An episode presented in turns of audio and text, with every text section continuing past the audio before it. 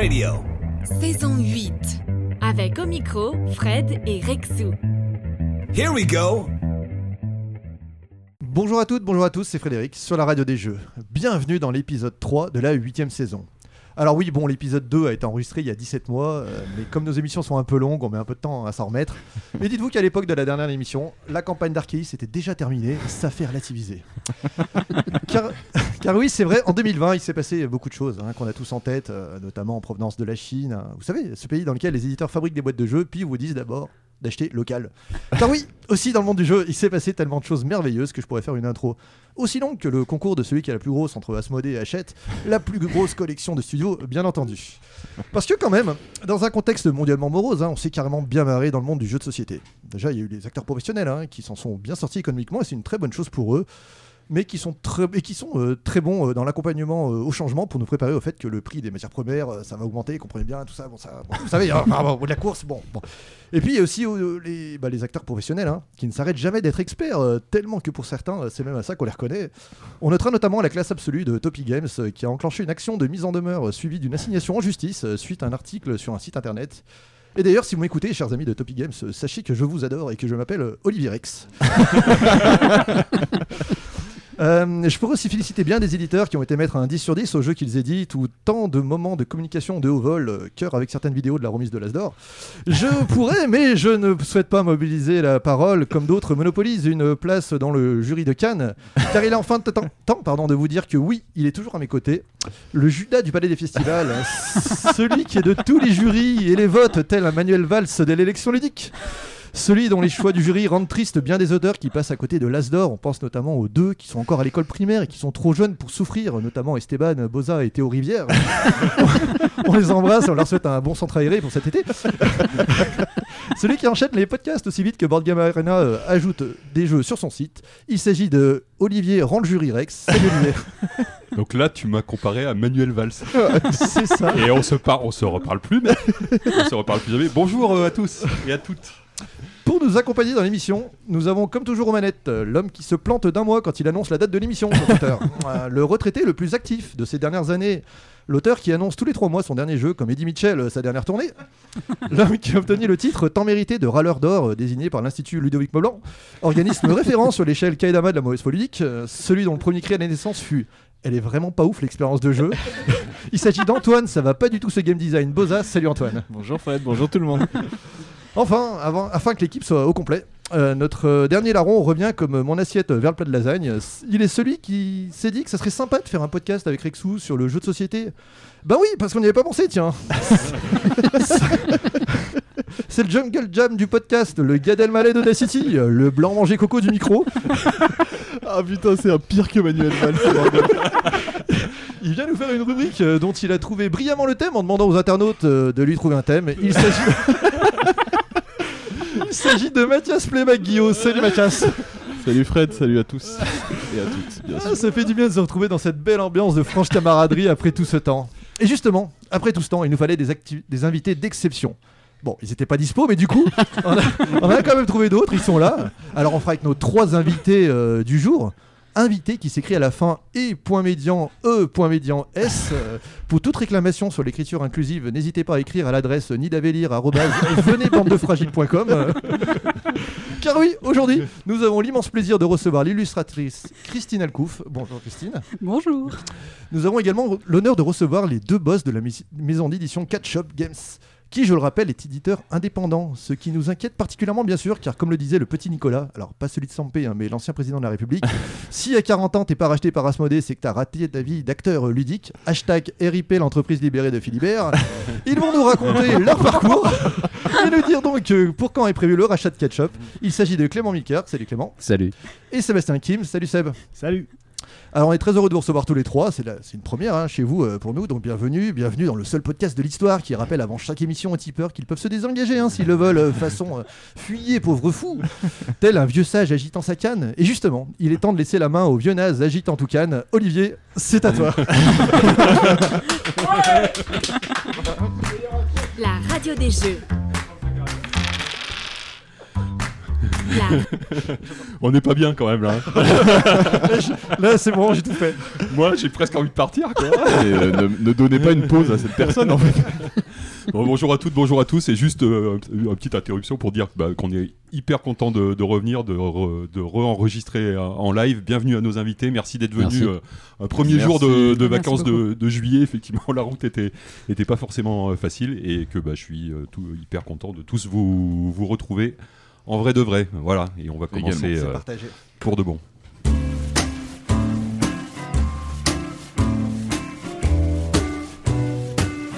la radio des jeux. Christine, on va commencer par toi. Euh, on va- Bonjour Christine. Ça va bien se passer. Après, on est- a- après, maintenant, on est gentil. C'est ça. Euh, on va revenir sur ton parcours, ton parcours euh, personnel de joueuse. Euh, Mhm. comment- par quel jeu tu as commencé En quelle année Comment ça se passe euh, Est-ce que tu es déjà joueuse Puisque tu es illustratrice. Est-ce que tu es joueuse? Je crois que oui. Et ça, c'est- ça a commencé quand? Alors, euh, oui, alors j'ai pas été extrêmement joueuse pendant mon enfance, ou en tout cas en jouant en famille euh, de manière assez lambda aux bonnes payes et compagnie. Et là où ça a un tout petit peu basculé, c'est euh, enfin au-delà des loups-garous avec certains amis qui m'ont pas spécialement attiré vers le milieu, c'est le moment où j'ai poussé un petit peu par hasard la, la porte de Moi je m'en fous, je triche, qui est un café ludique à Lyon. Ouais. Euh, Qui a pignon sur rue. Un gros café ludique à Lyon. Ouais. Exactement. Et l'idée à ce moment-là, j'étais déjà illustratrice depuis peu de temps. C'était un petit peu de sortir de la grotte. Et euh, ouais, dans un contexte de travail où je travaillais chez moi, de sortir plus le soir et de socialiser et de parler à des gens. Et Ces temps-ci, c'est une vraie thématique en plus. C'est ça, n'est-ce pas? Mais déjà, euh, déjà à ce moment-là, ça l'était un petit peu. On est en quelle année à peu près? Euh, pff, on devait être en 2011 dans ces eaux-là. D'accord. Et, et voilà, et c'est là où j'ai commencé à sympathiser avec des gens sur place, à prendre plaisir à jouer à des euh, jeux d'auteur, etc. Et où petit à petit, je me suis euh, rapprochée de l'association en elle-même et où je suis devenue bénévole là-bas. Ah ouais. D'accord. Voilà. Et donc euh, là, j'ai commencé à aller aussi un petit peu en festival et tout ça. Et c'est vraiment plus tard qu'il y a eu la possibilité d'illustrer des, des jeux de société, puisqu'à l'époque, j'illustrais surtout des livres, euh, des livres activités pour les enfants, par exemple, ou du jeu vidéo 2D, tout ça. Et moi j'ai une question, c'est euh, quand tu euh, ouvres la porte euh, d'un café-jeu, tu y vas vraiment seul? C'est-à-dire que tu connais personne ou c'est quelqu'un qui te dit quand même viens, viens, ça peut être sympa, etc. Alors- je veux voir si cette démarche elle existe vraiment de gens qui se disent tiens, bah, je vais essayer de, de m'intégrer à des, des, des jou- des groupes de joueurs, etc. Alors pas à 100%, c'est euh, lors d'une soirée sur euh, une soirée thématique médiévale dans un bar qui n'avait absolument rien à voir. Il y avait un gars qui se trouve était bénévole à la triche et qui a fait ouais tu connais pas la triche mais t'es trop passé à côté de ta vie. et du coup j'ai fait bah euh, ok bah je vais aller à la triche. et donc j'ai été avec euh, mon ami Léa, euh, on s'est euh, serré les coudes et on. Ouais, parce que c'est pas facile hein, d'ouvrir une porte, c'est plus simple d'être souvent à deux, trois. Ouais, etc. voilà, Ouais. c'est ça. Et puis cette première soirée, on avait joué à deux, effectivement, et on n'avait pas cherché spécialement à s'intégrer à des tables, ce que j'ai pu faire après un peu plus librement quand je connaissais l'assaut. Bénévole à la triche, ça consiste en quoi? C'est à tenir le, à tenir le, enfin ouvrir, fermer, euh, et, et en fait être là pour superviser? C'est ça, c'est une asso où il y a euh, une salariée qui est, euh, qui est là à mi-temps, mais sinon tout le reste est tenu par des bénévoles. Et l'essentiel euh, de l'activité de bénévole, c'est euh, de tenir les permanences. Ça consiste à accueillir les gens et leur expliquer le concept de l'assaut quand, quand ils arrivent. Ça consiste aussi à servir euh, les consommations au bar et euh, quand on en a la possibilité, le temps et la demande, d'expliquer des jeux aussi ou de faire des propositions de jeux aux tables. Et c'est combien d'heures par euh, semaine quand on est bénévole dans un café-jeu comme ça? Alors c'est euh, tout à fait euh, dépendant de, de ce qu'on est capable de Ouais, donner. c'est- C'est-à-dire que y a, par exemple, moi pendant à peu près un an, j'ai tenu les permanences une fois par semaine. D'accord. Donc c'était de 19h à minuit. Ouais, c'est un vrai sacerdoce là. Voilà. Et euh, ce qui est demandé aux bénévoles, c'est d'avoir un investissement mensuel. Donc euh, une permanence par mois ou alors de s'investir dans un des groupes de travail euh, pour euh, des questions de communication ou autres, etc. C'est combien de bénévoles un, peu- un, un café-jeu comme la triche? Enfin, à peu près, bien sûr. Tu Ouais. peux, c'est, que plusieurs ça- dizaines. oui, c'est ça. on Oui. compte en, en dizaines. hein, ouais, Oui. C'est, quand même, c'est quand même un vrai. C'est très très variable un réseau, en fait, ouais. hein. C'est c'est vraiment un réseau. Alors là, évidemment, avec le Covid, euh, c'est difficile de quantifier euh, combien de personnes ont pu se décourager en cours de route. Ben, J'espère que ça, que ça va redémarrer fort, évidemment, mais, euh, mais c'est sûr que ouais, on était euh, vraiment à plusieurs dizaines avant. Maintenant, probablement que, que c'est un petit peu moins, mais ça va se relancer. Ouais. Et ton, ton parcours ludique, là, avant, quand tu pousses la triche, tu jouais déjà un petit peu à des. à- alors, en- vous, vous n'avez pas la vidéo, mais Christine est, est embêtée par une mouche. Ah, saloperie. Euh, tu jouais déjà un petit peu tu- au jeu, au jeu moderne quand tu vas à la- ou c'est vraiment à la triche que, que non, tu c'est vraiment découvres tout, là-bas que ça s'est passé. Et euh, ouais, avant c'était juste euh, les loups-garous, euh, deux trois jeux quand il y avait quelqu'un en soirée qui en, a, qui en apportait un et je prenais- enfin c'était chouette. J'ai- J'aimais bien ça, mais pas au point de d'en faire euh, quelque chose que j'apporterais moi aux tu, jeux. tu te souviens de, de qu'est-ce qui a pu te, te- vraiment t'accrocher particulièrement dans ces premiers jeux que tu as pu jouer euh, là-bas Et ou- ben, je crois que c'est plus euh, l'ambiance de l'association et la communauté que ça représentait que réellement. euh, enfin, l'activité me plaisait, mais s'il n'y avait pas eu les gens autour, probablement que ça aurait pas déclenché euh, la volonté d'y participer. Et à ce moment-là, tu étais déjà. Donc, tu n'étais pas joueuse, mais tu fais une soirée ou deux. Enfin, euh, Mm. et, et là, c'est là que tu rentres vraiment. euh, C'est-à-dire que c'est pas je suis joueuse et ça me dirait bien d'aller voir ce qui se passe dans les cafés-jeux. C'est euh, bon, il y a, l'air d'avoir un spot sympa, j'y vais et je découvre finalement le monde du jeu. C'est bien Ouais, ça. ouais, et puis euh, petit à petit, euh, on teste plein de trucs, euh, des choses plus ou moins classiques. Alors, j'ai pas testé les grands classiques en l'occurrence, mais des, des choses qui, qui datent un peu, des choses qui sont en train de sortir justement, on se les approprie. et puis au final, moi, j'ai quand même passé quasiment un an à jouer là-bas avant de devenir bénévole, donc c'était pas non plus un truc à la Oui. Et à côté de ça, tu as essayé, euh, outre les, les jeux un peu qu'on appelle un peu les jeux allemands ou les jeux modernes ou tout ça, tu, tu, tu es joueuse de, de poker, de jeux de rôle, Pas du de, de Scrabble, je crois, un peu. De Scrabble, oui, moi ça c'est sur le tard, hein, Ah, c'est- c'est c'est sur un peu tard. marginal. Euh, de jeux de rôle, j'avais De essayé, mais Magic. j'avais pas trop accroché, donc euh, bah, ça serait bien que je réessaye un jour pour, euh, pour voir euh, comment ça peut se passer. Et euh, de poker et tout ça, pas du tout. Non, non, pas du tout. Et, Magic. aujourd- et aujourd'hui, tu joues beaucoup maintenant? Euh, Est-ce que honnêtement, avec le Covid, euh, Ouais. Je joue quand je peux, mais, Mais hors Covid hors Covid, euh, beaucoup moins que d'autres gens euh, autour de la table, mais, euh, mais plus que la moyenne des gens quand même, oui. Ouais. Ouais, ça représente quoi une soirée, une soirée jeu par semaine, un truc comme ça? Ouais, un peu moins que ça, mais c'est l'idée. ouais. Ouais, mais c'est déjà, c'est déjà c'est déjà, pas mal quoi. Ouais. Et dans ton parcours, tu disais que tu étais déjà illustratrice, donc euh, tu as Ouais. fait des études en ce sens? Oui, oui, oui. J'ai fait une école privée qui s'appelle Émile Cole, Qui est à Lyon. qui est à Lyon. Tu es, tu lyonnaise toi de, de- Non, moi je suis grenobloise d'origine. Grenobloise d'origine. Et euh, j'ai déménagé à Lyon pour, euh, pour faire mes études et j'y suis restée après. D'accord.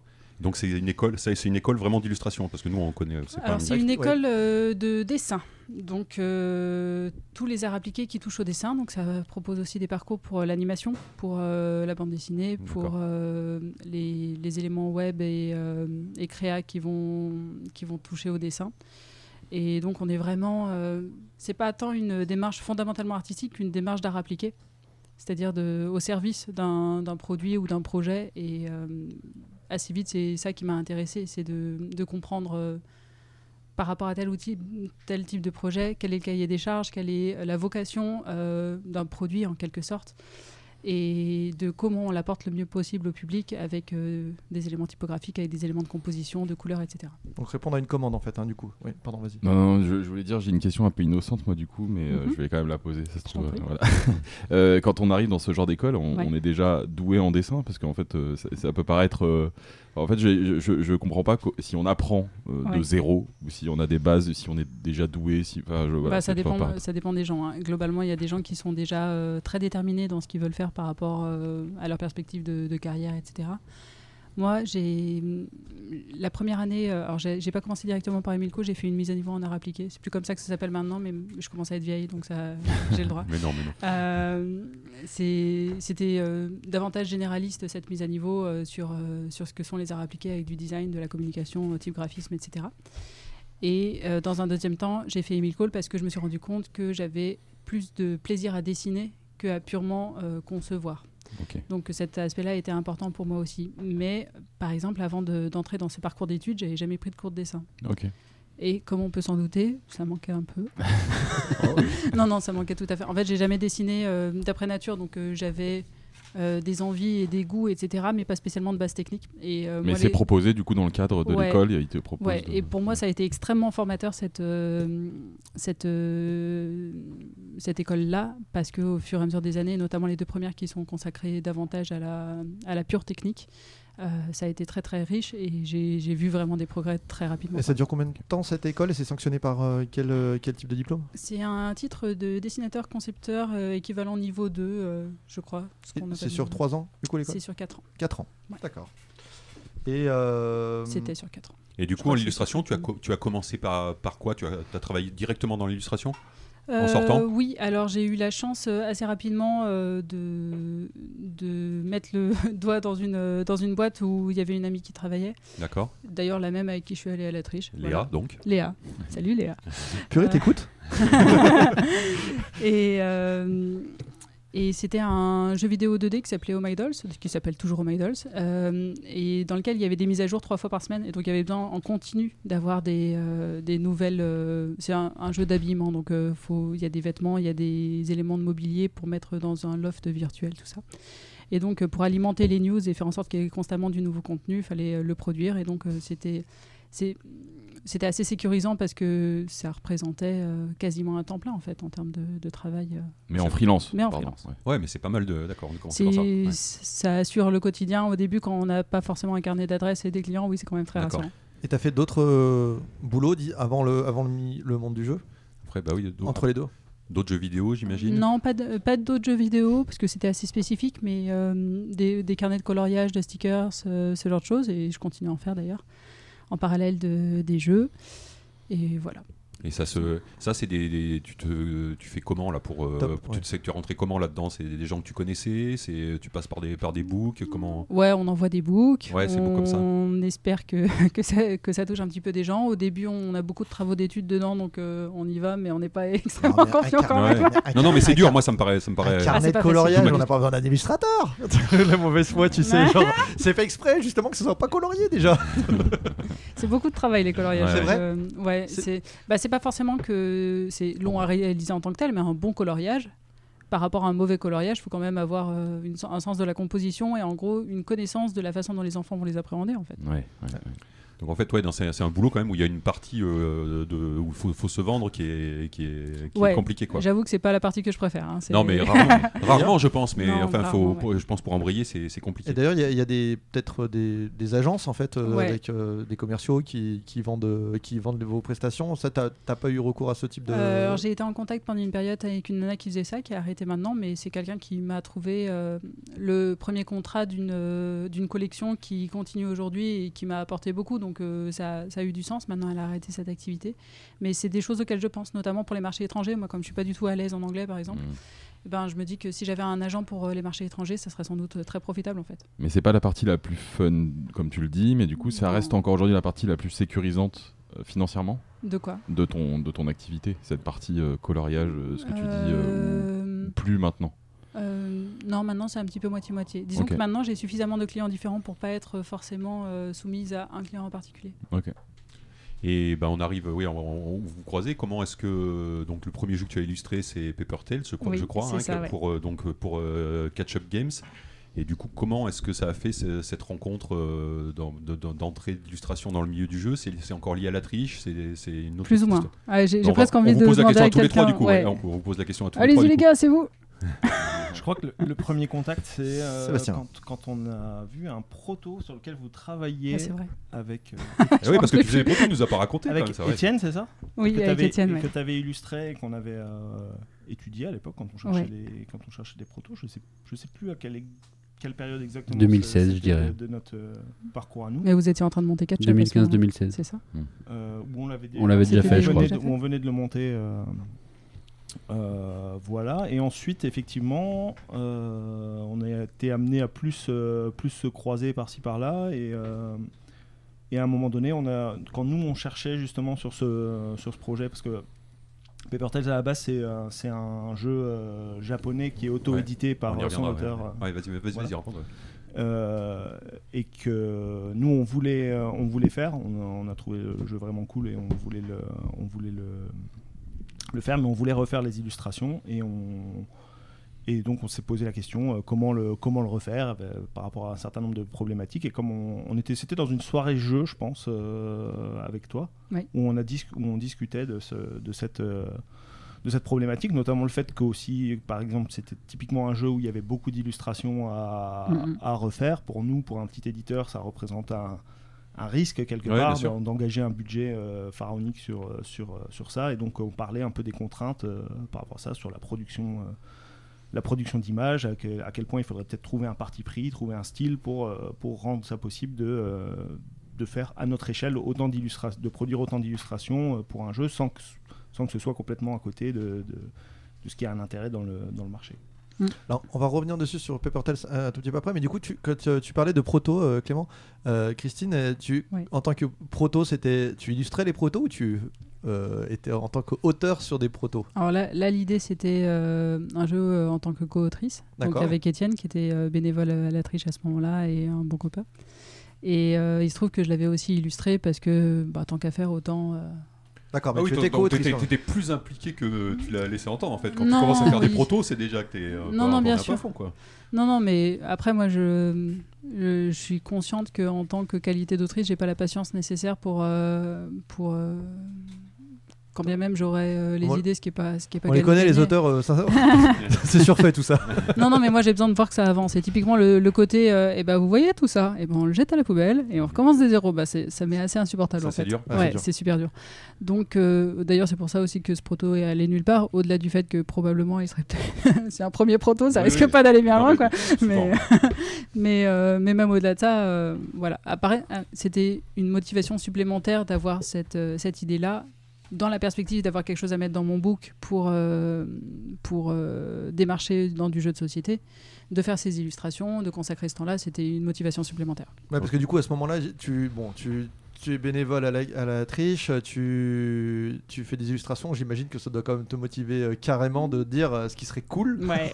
c'est de combiner un peu les deux passions. Enfin, Bah, Il y a, enfin, le il y a un peu de passion, ça, quoi. et sur- surtout quand je voyais en festival et que je voyais les gens, et je me disais, Hmm, pourquoi ça Faudrait vraiment que je fasse des trucs pour- dans mon book, mais euh, j'ai pas le temps, j'ai pas la motivation, le Oui, ceux courage qui de disaient, t'as un bouquin présenté, euh, bah non, j'ai rien, mais croyez-moi, je, je le fais très bien. J'ai un super book qui correspond pas du tout à votre cible. Ouais.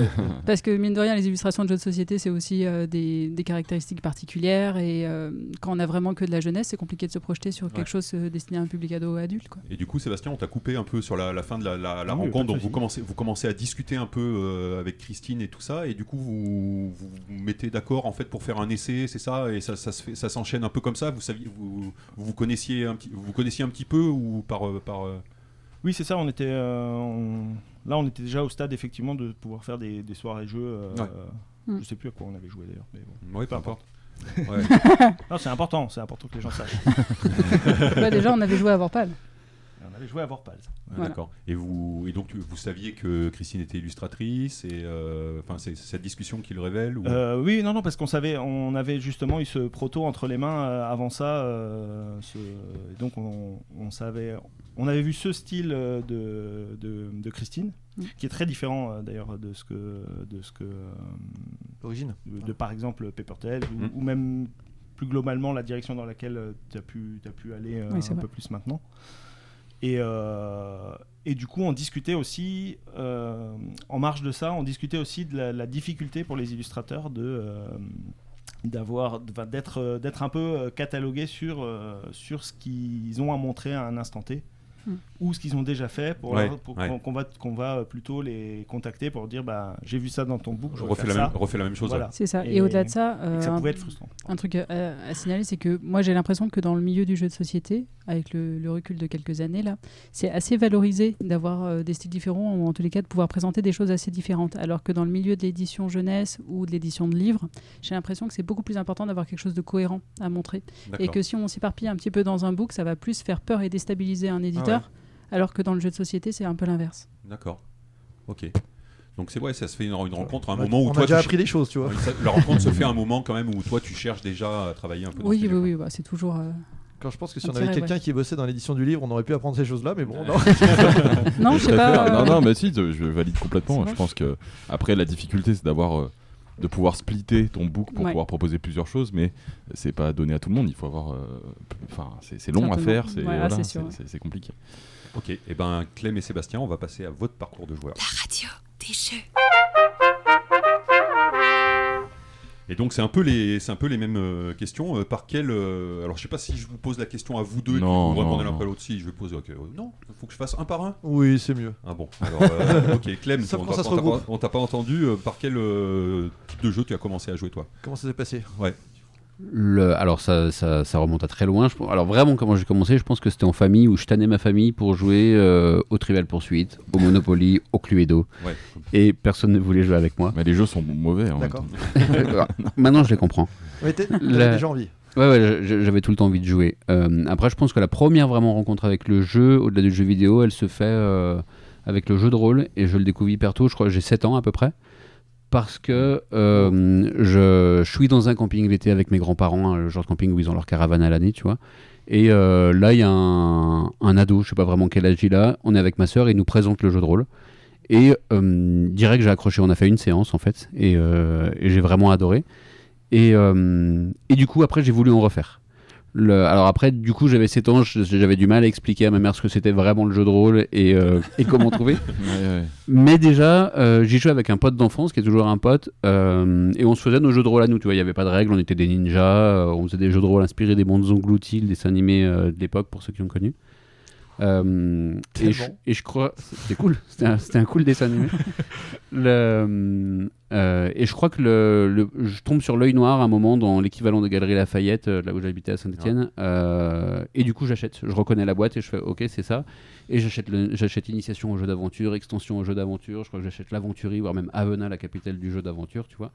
Et, et j'ai passé beaucoup de temps dans l'œil noir. Et après, toujours avec ce pote, on, on est tombé dans le jeu de rôle. On, on s'est rendu compte que sa mère avait aussi fait du Donjons et Dragons, la petite boîte rouge, tu sais, Ah avec les ouais, dés bleus euh, ouais, à l'ancienne. Ouais, j'ai- ça moi. Le- Nous, du coup, on l'a récupéré après, on n'a jamais vraiment joué à cette version. Et là, on a passé beaucoup de temps dans le, dans le jeu de rôle. Euh, euh, le- je me, ra- on- enfin, vers 90-91, il doit y avoir une nominée Satanis qui sort. Euh, je l'achète et puis on, on s'est mis à acheter plein de jeux, mais vraiment plein de jeux pendant très longtemps. Euh, des cultes, euh, l'appel de Cthulhu, les Shadowrun, euh, Warhammer, enfin tous ces jeux de l'époque où on jouait globalement à deux parce que l'âge qu'on avait, il y avait peu de personnes qui jouaient au jeu de rôle de notre âge, tu vois. Moi, je crois que j'avais amené l'œil noir en, en- en fin de primaire euh, une année. Les gens comprenaient pas vraiment quand, quand j'ai amené l'œil noir. Tu sais, quand tu amènes le jeu à la fin de l'année pour faire jouer tes potes. J'avais pas trop compris. Et puis du coup, euh, et puis du coup, on a, on a dévié aussi sur pas, pas le jeu de société, mais tout ce qui était euh, là-dedans. euh, C'est-à-dire vers 92 ou 93, je crois, il y a la troisième édition anglaise de Magic qui arrive. On est tombé dedans parce qu'on l'a vu, euh, on a entendu parler dans Casus Belli, donc on s'y est mis. Euh, à un moment, on a fait des incartades avec des jeux comme Il était une fois, qui était illustré par Florence Magnin, Oui. euh, tous ces trucs-là. T'as fait tout Ouais. le parcours, ah ouais, tu t'es passé partout, euh, tout- toutes les étapes, t'as tout, t'as tout checké. C'était très orienté jeu de rôle, tu vois. et On a joué pendant très longtemps au jeu de Ouais, rôle. ouais. Quand on est arrivé au lycée, on a trouvé plus de gens qui jouent au, au jeu de rôle, donc on était tout contents. On s'est mis à faire un groupe, on était à 4-5 euh, qu'on a toujours euh, aujourd'hui, qui est toujours mon groupe de, de JDR. Et euh, on a fait aussi du Blood Bowl, du Warhammer 40 000, enfin tous ces trucs-là. Mais peu de jeux de société au final. Et le jeu de société, ça arrivait bien après, euh, quand euh, globalement, euh, fin des études, j'ai plus eu le temps de faire du jeu de rôle. On s'était un peu séparés avec les copains parce qu'on avait changé de ville et puis c'est bizarre de faire du jeu de rôle pas avec le même groupe, quoi. Enfin, pour nous en tout cas. Donc je voulais pas faire partie d'un club de jeu de rôle avec des gens que je connaissais pas, etc. Et voilà, et donc du coup, je pense que je bascule sur le jeu de société, je dirais, avec les colons de Catane 2003-2004, parce que, parce que j'ai plus trop le temps, quoi. Ah, c'est- ouais, c'est bien parce que c'est en fait ça raconte le parcours de plein de gens, je pense. Euh, du coup, le- l'œil noir, ça a vraiment été un truc. euh, c'était édité par Gallimard, donc euh, d'un seul coup, c'était le jeu de rôle disponible dans tous les supermarchés. dans tous les supermarchés. C'était Schmitt, mais effectivement, c'était. bah, Il y, a eu- il y a eu une édition, c'était dans les, dans les livres Dans dont les vous êtes boîtes le- dans la boîte de, de- c'était édité dans l'édition où il y avait les livres de- dont vous êtes le héros. Je crois que c'est- je- j'ai Ah y Gallimard de, de tête. Il y avait les livres dont vous êtes le héros et, et ça a été sorti dans une boîte plastique sous format. L'illustration reprenait les livres dont vous êtes le héros. Il y a eu cette vraiment cette vague là dans les années 80 des livres dont vous êtes le héros et l'œil noir est, sorti dans cette collection et je pense que ça a touché. Enfin, c'était disponible Plus partout. On trouvait, dans, les- on trouvait dans les dans les galeries Lafayette effectivement des trucs dans ce goût. ouais. Nous, c'est les grosses boîtes avec, enfin, avec plusieurs. Enfin, une boîte de jeux de rôle. Ah quoi. oui, d'accord. Donc C'est peut-être pas la première version. euh, 89, C'était peut-être déjà. pas, ouais, c'était peut-être pas déjà. Peut-être qu'il est plus jeune que toi. Oui, non, c'est même sûr. On va se le dire comme ça en fait, pour gagner C'est 5 même minutes. C'est même sûr, d'accord. Et après, Catane, ouais, bah, évidemment. Et voilà Catane et après c'est parti euh, c'est parti sur le jeu de société c'est là que j'ai découvert Trick Track j'ai dû découvrir la ludothèque idéale de, Bruno euh, je- c'était une époque où je, je travaillais pas encore j'avais pas d'argent donc j'achetais des jeux allemands sur le eBay allemand parce que euh, en gros ça coûtait 7-8 euros de frais de port mais c'était 3 euros le tical tu vois un truc Mm, comme ça mm. le, il, il cassait déjà tellement les prix euh, en Allemagne que quand tu les vendais sur le eBay allemand bah c'était pas cher euh, j'ai acheté un Puerto Rico en allemand que j'ai francisé grâce à des aides de jeu que j'ai trouvé sur Trick Track, tu vois, en, en collant les trucs. Enfin, voilà. Et donc après, je suis, je suis resté dans le jeu de société comme ça à partir de 2004-2005, en continuant le jeu de rôle euh, Ouais. et le jeu de cartes. Bon, Et bon- t'as des préférences en termes de mécanique, euh, thématique dans les jeux que tu joues aujourd'hui maintenant et qui tiennent, euh, par exemple, du coup, est-ce que la mairie trash, euh, ça. Non, alors Parce que du coup, tu, tu parles de. d'un Tu vois, ça, ça a switché entre, on va dire, des, des- des jeux à thème fort et d'un coup, euh, paf, Comme le jeu de. Cadane, etc. Ouais. Et, euh, Comment ça, il n'y a pas un thème fort dans les commandes catalogues euh, euh, ah, bah, je, préfère qu'on n'en parle pas. Je veux dire, la colonisation, Les voleurs, c'est rien. le, le vol et la colonisation, c'est tellement bien. Et Puerto Rico alors?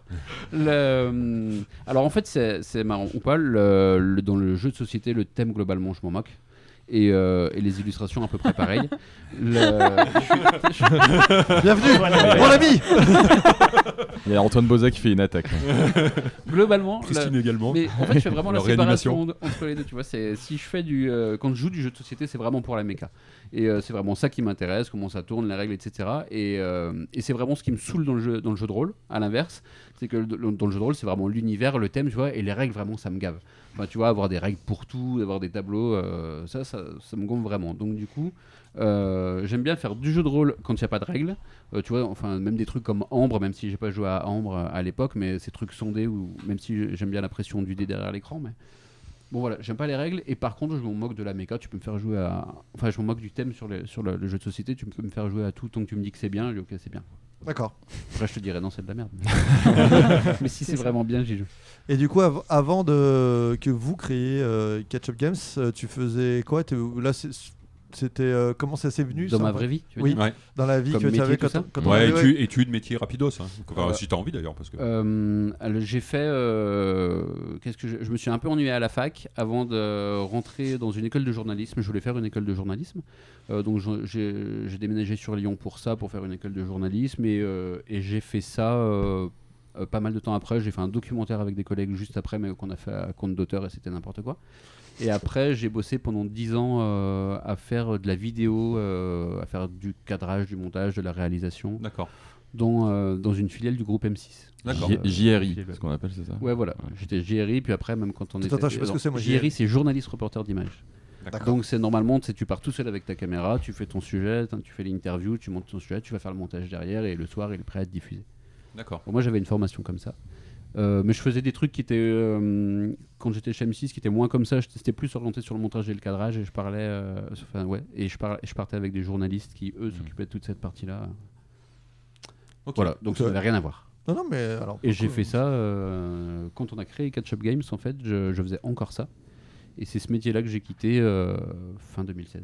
D'accord, donc oui, Catch Up Games ça a été créé. Tu as gardé ça parce que, parce que forcément, il y a le temps de- le temps d'avoir quelques subsides euh, via, euh, via le- la maison d'édition et après, tu as, pu, euh, t'as pu continuer. Donc il y a un moment pendant quelques années où tu avais double, double vie professionnelle euh, Ouais. et peu de nuit. C'est ça, c'est ça, et peu de week-end. Pendant deux ans, ouais, euh, après le boulot, euh, je faisais du catch-up. Après, Seb était à fond sur catch-up déjà à plein temps dessus, donc euh, c'est pas pareil que si j'étais tout Et seul. quelle belle transition nous allons pa- passer à Sébastien. La radio des jeux. Donc même question, hein, Sébastien, t'as commencé à avoir l'habitude. Eh Par quel jeu tu as commencé Un peu? Quel est ton parcours de joueur? Même début de parcours que Clément, tous les MB, Parker et compagnie. euh, Mais à possible- 7 ans aussi. Possible, imaginable. euh, ah non, pas le, pas le, Ah, pas le jeu de rôle, pardon. Non, non, non. Je n'étais pas sataniste, moi. Euh, et donc euh, après ça, euh, ouais, pas mal de jeux, pas mal de jeux vidéo assez tôt, euh, mais sinon euh, donc dans le jeu de société, on s'est mis assez tôt, je pense au lycée euh, ou peut-être fin de collège, je sais pas, des euh, aux jeux, les, les gros jeux de l'époque, les Avalon Hill, les trucs comme ça, les euh, je sais que j'ai tanné mes potes avec, euh, avec Dune euh, à peu près tous les mercredis pendant, Ouais. pendant, pendant 5 ans pour, faire, pour jouer à ça tout le temps. Ouais. À 3 en plus, rien à foutre. C'est pas grave, on va jouer à la plus mauvaise configuration, pas de problème.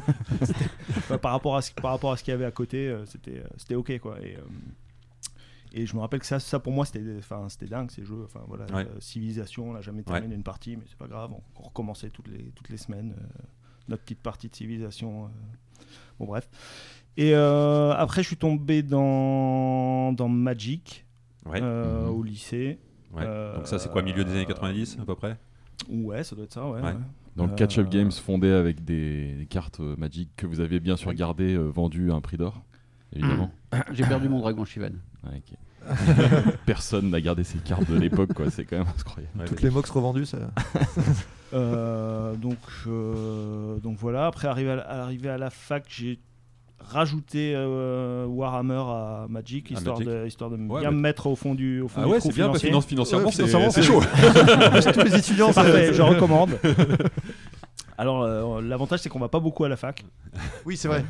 Tu fais des Mais, économies de, de- de transport en commun pour aller à la fac, voilà, du coup. quand, tu- quand on joue, quand on joue la montre avec les études, euh, c'est des, passe-temps qui, qui occupent assez vite, qui font passer le temps assez vite. Études de quoi euh, euh, J'étais en administration économique et sociale. AES Un truc qui me. Qui ne peut plus exister. je ne sais pas pourquoi j'ai fait ça. mais Bah, de toute façon, parce 100% que de ceux qui ont fait AES, sérieux. ils Ah, avaient c'est eu un- sérieux, t'as eu un c'est bac B ou ES.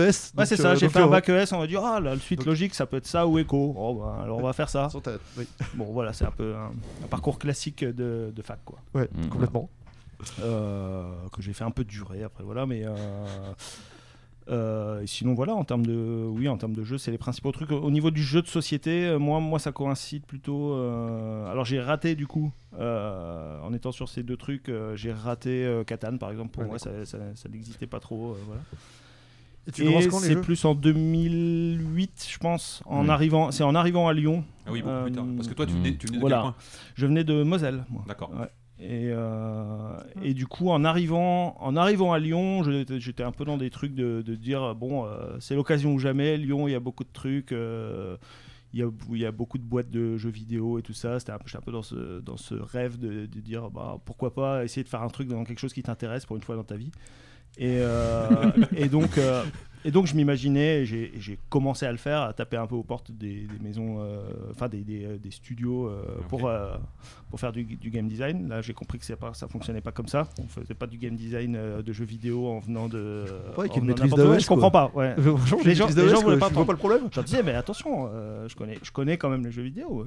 j'ai fait AES, mais Et c'est j'ai- pas- ouais, ouais. Et puis j'ai joué à Pac-Man en plus. Non, apparemment, apparemment, ça marche pas. Bon, les, les- les gens sont étroits d'esprit en France. Non, je, je pense que c'est ça le problème. Je pense que c'est vraiment ça, c'est pas moi qui planais. Euh, et, euh, et donc je me suis et donc je me suis dit comme j'ai aucune vraiment aucune compétence euh, technique, je me suis dit bah si tu veux faire du game design, fais, fais-le sur quelque chose que, que tu peux que tu peux faire. Donc fais-le sur du sur du jeu de plateau. Donc je me suis mis un peu à je me suis remis à fond sur sur les jeux de société et en fait c'est à ce moment-là que j'ai, découvert que les ce qui était devenu le jeu de société c'est en fait ce que je regrettais que le jeu vidéo ne soit euh, plus ou de moins en moins en termes de, de- d'expérience de jeu conviviale et, euh, et voilà donc j'ai un peu switché même, euh, même du jeu vidéo au, au jeu de société à ce, à ce moment-là j'ai un peu Ouais. repris depuis mais voilà mais, j'ai eu un trou euh, et- sur, le jeu, le vidéo. Tu es parti plutôt côté, tu parlais plutôt côté game design, c'est-à-dire tout de suite à essayer de faire des protos ou aussi à découvrir Ouais. un peu ce qui est. Ouais, ouais, à ce moment-là, c'est vraiment. J'étais vraiment en mode faire des, faire des, euh, Et tu faire des jeux, faire du game design. Et tu euh, connaissais un peu ce qui existait? Euh, en, jeu, en jeu moderne Bah, j'ai j'ai vite, j'ai vite rattrapé. Je suis en arrivant à Lyon, je suis vite tombé sur les, sur des bars, à- sur des bars La à jeux. tri- J'ai la vite- triche aussi Voilà, euh, c'était plus les épinards. Moi, Les tombé. épinards ouais. Mais euh, du coup, euh, L'ennemi. ouais, ouais, c'est ça, c'est ça. C'est ça. C'est pour ça qu'on fera jamais travailler Christine. Mais un point d'honneur.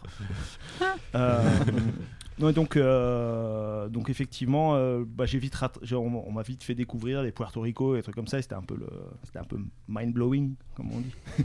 mais voilà, mais c'était un Et peu. ça te plaisait fou, donc quoi. aussi.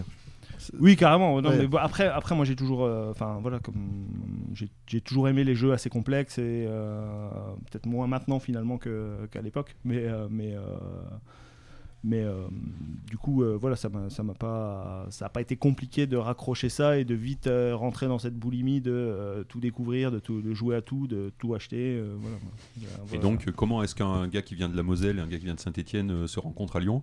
Grâce à l'OL, je pense. Ah Ah non, pas du tout. Merci, monsieur Olas, merci.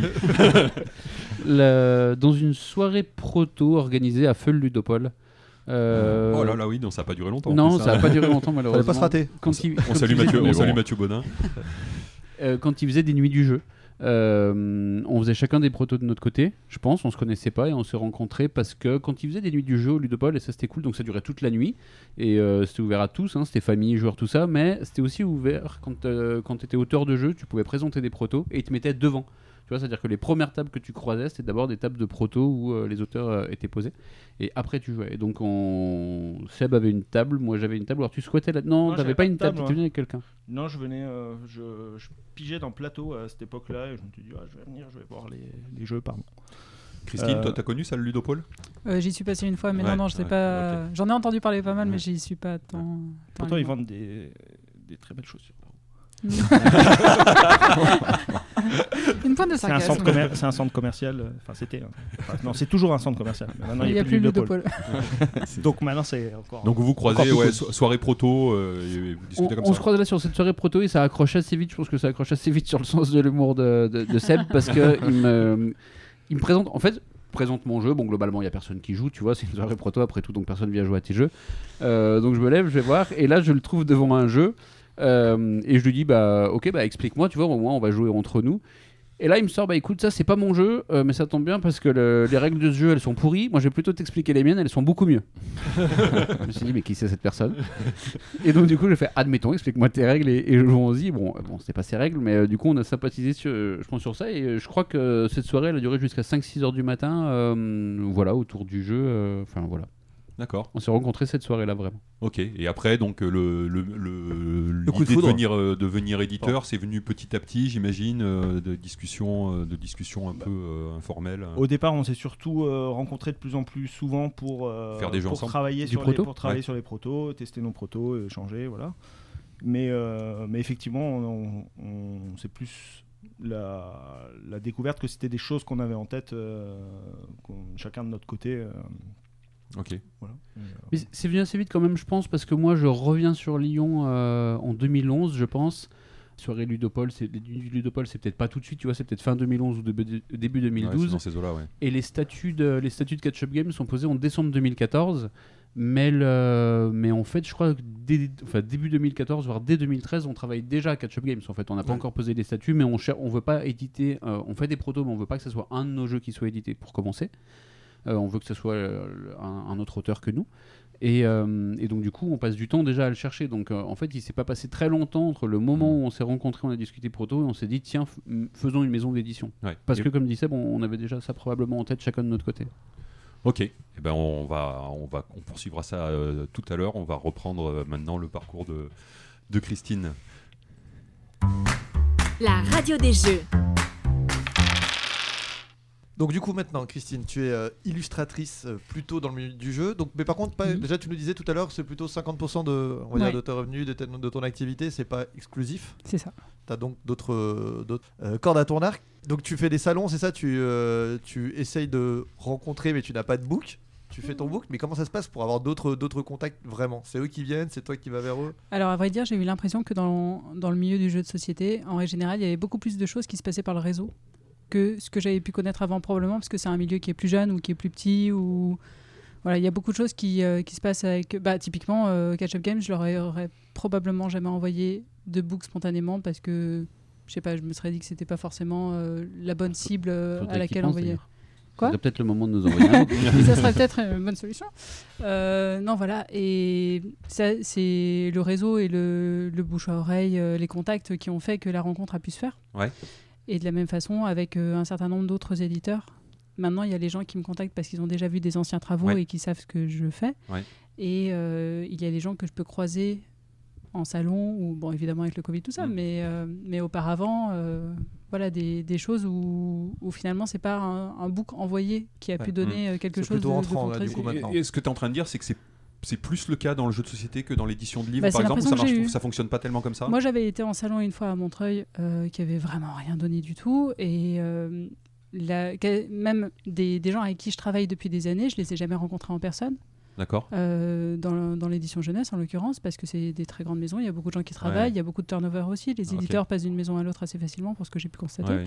Donc euh, finalement, c'est ouais, j'ai l'impression que, que le lien il est beaucoup plus facile et et au-delà de ça, je suis vraiment nulle à chier pour euh, pour euh, me présenter pour des marchés tout ça. C'est vraiment pas naturel et le, le fait de passer une soirée avec quelqu'un, on a bien rigolé et puis bon, ouais, je t'avais dit que je t'enverrais un book, je le fais. Bah, finalement, c'est beaucoup plus simple pour moi à appréhender que euh, que la perspective Avec de des gens que tu connais déjà ou tu as déjà Voilà, en contact, bien sûr, évidemment. Ouais, évidemment. l'édition jeunesse, euh, l'édition en général, c'est méga snob quoi. Enfin, faut, enfin, tu rencontres que des gens qui, C'est toi qui des le fois, ils connaissent pas, ils connaissent pas du tout de quoi ils parlent en plus. Enfin voilà, Ouais, il y a plein de. Et et il y a des avantages à travailler dans le milieu du, du jeu de société par rapport à bah, typiquement à ce que tu as pu faire euh, autrement. euh, non, mais euh, ça peut être financier, ça peut être de, de manière de travailler, ça peut être d'ouverture d'esprit, de- d'intérêt, de, de je sais pas. Hum, Tu y trouves ton compte, quoi? Évidemment, J'imagine. j'y trouve mon compte, sinon j'y resterai pas. J'imagine. Mais euh, moi, ce que j'aime bien, c'est aussi la diversité. Euh, d'avoir certains projets qui vont être plus euh, balisés avec euh, des choses que j'ai déjà faites ou reprendre des trucs déjà faits, c'est reposant. Le fait d'avoir des projets où il faut inventer plus ou moins un nouveau style ou avoir une proposition vraiment différente, c'est super stimulant. Et probablement que le fait d'alterner entre les uns et les autres et d'avoir une répartition, c'est aussi un bon équilibre. Pour moi, à la fois pour pas s'ennuyer et à la fois pour pas être dans cette recherche constante qui serait très fatigante aussi. D'accord. Hmm. Mais tu dis ça par opposition, typiquement au milieu du livre, où on te demande de refaire un peu toujours la même chose? Bah, par exemple, la collection que j'ai chez euh, Playback, qui est euh, une collection de. Playback, c'est un, modé- c'est un nom déposé. hein. C'est un nom déposé, mais, mais pas par vous. tu veux dire qu'on va avoir des problèmes en fait? Ils sont, un, ils sont un poil plus gros. C'est ça, et ça s'écrit pas tout à fait pareil. Ouais. Mais, euh, mais c'est une, une collection de, de livres activités autour de, de licornes qu'on habille avec des bijoux, de stickers, etc. Bah forcément, il faut respecter le style de la collection. J'ai vu, c'est très scintillant. C'est très scintillant, exactement. Ça plaît beaucoup à mes enfants. Voilà, et euh, ça, je, je fais bénéficier euh, Clément de- bonnes réductions. d'exemplaires d'auteur. Non, non, d'exemplaires de Ah ça. ouais, carrément. Mes Voilà. sont contents. Il y a des paillettes pa- partout dans sa piole. Ouais, là, on te demande effectivement de reproduire quoi. Bah là, on est sur, euh, Sur une collection, c'est un peu de- normal, bien sûr. Voilà, Ce que tu veux dire, c'est que du coup, par contre, t'as pas, vo- enfin, pas vocation pour l'instant ou l'envie pour l'instant d'être 100% illustratrice de jeux de société, d'avoir une petite part comme ça. euh, euh, Ça te va bien de garder un monde dans le, un Ça pied me- pardon dans le monde du livre? Ça me convient assez bien, mais en toute honnêteté, je- si, euh, si j'avais euh, des propositions au point de ne faire que du jeu, ça me dérangerait pas forcément. Probablement que c'est plus sain pour moi de conserver un pied dans chaque élément pour des raisons de sécurité, parce Bien que sûr. si ça s'arrête dans le jeu, il faut savoir Ouais. se retourner, etc. Mais au global, j'ai l'impression que ce que je fais pour le jeu est un peu plus stimulant pour moi quand même. D'accord. Ouais. Et est-ce que tu as une idée de pourquoi aujourd'hui les éditeurs de, de jeux de société viennent te chercher, toi? Qu'est-ce qu'ils viennent chercher euh, quand, quand ils contactent euh, Christine Alcoff Hmm. Euh, je pense qu'il y a quand même un peu une identité maintenant qui se Mhm. dégage un petit peu de ce que je peut, fais. on peut le dire, oui. Et euh, néanmoins, j'aime bien faire des, des choses un peu différentes. Typiquement, quand, quand Seb m'a proposé euh, de travailler sur Pharaon, c'était très différent par rapport à ce que j'avais fait ouais. pour eux et par rapport à ce que j'avais fait d'autres dans le jeu de société. Et c'était euh, hyper intéressant pour moi aussi de montrer une autre facette, de dire bah non, on peut aussi sortir des codes un petit peu et, et proposer quelque chose de différent. Donc j'imagine qu'il y a ça qui, euh, qui peut être un petit peu identifiable. Mais euh, j'ai l'impression que Paper Tales et euh, du coup ma présence dans, en tant qu'illustratrice dans le jeu de société arrivait à un moment où peut-être il y avait une petite envie de renouvellement par rapport à un style français euh, qui commençait à être installé. Et que ce style-là français, on va dire qu'il va être porté par un Nayad, euh, Biboun, etc., est- très, est très puissant et très efficace, mais que par rapport à la quantité de la production, c'est bien aussi de ne pas avoir que ça et d'avoir euh, des propositions variées euh, différentes aussi pour les joueurs. Ouais, et tu, tu représentes un peu ça, ouais, effectivement. Bah, je fais partie des Ouais. gens qui, euh, qui font ça, je pense. oui. Donc, parce que ton premier, le premier jeu que tu illustres, donc c'est Paper Tales. C'est ça. C'est en 2017 Oui. qu'il sort, donc j'imagine que tu commences, enfin tu travailles dessus 2016 ou 2017. Ouais. Et après ton second jeu, Ouais. c'est euh, Yokai, c'est ça? Non, c'est Shy Monsters. Ah, alors dis-nous, dis-nous oui. tout. Et ben c'est euh, Florent euh, Coraillé qui m'a qui m'a qui, les- qui est le gérant de Aux Éditions qui m'a contacté euh, bah, quelques mois après la, la sortie de Paper Tales pour me proposer euh, de travailler sur ce jeu Shy Monsters qui est un jeu de Sandro Dallaglio qui est un jeu euh, asymétrique de donjon pour deux joueurs. Donc c'est une proposition assez forte euh, aussi. Voilà. Purée, comme tu fais tellement bien les pitchs, il y a des auteurs et des éditeurs qui le font aussi pas, pas si bien. T'as vu ça? Bah j'ai essayé. hein. Je vois que c'est bossé, hein. c'est travailleur, on est des professionnels. voilà. Et, euh, et c'était un, un chouette petit jeu avec. euh, alors pour le coup, j'avais fait aussi toute la partie graphisme et je me suis rendu compte que, que mettre en page une règle de jeu, c'est très compliqué. Ouais. donc depuis, j'évite parce Ouais, que ça tu- prend beaucoup de temps. Tu fais, ouais, donc c'est c'est vrai que c'est une question qu'on peut poser aussi, mais tu fais euh, effectivement en partie illustration, donc ça, cette partie, c'est moins, c'est moins ton, c'est moins ton truc. Ouais. Les, typos, les typos, tout ça, aussi, c'est des choses sur lesquelles tu travailles, toi? Eh ben ça, ça dépend des fois. Euh, en général, j'aime bien faire le titrage ou faire des éléments Ça iconographiques euh, bah, de la même pers- façon que dans Pharaon. Et euh, les, les icônes, je considère que ça fait assez rapidement partie du jeu et euh, de la cohérence de jeu, donc euh, j'aime bien les faire. Après, tout ce qui est mise en page de règles, tout ce qui est hum, euh, d'autres boîtes ou les éléments comme ça, où ça va être plus euh, des supports de communication Ouais. aussi, euh, je préfère le, laisser l'éditeur s'en Ouais. occuper ou faire appel à un graphiste. Ok. Voilà. Et donc là, après, derrière, Yokai après? Euh, je crois. Euh, honnêtement, je m'y perds un petit peu dans Ouais, le. parce que dans tu- le- en dans fait, des sorties. Je Ouais, voudrais revenir sur, sur Paper Tales euh, parce qu'on a des, on a des questions de- Oui, ah bah oui, d'auditeurs. Donc du coup, je voudrais avant, avant d'aller trop vite, euh, parce Oui, bah, déjà parce que plein de c'est un- jeu, un jeu que vous avez en commun tous les, tous les trois, bien sûr. Oui. Euh, alors là, c'est plutôt, allez, on va le faire tra- transverse. hein. Comment s'est passé le choix de, de les choix de ce, de ce type d'illustration? Enfin, c'est un choix marqué. On nous dit, c'est un choix qui pourrait pas prendre, qui pourrait ne pas plaire à tout le monde et donc une prise de risque. Euh, Est-ce que c'était une volonté? Est-ce que vous avez dit on va être euh, Est-ce que ça peut faire parler du bien ou en mal Et dans tous les cas, peut-être toute publicité est bonne à prendre? Comment vous avez vécu ce, ce choix graphique très fort, euh, effectivement, euh, de Paper Tales? Comment on l'a vécu? Le- Ah ouais, une C'était une volonté, c'était une Clem, volonté de votre part, clairement. ce que- euh, oui, c'est une volonté de notre part. Le- il y avait déjà ce, ce- ce dont Seb a parlé euh, tout à l'heure, qui était nous, on était un petit éditeur. Euh, il y avait, je crois, 42 illustrations de personnages à faire, plus les bâtiments, Mm. euh, plus la couve, etc. Et donc, du coup, il y avait ce, ce- ce questionnement de dire euh, il faut payer les- l'illustrateur correctement, mais il va y avoir beaucoup, donc faut, faut... Pas trop quand même. Bah non, mais il faut que ça soit cohérent par rapport au travail passé. Bon, je pense qu'au final, ça n'a pas été le cas. Mais, mais l'idée, et c'est Ouais. ce qui était l'idée soufflée par Christine quand on y avait joué chez moi, c'était de dire bah, il faut trouver un style où, une fois que le travail pour trouver ce style est, est fait, euh, l'exécution est relativement rapide de telle manière que tu passes pas trois jours sur chaque illustration. Tu vois, Mhm. sinon, tu vas pas t'en sortir au niveau du tarif. Ouais. Et c'est Christine qui avait parlé euh, de ça. Et au final, avant même qu'on soit tous OK sur le fait que ce soit Christine qui fasse euh, les illustrations, et après, c'est avec Seb, on s'est dit, bah, comme on en a déjà discuté avec Christine et que- qu'elle nous a un peu calé là-dessus, alors, euh, alors voyons ce- si ça l'intéresse, proposons, proposons-lui de trouver ce style ensemble. Et Ah oui, donc c'est très fort ce que, ce que tu dis. hein. C'est que en gros, c'est d'avoir un, un c'est une style contrainte extré- économique. un style extrêmement marqué Mm. qui permet, une fois qu'il est validé, de savoir ce que vous voulez. euh, donc parce que c'est très très marqué, et peut-être d'aller plus vite ensuite. c'est- pas parce que justement, parce que vous avez euh, trouvé euh, C'est pas que c'est le marqué, cadre que pas- vous voulez. c'est pas que marqué, c'est pas que c'est marqué, que facile à reproduire. Voilà, un peu, un peu rapide à exécuter entre guillemets sans vouloir, dé- sans Un cadre- un travail. cadre, un procédé qui est- technique ouais, qui, C'est qui une soit- rationalisation. On, on voit qu'on a tant de budget, qu'on a tant de temps, ça prend tant de budget de réaliser ça. Euh, ben, on adapte euh, le, le temps de travail et donc euh, la définition ou la technique employée de façon à ce Ouais. que ça passe. Quoi. Et alors, qu'est-ce qui permet de simplifier là sur cette technique pour, pour des béotiens, pour des béotiens comme nous? Hum, de, de simplifier. Bah, par exemple, c'est une technique où euh, je joue beaucoup avec des, des aplats de papier et euh, des, des pinceaux euh, Photoshop qui. Ouais, c'est que du numérique. oui, hein, c'est du ouais. numérique. Ouais. Des, des pinceaux Photoshop qui vont reproduire des textures de papier, mais on passe pas par une technique de modeler qui va avoir des ombres, des lumières, etc. Ce qui, moi, me prendrait beaucoup plus de temps. J'imagine que d'autres illustrateurs qui travaillent différemment, ça serait pas pareil. Mais, euh, mais voilà, c'est quelque chose que j'aurais pas pu faire dans, dans, le, dans le budget du tout, alors que là, en, en assemblant ces, euh, ces calques, finalement, effectivement, on a mis pas mal de temps à trouver le style et pas mal d'essais, et ça a été un petit peu long, et c'est vraiment quelque chose qu'on a construit avec Seb pour le coup et qui m'a fait beaucoup avancer.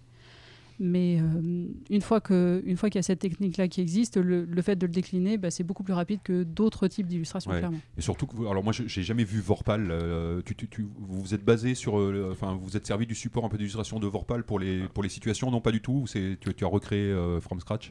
Marginalement, c'est-à-dire Ouais. qu'il y a certaines cartes où euh, on a fait des petits clins d'œil, etc. Ouais. Mais au global, c'est euh, ouais, quasiment tout différent.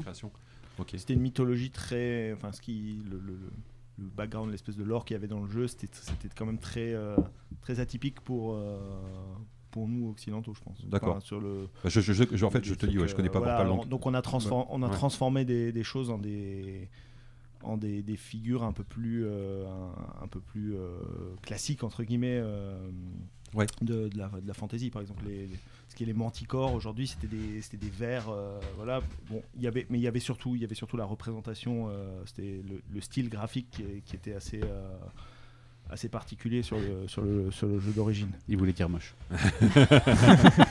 Donc vous bossez, donc vous bossez sur les cartes. Tu arrives à trouver ce style, à décliner toutes les cartes, et du coup la couverture, parce que je pense que c'est la, je pense que c'est peut-être les, les- les gens, on a peut-être plus parlé. euh, Moi, je me souviens de l'arrivée de cette couverture où, Hmm. où moi effectivement ça m'a énormément parlé. Je me suis dit mais pourquoi les jeux ils sont pas tous comme ça en fait? Parce que comme tu dis, il y a quand même une production.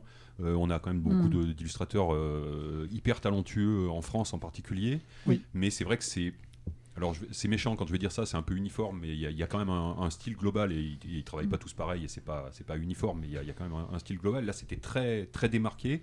C'est la boîte, elle vient après? Elle vient après Parce que et oui, c'est vrai que ça a été il- beaucoup de, de réflexion. hein. Cette boîte, euh, c'est pas arrivé tout de suite comme ça et C'était assez galère. on ouais. a sorti les rames. hein. Parce Ouais. que, Ouais. Au départ, on a le réflexe d'aller vers des choses justement justement qu'on connaît en fait, de se dire, de se dire euh, de- bah, quelque chose qui était moins graphique, de se dire tiens on va composer une scène avec des avec des éléments euh, du jeu, mais on se rend compte qu'une image euh, qui doit avoir de couve, qui doit avoir du dynamisme et tout ça, ça se prêtait pas forcément hyper euh, hyper euh, bien à ce à ce style. Enfin, en tout cas, le, ce style ne, ne mettait pas hyper bien. en- Enfin, c'était pas la force de ce style quoi. Mm.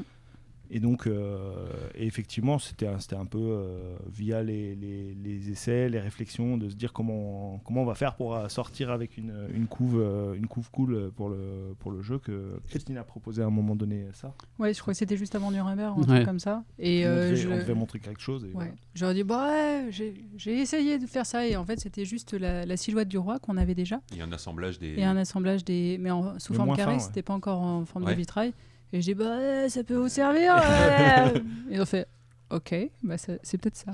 Ouais. C'est Mm. peut-être là le, le truc. Et donc concrètement, euh, pour des béotiens, euh, la validation d'une couverture de jeu, d'une d'une couve, ouais, c'est- comment ça se passe en fait concrètement? Tu fais des propositions, donc il y a un cahier, vous avez peut-être une idée, ou tu fais des propos- et après l'illustrateur euh, fait des propositions qui vont dans cette idée. Ça peut être on recommence à zéro, ou alors tu fais tout de Mm. suite deux trois propositions. Enfin, je- j'entends bien dépend qui sont pas fois. définitives, hein, mais Ouais. qui sont euh, deux trois. euh, Ça dépend des fois et ça dépend de à quel point le projet est circonscrit sur quelque chose de précis. Des fois, il y a une évidence euh, sur bah, la couverture, ça va être ça. Mais même sur Pharaon, on a eu pas mal de, Ouais, de, de de petits détours, de ouais. va-et-vient, et ça a été un petit peu euh, des retours en arrière aussi. Mm. Euh, mais en général, on commence par des croquis. On va voir en croquis ce qui fonctionne plus ou moins, et dans un deuxième temps, on passe euh, soit à la mise en couleur, soit à la création euh, concrète du design. Et du coup, en, en semaine, Oui. euh, une boîte, ou en jour, ou en semaine euh, de- d'échange, Ouais. j'entends bien que c'est pas 24-24 qu'on travaille, enfin, ou même 8 heures par jour qu'on travaille sur une boîte, mais euh, en semaine, ça se passe, ça met, on met combien de temps pour valider une boîte de jeu en fait? Ça dépend des boîtes. Je Mm. pense que c'est trop varié pour pouvoir le dire. Qu'est-ce que vous en pensez, vous? Suis d'accord avec toi. Ouais. non mais ça, ça veut dire quoi? Ça veut dire de, ça, ça, peut prendre six mois. Non, Ouais. ça prend pas six mois. Ça peut, être mais, trois, euh, mais ça peut être trois semaines, un mois à se dire Ouais. euh, entre le premier, la première idée, on pourrait faire ça comme ça. Je vais faire un crayonné rapide et puis euh, et avant qu'on ait fini l'illustration jusqu'à la dernière euh, Moi, seconde. je pense que ça peut passe- aller jusqu'à genre deux mois, quoi. D'accord. Donc c'est un vrai, il y a un vrai long temps de travail parce que évidemment c'est central, euh, c'est la première chose qu'on voit Mm. quand on va. Puis acheter un surtout jeu. que l'impression que j'ai, c'est que les, les éditeurs ou les clients aiment bien quand même consulter pour, euh, pour les boîtes, pour leurs retours, distributeurs, sûr. euh, leur réseau, etc., y compris leur réseau de joueurs. Nous, on les montre à des boutiques qu'on connaît, par exemple, Voilà. pour avoir leur avis. On regarde comment ça peut Mm. ressortir. C'est hyper important maintenant, le- le- quand tu vois le nombre de jeux qu'il y a. Et, et Et sur, l'auteur sur Paper Tales, direct, euh, typiquement, là, Paper Tales qui est une, une couve du coup assez, assez spéciale, quoi. Il y a, il y a pas, ça, ça, ça pas irrite si on pas trop le poil en disant euh, à c'est. l'époque. Ouais, Pas sûr, non. ouais, vous, Euh, marquez, vous montez peut-être pas trop. non, mais il y, a- il y a quand même eu une espèce d'évidence. Je, je crois qu'il y avait déjà ce- cette idée de la silhouette Oui. et on essayait de mettre un dessin derrière. Oui. Et en fait, il y avait un dessin à un moment, c'est un dessin de montagne, enfin une épée. Je crois qu'il y a eu un Mm. moment, ça marchait jamais. Et quand il y a eu ce truc de, que Christine nous a, nous a fait un peu à la va-vite comme ça pour Nuremberg et que nous on a collé sur la boîte, tu vois, même si c'était pas carré, on s'est dit, ah, il- il- on s'est dit, ah, là il y a- quand même de l'idée. Et après c'était un entre guillemets retravail de dire bah tiens on va pas faire des carrés, on va faire des formes qui vont être un peu plus biscornues. Plus de formes. Cassine ici avec, un, des filets entre les images ou pas de filets. Enfin, mais ça a été assez évident en fait. À partir du moment où on a, on a vu cette couve, on s'est dit c'est la bonne direction, on va l'améliorer. Et quand on l'a vu, on a dit ok, c'est ça, Et du coup, ok, ouais. je pense. hein. Et je voudrais ça ton avis, euh, Christine, sur euh, c'est un truc dont on n'a jamais vraiment parlé, euh, en tout cas autour de, de ces micros. C'est Ouais. on parle souvent de la couve, donc euh, celle qu'on voit, et puis il y a les côtés. Je sais pas comment ça, je sais même pas comment ça s'appelle, les Mhm. côtés Les de la boîte, Les tranches, ouais. les tranches. Merci. Euh, c'est c'est compliqué, enfin parce que du coup, il faut que souvent que ça se ça se marie bien. Oui. Et en même temps, il y a pas mal d'informations souvent qui sont qui sont inscrites, bah, le nombre de joueurs, etc. Euh, c'est compliqué ça à faire ou, ou pas du tout? Une fois qu'on a le, une fois Euh. qu'on a le, le- la couve de base, après c'est une déclinaison qui est automatique quasiment. Il y, a des, il y a des fois où c'est où c'est pensé conjointement. Euh, Il y a des concepts qui se prêtent à, à- à concevoir les tranches en même temps. Moi, il y a certains jeux sur lesquels je n'ai pas fait les tranches en fonction de la demande de l'éditeur. Par exemple, sur Baron Vaudou, c'était en interne où le, le graphiste s'est occupé des tranches. Mais en règle générale, c'est quand même le, le facing qui, euh, qui prévaut et, et qui a le plus d'importance et une simple déclinaison en quelque sorte qui va, qui va advenir sur les tranches. Je suis surpris que par contre, tu vois que des fois, ce soit pas euh, l'illustrateur qui, qui fasse également euh, la tranche. Mm, mm. C'est que ça on s'adapte. hein. oui, oui, oui, on, fait- on- on respecte. Et du coup, tu fais. euh, donc, sur les cartes, en général, c'est toi qui les fais également. Et tu disais peut-être les règles, ça va dépendre. Enfin, l'illustra- les illustrations sur les règles, ça peut dépendre finalement euh, s'il y a un graphiste qui est présent ou pas. Non, c'est Oui. pas les, ouais, Mais pas il y a les des- illustrations, c'est plutôt les mises en page, tu disais que Pas les pas mises en envie de page. Oui, ouais, oui, plutôt. c'est bah, par exemple sur les cartes, euh, je m'occupe euh, souvent de créer un template et après c'est l'éditeur qui va décliner, qui va faire les mises en page, etc. Euh, l'éditeur ou un graphiste. Et euh, par exemple sur Papertage, c'était un graphiste en externe qui s'était occupé de cette partie-là. Moi, j'avais pas, j'avais pas fait, mais maintenant c'est le cas euh, sur sur quasiment tous les jeux que je fais. Et la distinction entre illustration et iconographie Ouais, et que- ça dépend des jeux Ouais. aussi et des besoins. Mais c'est pour ça que, que je dis que ça dépend des fois et que ça m'arrive de le faire ou non en fonction des cas. C'est qu'il y a des jeux où la distinction est plus forte, mais par exemple sur Pharaon, ça n'a aucun sens de faire la distinction entre l'illustration et le graphisme. Mhm.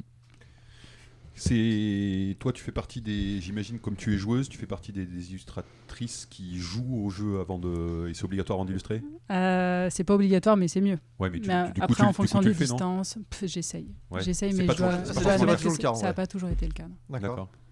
Et Ouais. c'est c'est quand même un plus? C'est un plus, ouais. Ouais. Bah pour sentir l'énergie du jeu, de toute façon, oui. Quand même, même on l'aurait compris intellectuellement parce qu'on a lu les règles et qu'on voit où ça va et quel est le public et tout ça. C'est quand même mieux d'y, c'est quand même mieux d'y jouer.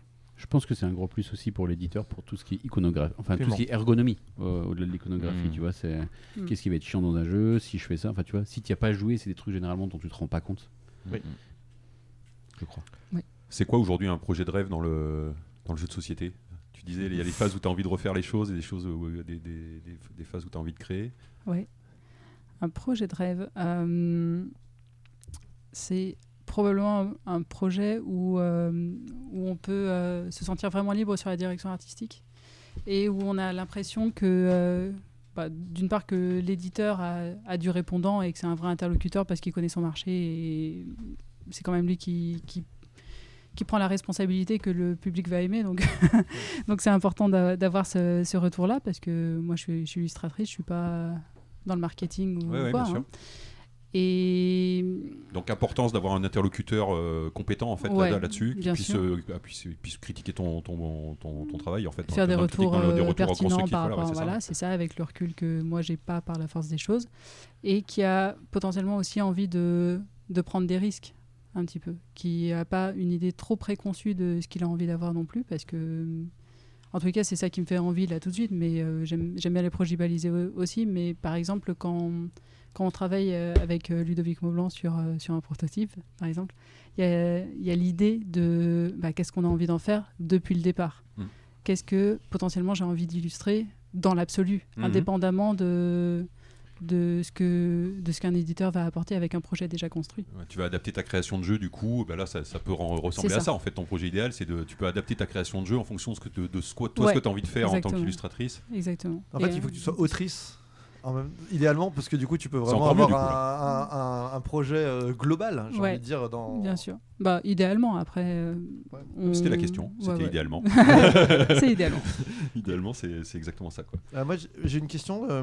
On semble qu- il semble que la parité soit, on va dire, plus respectée chez les illustratrices. Il y a plus, il y a une, une certaine, j'ai l'impression, j'ai l'impression, hein, d'une certaine Mhm. parité euh, dans le monde du jeu entre illus- illustratrices, donc hommes et femmes, Oui. et qui est, c'est moins le cas. euh, et j'ai l'impression aussi entre les auteurs et les autrices. Ah bah, Mhm. c'est pas que c'est moins le cas, c'est 10-90. Ouais, ouais, c'est, euh, c'est carrément moins le cas. Ouais.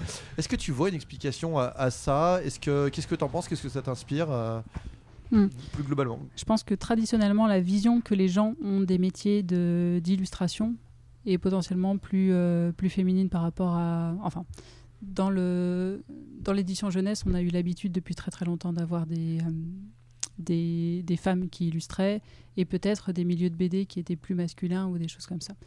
Euh, je connais assez mal ces milieux, donc j'aurais du mal à faire des, euh, des généralités dessus. Mais j'ai l'impression que dans le, pour l'illustration de jeux, on a eu quelque chose d'assez masculin pendant assez longtemps. Oui.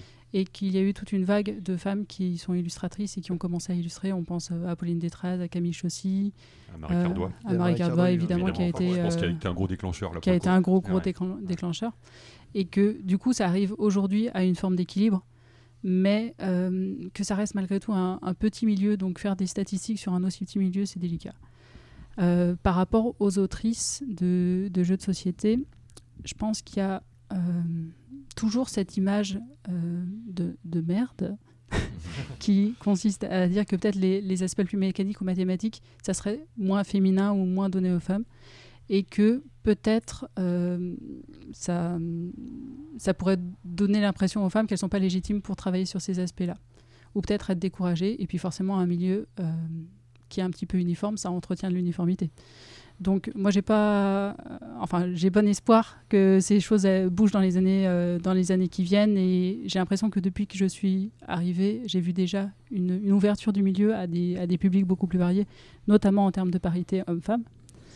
Euh, par rapport euh, aux personnes racisées, c'est encore une autre question parce que euh, c'est un milieu qui reste, C'est- c'est compliqué, pour ce que j'en ouais. vois, très, très blanc. En France, en tout cas, euh, oui, c'est Ouais. c'est même ouais, c'est archi blanc. ouais. Voilà, donc euh, il y a encore pas mal à faire, mais notamment pour apporter au plus de public possible euh, les jeux de société. Mais, euh, mais j'ai l'impression qu'en termes de parité, ça va plutôt dans le bon sens. Et j'espère que le public étant de plus en plus mixte, euh, ça se retranscrira en création de jeux également. Et tu, tu Clément. sens, tu sens des bar- pardon, tu, tu sens des barrières là-dessus? Personnellement, non, moi Non. j'ai jamais eu à en subir.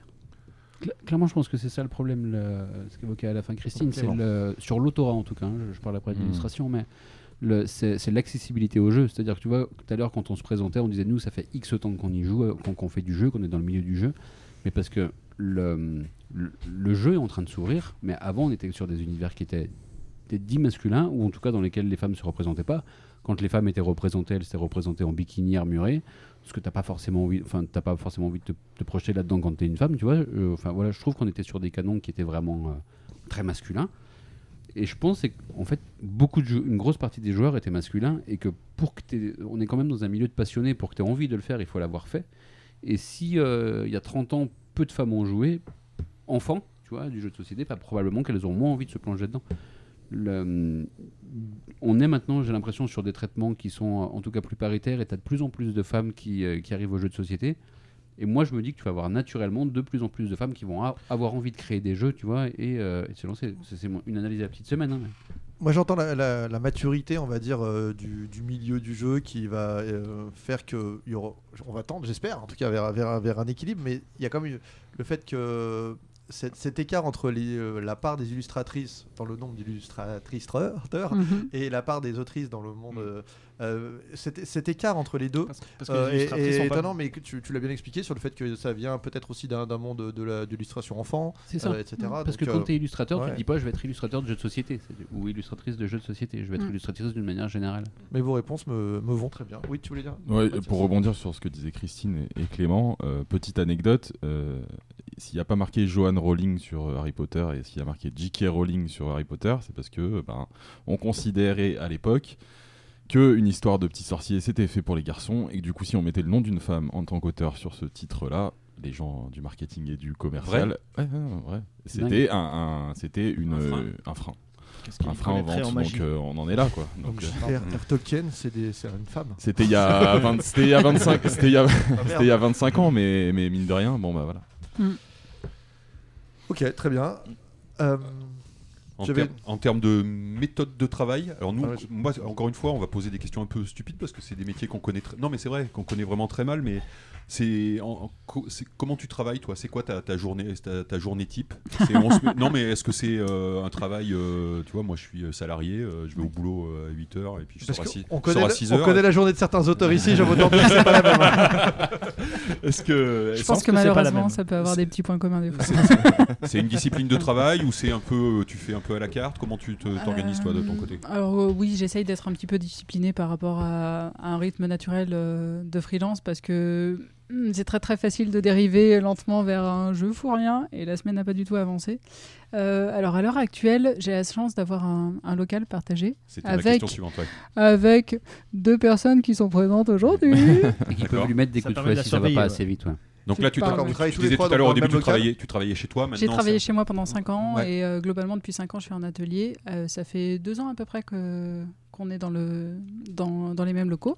Vous êtes que tous les trois ou il y a d'autres personnes Non, il y a d'autres personnes. qui, On qui est font, qui travaillent dans le jeu aussi six, je crois. Euh, tout à fait. Voilà. on peut, sa- on peut savoir qui Non, on Est-ce peut que, vous voulez... savoir. Est-ce que vous voulez savoir qui Ils veulent garder leur identité. Mais nous, on veut savoir. oh. Alors, il y, a il y a Mathieu Bonin, le, très connu Mathieu. Bonin, qui était au Mathieu Bonin. chez Yellow, qui travaille pour Diced, euh, voilà, qui, qui est dans le milieu du jeu de société depuis longtemps. Euh, on a également depuis peu Bertrand Arpino, euh, qui est l'éditeur de Banquise, Banquise. qui s'occupe de Lifestyle France, Oui. Et qui partage sa place avec Mathieu Rivero euh, de Ludovox, De mais Ludovox, aussi qui a, qui a d'autres casquettes euh, dans l'édition. Mhm. Et puis, euh, on a la dernière place, euh, c'est pour les patrons du Shrub, pour les gérants du Shrub, parce qu'on est dans un. En fait, on est hébergé dans un bureau qui fait partie d'un café-jeu qui s'appelle le Shrubbery à Lyon. En fait, ils ont un. À Villeurbanne, un- à À Villeurbanne, Villeurbanne. pardon. ne fâchons personne. Lasvel, tout ça. Le- Petite grande ville au, au nord de Lyon. C'est ça. Ils ont euh, dans leur bar en fait il y a un terrain, il y avait une dépendance qui, où dans laquelle il y avait assez de place pour mettre plusieurs personnes qui travaillent et eux se disaient bah voilà on aimerait bien qu'il y ait des gens du milieu du jeu donc ils nous sous cette partie là et, et ils ont leur bureau avec nous. Ah, c'est bien. Donc du coup, ça te fait un peu une. il y a- parce que pour Ouais, continuer, voilà, c'est une discipline de bureau. Je vais, je suis plus chez moi, je me ça, déplace. Exactement. Et le matin, je vais travailler. Donc, euh, quand je suis là-bas, bah, j'ai envie de travailler. Et quand je rentre chez moi, j'ai beaucoup moins envie de travailler. et c'est le bon moment pour faire autre chose. Quoi. D'accord. Alors qu'avant, ça avait quand même tendance à empiéter un petit peu tout le temps et à des horaires pas forcément très efficaces et tout ça. Tout ça. Petite Ça- pensée Ça au marche pareillement pour vous Ça m'a. Alors je voulais juste faire un, un petit aparté sur le fait que euh, Christine est trop sérieuse, elle ne joue jamais à nos protos. J'avais dit que je- j'avais dit que je le dirais. C'est vrai qu'il a dit qu'il le dirait. on- pour nous c'est pratique parce qu'on a souvent les gens du bureau qui peuvent jouer à nos protos sauf Christine. Parce qu'elle- Jamais qu'elle joué. dit, Elle, elle elle dit- j'ai du travail. Voilà, elle travaille trop. Elle- Elle J'ai pas que ça à foutre, les gars. Elle préfère dessiner. Donc petite pensée pour tous ces gens qui ont appris à travailler à la maison depuis un an et demi et c'est pas toujours euh, simple. C'est même pas toujours si simple. euh, le télétravail reste un avantage, hein, mais Mm, mm. euh, travailler chez soi, Quand c'est choisi. voilà, c'est ça. Télétravail n'est pas travailler à la maison imposé. Donc ça, c'est un truc où vous trouvez tous vos comptes là, d'avoir un atelier par rapport à travailler, euh, à travailler en solitaire, euh, que des Carrément. avantages? Carrément. Euh, bah, car- alors, le, je je parle pour moi. Le, Clément. C'est pas, c'est pas juste d'être dans un endroit où les gens travaillent et donc du coup on se motive à dire ah, j'ai pas très envie mais du coup il y a des gens qui Déjà, font ça, c'est bien. Ah, puis la Déjà, rupture. ça, c'est bien. T'as la rupture. Mais pour moi, tu as aussi le fait qu'on en profite, tu vois. euh, Christine, elle est illustratrice, et donc du coup, nous, quand on a des rapports avec des illustrateurs, bah, c'est pratique d'avoir un illustrateur en disant bah, est-ce que ça, ça se fait? Est-ce que ça, ça se dit? Tu vois, comment je réagis? Ce genre de choses. C'est pratique quand tu as quelqu'un comme Mathieu Bonin qui a fait beaucoup de com, euh, de dire ah bah tiens, en termes de com, on se posait la question si ça, ça se fait. C'est pratique aussi quand tu as un autre éditeur et que tu échanges de bonnes pratiques en, en- en termes d'éditeur, et du coup, qu'on soit tous dans le milieu du jeu, mais qu'on ait des casquettes différentes, c'est Ouais. très une, riche. c'est une richesse. ouais. L'émulation, elle, est- elle, elle doit être folle. ouais. C'est ça, et c'est beaucoup plus riche que ce que moi je pensais quand on a lancé le projet. Au Ouais. début, je m'étais dit, ah, ça va être cool, on va être tous du milieu du jeu, mais en fait, non, c'est hyper pratique. On espère qu'on qu'on- qu'on- qu'on rend ce service-là aux autres Oui, qui nous Bah, entourent. moi, de toute façon, pour, euh, pour ma connaissance de la chaîne du jeu, évidemment, la façon dont je les vois travailler et les différentes étapes qu'ils ont, etc., c'est hyper riche. C'est hyper riche, ouais, Ouais. forcément. Ouais, c'est dommage que les, les auteurs de jeux aient pas eu une idée un peu, un peu similaire parce que ça pourrait, ça pourrait fonctionner. Ludovic Maublanc, vient de me- qui est en face de moi, vient de me faire un doigt. Sur la, Et- sur la radio. Et je crois qu'il y a Théo Rivière aussi qui te fait un doigt. Ah, mais lui, il est derrière, je l'avais pas vu. Ouais, ok. Donc, l'atelier, super, euh, super euh, méthode. Moi, j'ai Euh, j'ai une question, moi, vas-y. alors qui a, qui a rien à voir, donc je te coupe, c'est super parfait. Tu vois. En plus, tu reviendras peut-être après l'atelier, tant, tant pis, mais j'ai une question. Est-ce qu'il y a un jeu que tu aurais aimé illustrer? Il y a un jeu que tu Ah ouais, as ça n'a vu vraiment rien à voir. Ah, non, non, non. Mais en fait, euh, en fait j'ai peur d'oublier après ma question parce que tu sais, moi, je, je commence à vieillir un peu. Je... Est-ce qu'il y, a- est-ce qu'il y a un jeu qui est sorti où tu te dis, j'aurais celui-là, je sais pas, j'avais joué au proto ou je sais pas quoi, ça m'aurait Mhm. vraiment plu de. euh, Sans jouer au proto d'ailleurs. Ou même sans, oui, oui, ou, ou pas, mais quelle que soit la, raison. Ah, c'est une bonne question. Mais euh, là, comme ça, en fait, il y en a plein où je me suis dit, oh, j'aurais aimé faire ça. Euh, Attends, aimer faire le résultat final ou aimer Les deux. pouvoir faire différemment parce que j'avais un une autre idée qui aurait pu être Ouais. intéressante aussi. Ah ouais, ouais. Non, mais euh, les, les deux, ça s'est produit, mais euh, certaines choses que je vois passer où je me suis dit, oh, bah, c'est trop, c'est trop mon truc, j'aurais aimé être la personne à l'origine de cette illustration et c'est trop cool. Un exemple. Tu peux un nous exemple. donner un exemple? Bah, par exemple, euh, Ice, j'avais beaucoup aimé euh, graphiquement. Euh, c'est, je crois que le Kickstarter vient de se finir ou un truc comme ça. Ah, euh, ouais, moi, voilà. euh. Tu nous as séché sur ce coup-là. Et euh, Waveland, qu'on avait, euh, qui pour le coup est sorti, et Oui, Longueur ça, je d'onde. Ah ouais, Euh, super. boîte Voilà superbe. l'illustration de Ouais. boîte euh, qui m'avait beaucoup marqué. Et je me suis dit, oh, mais j'aime trop les couleurs, j'aime trop l'idée. c'est trop ce que j'aurais aimé faire. Et pareil, euh, Visite Royale, la, Mhm. la réédition du Knizia, Ouais, ouais. Euh, qui est très très cool. Donc euh, voilà, ça c'est des, des choses où je me suis dit, il faut que tu réfléchisses à, à tes illustrations et que tu ailles plus loin, meuf. Alors, on peut peut-être citer quand même quelques. Enfin, les jeux que tu as illustrés, ou je sais pas s'ils sont tous si c'est exhaustif, mais ça peut être euh, intéressant. Il y avait ta page nocturne. Oui. Euh, D'un certain, du- de l'excellent Théo Rivière. exactement. Euh, donc, l'autre- les autres, on les a cités. Après, il y a eu Pharaon, Oui. donc chez Ketchup Games. Non, il y, a eu- il y a eu Yokai, on en a parlé, pas trop parlé de, de Yokai, peut-être Bah, c'était un, projet, laisse- c'était un projet intéressant. C'était un très chouette projet. Et Donc c'est- pour, ouais. euh, pour Banquise, pareil, même atelier, euh, Exactement. ça se fait Ah, comme ça la connaissance? Euh, non, euh, c'était en fait euh, Bertrand Arpino de, de Banquise est euh, assez, assez pote avec euh, Catch Up Game. Et ils ont tendance à se faire euh, souvent euh, tester les prototypes. Et c'était le cas avant qu'il y ait atelier commun. Euh, et donc, c'est à la base, bah, pour le coup, je crois que c'est quelqu'un avec qui j'avais envoyé un book à l'origine, qui avait fait. Quand euh, tu bossais à l'époque. à l'époque où je bossais, euh, qui m'avait proposé de faire un essai qui n'avait pas été concluant, mais suite à ça, en se recroisant, etc., je crois que c'était sur un trajet pour aller à Essen en caisse tous ensemble. Il y a toujours du temps pour discuter quand Exactement, on va à et où Bertrand m'avait dit ah, ça te dirait de tester un jeu que, que je viens de signer. Voilà, il se trouve que c'était Yokai et que le jeu en plus m'a beaucoup plu. Et voilà, on a fait, on a fait l'essai, ça a été conclu. Ouais, c'est du beau boulot en plus. Moi, j'ai- vraiment beaucoup aimé là, ces, ces petits fantômes. euh, Ouais, bah, c'est un jeu qui continue à, à me toucher. Ouais, ouais, non, mais c'est un, un beau, un beau et bon, et bon Mm. jeu qui, je pense, a plutôt bien fonctionné. Tout à fait. Voilà, Clairement, ouais. qui était, qui était vraiment un super, un, super truc. Donc, euh, ta page nocturne, c'est du, Du party game? Ouais, ouais, c'est du, par- c'est du party game. Peut-être un petit, petit boulot de- d'illustration là-dessus. Oh, quand moins même. Euh, non, non, parce qu'il y avait peu d'illustrations dans Yokai au final. C'était un. C'est vrai qu'il n'y a que les 5 Ouais. fantômes quasiment. Les, Puis les après, quatre les- et euh, les pas mal de cartes et d'éléments de graphisme Ouais. pour le coup. Sur ta page nocturne, il y avait, euh, il y avait quand même plus d'illustrations, mais euh, c'est vrai que c'est peut-être moins ce qu'on retient du jeu, on Oui, va oui, dire, oui, par rapport à l'expérience. Euh, On a eu donc Pharaon. Si tu, tu vas me dire si je dis des bêtises, si, si t'en vois d'autres. Pharaon, euh, Baron Vaudou, Tiny Riff, Magic Tree, Lucky Numbers. Il y a The Specialist. Ah, Euh, attends, tout à ouais. fait. Oh, On va pas tout, on va pas- Si, si, on va, on va les détailler tous, mais ouais. Bah, ceux qui sont sortis, Ouais, déjà. Vas-y, vas-y. euh, Tishu. Oui. Il vient juste de ressortir là. exactement. Tu as fait quoi dessus sur Tishu? Je, je, bah, j'ai commencer, fait, commencer euh, par la boîte mais carte. Boîte de Euh, cartes. euh, oui, oui, boîte cartes et globalement euh, tout, le, tout le matériel de jeu qui ne relève pas purement des éléments de graphisme. eu Block, Blockness et Gacha? Absolument. Correct, on est bon. Et j'en oublie parce que j'ai l'impression que. Y Non, en non, a d'autres, euh, là, là, On est bon, on est full. Là, vous avez cité Baron Vaudou. Ouais, Moi, oui. je l'avais fait. Et j'avais fait aussi un jeu euh, pour BioViva il y a quelques années qui s'appelait Supernat contre Maxi Burke. Ah, bah ça, je l'ai pas celui-là. Hmm. voilà. C'est de la GSA, ça. Non, pardon. Je- on n'a pas vu passer. voilà. Et donc là, c'était clairement orienté jeunesse, très différent dans le style. Ouais, Pharaon, du coup, c'est un jeu effectivement qui part dans une direction euh, graphique complètement différente de, de Paper Tales. Euh, Ouais.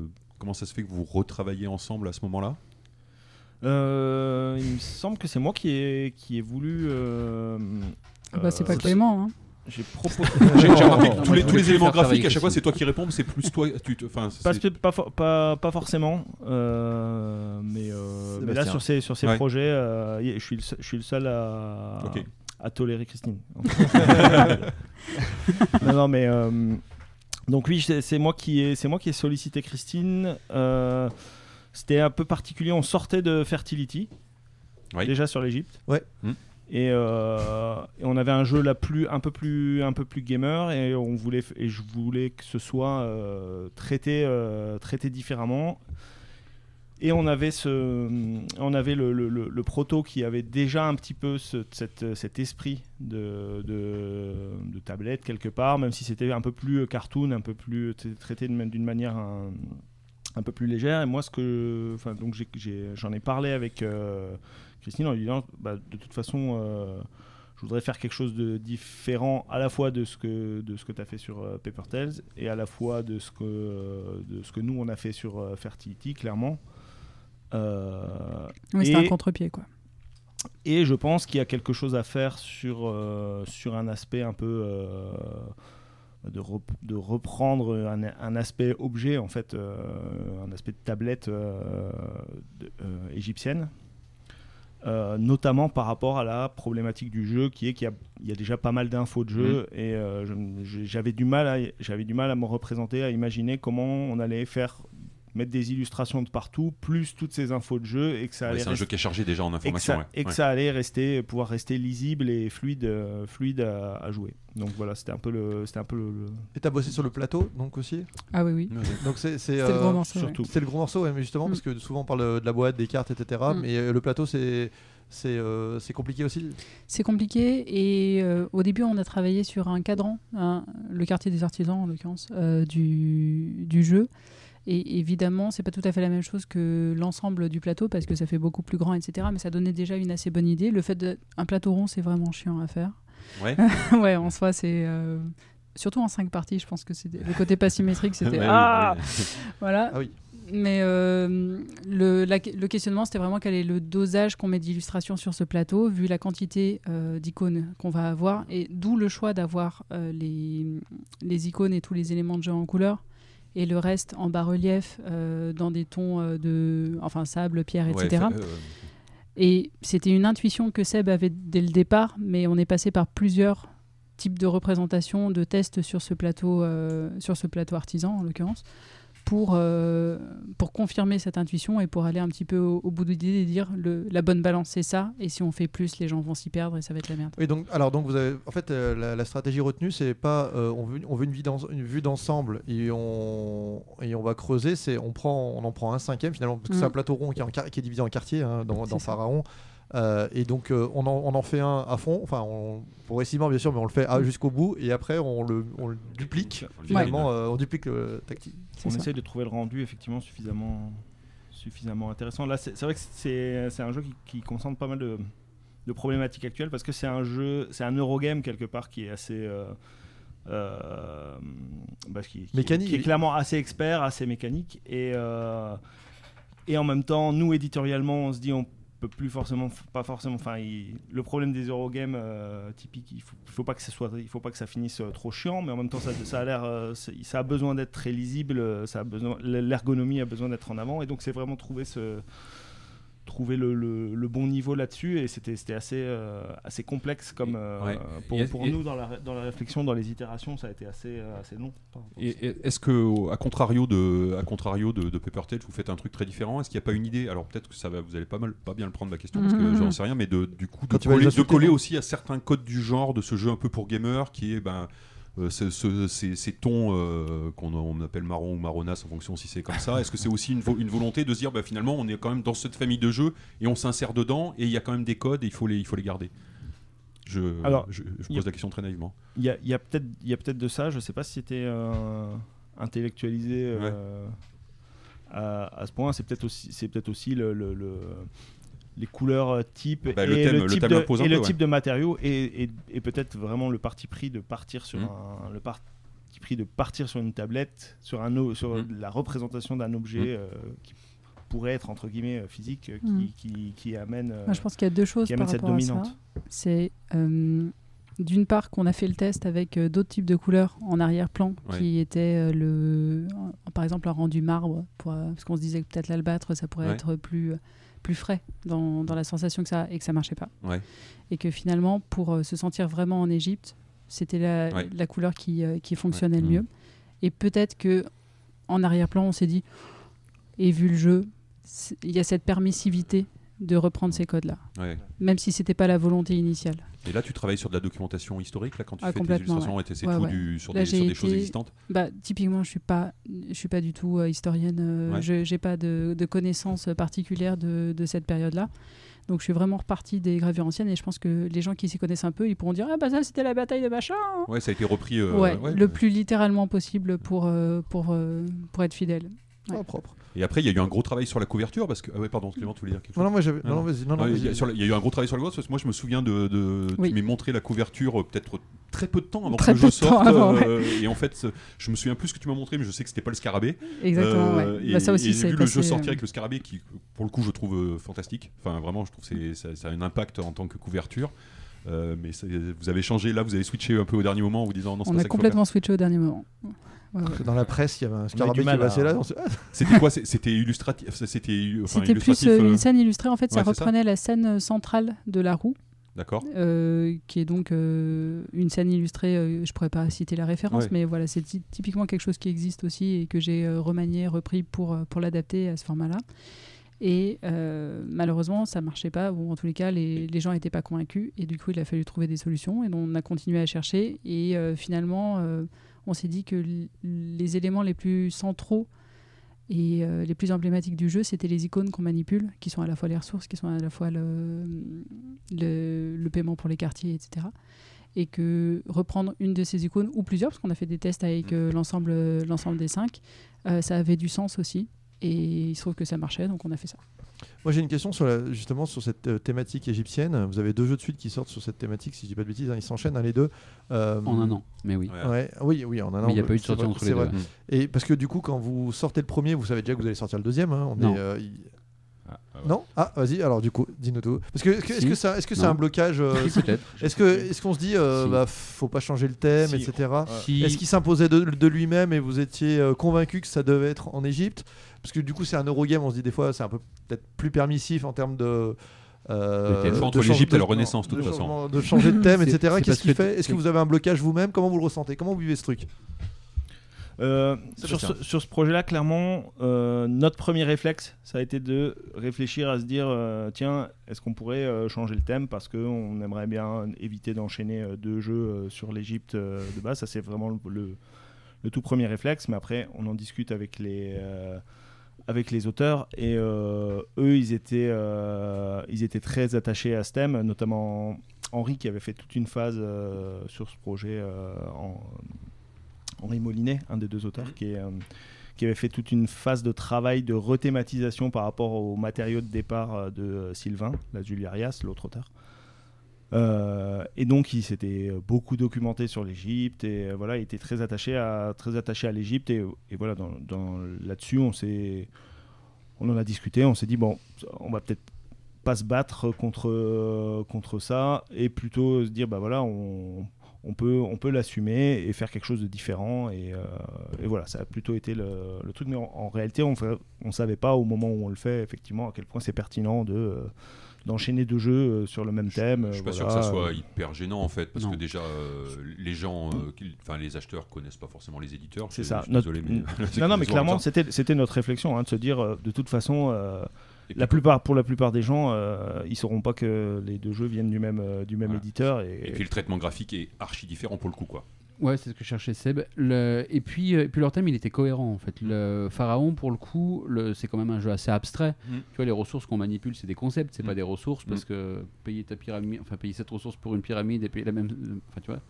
Et, euh, et il- quand il quand il s'est documenté, il avait cherché, on s'était dit bah pff, à quoi bon changer le thème pour changer le thème Et il faudra trouver quelque chose qui soit aussi cohérent que Ouais, tout le travail de thème qu'il a fait lui en tant qu'auteur. Il y vois. avait la chambre des morts, tout ça, ouais, Voilà. c'était pas. ouais, Ça n'avait pas trop de sens de dire non, on va pas le faire et on va trouver un thème qui marchera aussi bien et qui va être aussi fouillé. Il y avait vraiment eu un gros Oui. boulot dessus. Ok. Oui, on se disait, et aussi sur ce, sur ce petit twist de thème euh, sur, le, sur le, la préparation de la mort et tout ça, ben, en, en y réfléchissant, on se disait bah, typiquement euh, dans quelle mythologie ou dans quel, euh, dans quel axe on peut trouver, on peut garder cette- cet angle euh, de la mort sans que ce soit plus glauque. Au final, c'est peut-être l'Égypte qui, a le- qui a le côté le plus euh, glorieux là-dessus et le, plus, le côté euh, le moins glauque. Peut-être que si finalement Fertility était arrivé après, peut-être que lui aurait pu changer, euh, aurait, aurait pu changer, vous aurez- il aurait peut-être euh, changé, vous Très auriez peut-être changé. Ouais, d'accord. C'est intéressant. ouais. Euh, Christine, on revient à toi. Du coup, euh, Mhm. en, en termes de, tu travailles sous quel statut en fait? Donc, tu nous as dit, tu es en freelance, c'est Ouais. toujours le cas, tu es indépendante? Tout à fait, ouais. D'accord. Et en général, les... au niveau de, tes- alors de, de tes revenus, c'est en général, quand tu travailles dans, les, euh, dans, euh, dans le jeu de société, euh, c'est en général un forfait ou un, un pourcentage? Enfin, tu es payé à la carte ou plutôt un pourcentage de, des ventes? Comment ça se passe en général? Comment- Alors, euh, il y, y a les deux qui existent. Euh, de manière générale, je préfère vraiment être payé euh, avec euh, des royautés. Euh, dans ce contexte-là, il y a des, des avances sur droit pour euh, rémunérer le, le temps passé brut euh, sur, euh, sur un projet, puis un intéressement en fonction des ventes. Euh, Il y a des fois où c'est pas possible parce que, par exemple, la politique euh, vis-à-vis des droits d'auteur de, de telle ou telle société fait que eux ils refusent catégoriquement. On peut toujours demander, mais en vrai, on, on sait que ça va pas passer. Donc, euh, Ils sont pas- moins en moins quand même ou Euh, C'est plutôt, c'est plutôt l'inverse. Ils sont de plus en plus à accepter euh, d'avoir des royautés parce que je pense que c'est quelque chose qui se faisait pas du tout Je euh, il y a peut-être 10 c'est ans. un peu plus centré dans les mœurs. Alors pour moi qui ai beaucoup travaillé avec des petits éditeurs, je sais aussi que c'est euh, moins institutionnalisé, que c'est plus facile d'une part de dialoguer et d'autre Mm. part qu'ils sont plus ouverts sur les questions. euh, Donc c'est plutôt les anciens qui, ont, qui historiquement ont travaillé avec des forfaits sont peut-être encore un Peut-être, qu'il y et en a- les gros, peut-être que c'est aussi une question euh, de gros sous à un moment aussi. euh, Il y a je des peux l'entendre. hein. Non, mais voilà, c'est ça. Euh, moi, c'est vrai que j'ai la chance d'avoir euh, quand même une, une part euh, non négligeable des jeux sur lesquels j'ai travaillé qui sont avec des droits d'auteur. D'accord. Ouais, pour ne pas citer- je ne citerai pas de nom, mais j'ai entendu une histoire où pour avoir un illustrateur qui demandait des royautés, comme tu Ouais. dis, euh, et euh, cet éditeur était opposé euh, au fait de faire des royautés, il a pris une partie, enfin il a, il, a, il a appelé l'auteur pour lui demander si l'auteur euh, acceptait de perdre la partie de royauté que demandait l'illustrateur à son profit. On, en- on, en- on peut arriver à des situations ouais. comme celle-là. Là, on est quand même sur un cas globalement de, de De c'est pas ouf. ouais de c'est pas ouf plus quoi Et l'auteur a. accepté D'accord. Eh ben, c'est pas ouf. Plus. Euh, ok. On, on a noté que tu utilises pas mal de moyens de promotion quand même, euh, globalement, sur, sur Internet évidemment, mais avec des. t'as un J'essaye, mal. Alors dis- dis-nous, c'est important, euh, c'est important d'avoir un compte Insta, euh, d'avoir des books en ligne, sur plusieurs sites d'ailleurs. Euh, sur ça, des blogs, Ça l'est certainement, mais vaut mieux s'en sortir mieux que moi parce que en fait, j'ai- pas du tout de régularité et donc ça- les algorithmes n'aiment pas trop ça. donc ça marche pas très bien. Voilà. Mais probablement que ça pourrait être plus efficace si je faisais un vrai programme de, de communication autour de bah, des sorties des jeux, que je mettais des dates sur les trucs. Mais moi, j'y vais vraiment. Ah bah aujourd'hui j'ai envie de mettre un truc, allez c'est parti, euh, et je publie quelque chose euh, en fonction de l'inspiration, en fonction de tel article à relayer ou telle sortie qui intervient à ce moment-là. Mais, mais vraiment j'ai des progrès à faire. On va dire que c'est un de mes objectifs de l'année prochaine. Du coup, ça veut dire que si tu, quand tu dis que tu as des progrès à faire, ça veut dire que tu as encore un petit peu de marge euh, de, en termes de temps de travail. Tu pourrais avoir accepté d'autres projets. Pour l'instant, ça passe encore sur tes 2022. Si un, audit, un éditeur nous écoute, il peut encore te- t'envoyer un petit Oui, mail et il y a encore un pas- peu de marge. C'est pas par rapport à ça que, que Non, je non, mais disais bah, du si, bah, la Bah, communication. alors, accessoirement, moi, euh, envoyez-moi tous vos projets, on en parle, hein, c'est cool, merci. Euh, non, ce que je voulais dire, c'est que. Oui, non, envoyez que l'argent en fait. Envoyez Ouais. pas les projets. Et idéalement, euh, l'argent. Euh, si je mets par exemple une journée à faire un dessin et que je la poste en 5 minutes sur Instagram, et ben, des fois, ça peut être intéressant de penser euh, le processus de publication sur Instagram et euh, la communication que je vais mettre autour de ça, par exemple, passer une heure ou deux heures euh, sur cet élément-là pour qu'il ait, mettons, cinq fois plus de répercussions parce que euh, il sera posté avec, je sais pas, un petit peu plus de storytelling, avec le temps de répondre aux commentaires derrière ou des choses comme ça et de comment penser sa communication de manière plus globale et pas tiens ah tiens je le balance et puis on verra bien s'il atteint le fleuve. Euh, c'est aussi une intelligence commerciale que je n'ai pas nécessairement mais qui serait sans doute profitable. C'était dans ce sens-là que je le disais C'est beau. Le jeu, de, le jeu de société, ça paye bien dans l'ensemble par rapport à, à ce que tu as pu faire à côté? Hum, on va dire que c'est assez conforme à ce que j'avais pu faire à côté. Ouais, c'est ni plus ni moins? et que de manière générale c'est pas un Eldorado quoi Genre, Non, t'attendais mais pas ça, grand chose. j'en- suis, absolument certain. Voilà. J'en suis absolument certain, mais, euh, mais je pensais que ça serait plutôt l'inverse en fait. euh. Hum, alors moi j'ai travaillé euh, surtout enfin l'édition jeunesse c'est pas considéré comme quelque chose qui, euh, qui paye bien hein. c'est Ouais, Ouais. ouais. Ça paye globalement mieux que la bande dessinée, mais c'est pas étonnant. Euh, mais ça paye beaucoup moins que des choses de, de type euh, communication, euh, publicité, etc. Donc euh, voilà, c'est vraiment à remettre euh, par rapport à son contexte, euh, tout ça. Ouais. Donc c'est pas, c'est pas, je veux dire, c'est pas stupide de faire du, de faire moitié comme tu dis de, de jeux de société parce que c'est voilà, tu, tu es dedans et que c'est peut-être quelque chose aussi où tu as des affinités. Oui, voilà, ça, il y, a- il y a un petit côté plaisir aussi euh, Bien sûr, ouais. de garder avec ça, mais c'est pas non plus, euh, voilà, c'est pas forcément un truc euh, complètement, euh, complètement oufissime quoi. c'est ça. Euh, J'avais une question un peu sur le hum, qu'on a loupé, Fred, t'es- allé un peu vite sur la. Sur Ça va tes- être de ma sur tes- faute. non, sur tes techniques de travail. Encore un sujet où je connais absolu, absolument rien. Euh, tu travailles toi que en, que en numérique maintenant? Enfin, Quasiment. Ou est-ce que tu as toujours travaillé que en numérique d'ailleurs Première question? Ouais, alors en réalité, je fais euh, la partie qu'on voit pas après coup au, au crayon et au papier, notamment euh, les recherches de concepts, de Ouais. composition, de pour le dynamisme des personnages, j'ai quand même plus de facilité à travailler euh, Sur un papier. sur un cahier de croquis avec euh, mon gentil petit crayon. Et après, je scanne tout ça ou je le photographie et je me l'envoie et euh, j'en fais euh, le, document final et la réalisation de ce document à la mise en couleur. Ça, pour le coup, c'est uniquement numérique, à l'exception euh, quand même de Tichou où euh, les, les dessins, euh, c'est du crayon pour le coup qui a été D'accord. Voilà, donc là il y a vraiment, euh, je crois que c'est le premier jeu et peut-être un de mes seuls projets pro sur lesquels, euh, sur lesquels on voit le travail euh, traditionnel. Il y, a- y un plaisir là à revenir Ouais, à, ça parce que j'imagine du coup c'est pas tu pratiques tu pratiques pas régulièrement du coup Je en pratique pas régulièrement, du coup en dédicace des fois c'est un petit peu difficile Ouais, bon. parce qu'on se retrouve avec euh, ces outils, cette boîte et on fait oh là là là là. Ouais. J'ai pas l'habitude. Euh, oui, c'était assez satisfaisant, mais je pense que c'est vraiment le projet qui s'y prêtait et euh, ça marchait mieux comme ça. J'ai essayé les deux versions et ça marchait vraiment mieux comme ça. Euh, mais probablement que, enfin, ça, ça pourra se reproduire, mais ça n'a pas vocation à être systématique. Ok. Ouais, mais c'est intéressant. Ouais. Et en termes de, en termes de technique, tu, tu sens. Alors, pareil, encore une fois une question de, de Béotien euh, est très ouverte. Du coup, tu, tu, tu es, comme tu essayes de faire des choses différentes, tu sens une grosse évolution chez toi ou comment est-ce que tu la, comment est-ce que tu la, la décrirais? Est-ce que si c'est possible d'ailleurs, je sais pas. Hum, une évolution Sur les techniques, sur les. Oui et non. Alors de toute façon, c'est toujours bien au fur et à mesure des projets d'avoir de plus en plus de cordes à son arc et euh, de petites euh, choses qu'on peut rajouter ou de solutions quand on fait face à différents problèmes. Genre, ah tiens, ça marche pas, comment je le résous? Ben, On peut le résoudre de plein de façons différentes, en, choisissant, des axes différents aussi. Euh, là, à l'heure actuelle, je serais plus dans une envie de, faire des d'affiner des choses, de dire bah, j'ai fait un certain nombre de choses et j'en vois les défauts et j'ai envie d'aller plus loin par rapport à ci ou ça. Donc éventuellement plus de prise de risque sur euh, le type de mise en couleur par exemple ou euh, déconstruire un petit peu certains éléments euh, formels pour essayer de les réinventer. Alors je suis pas sûr que ça, ça parle à grand monde mais voilà, de d'aller chercher plus loin.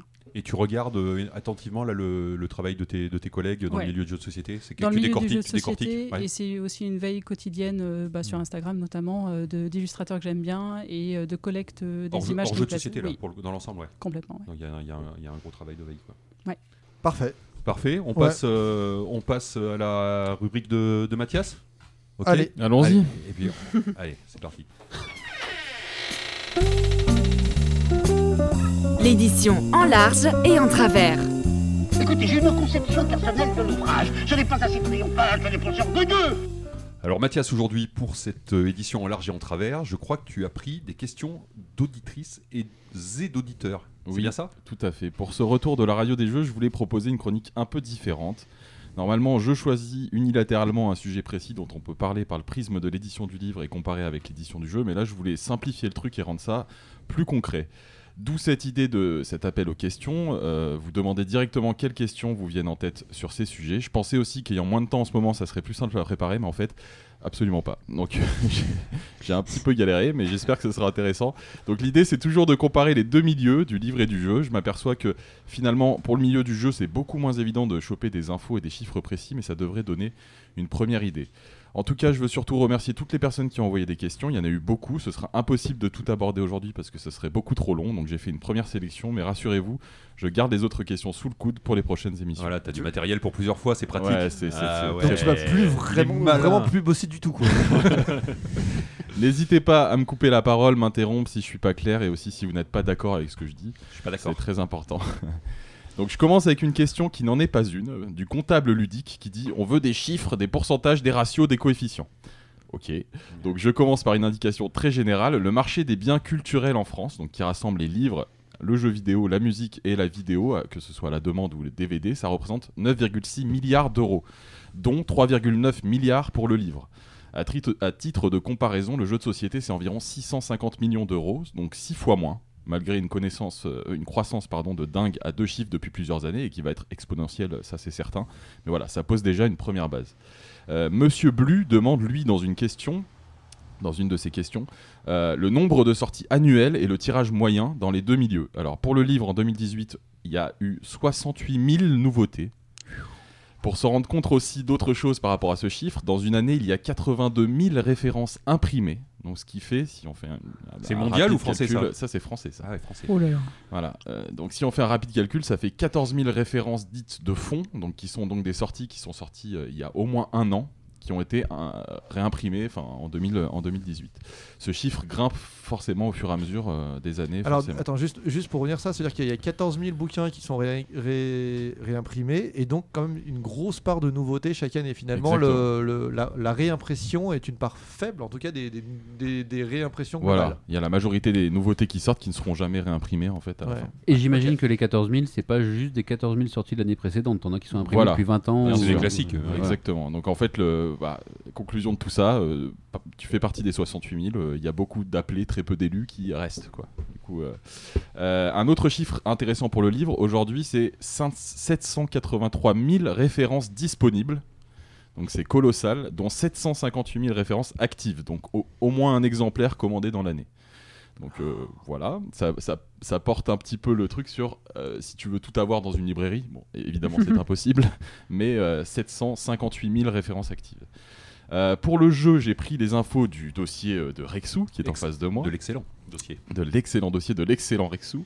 Et en 2019, euh, donc euh, Rexou, tu avais noté 612 jeux plus 136 extensions, donc ça donne environ 750 sorties, ce qui donne un chiffre qui est 100 fois moins que le livre.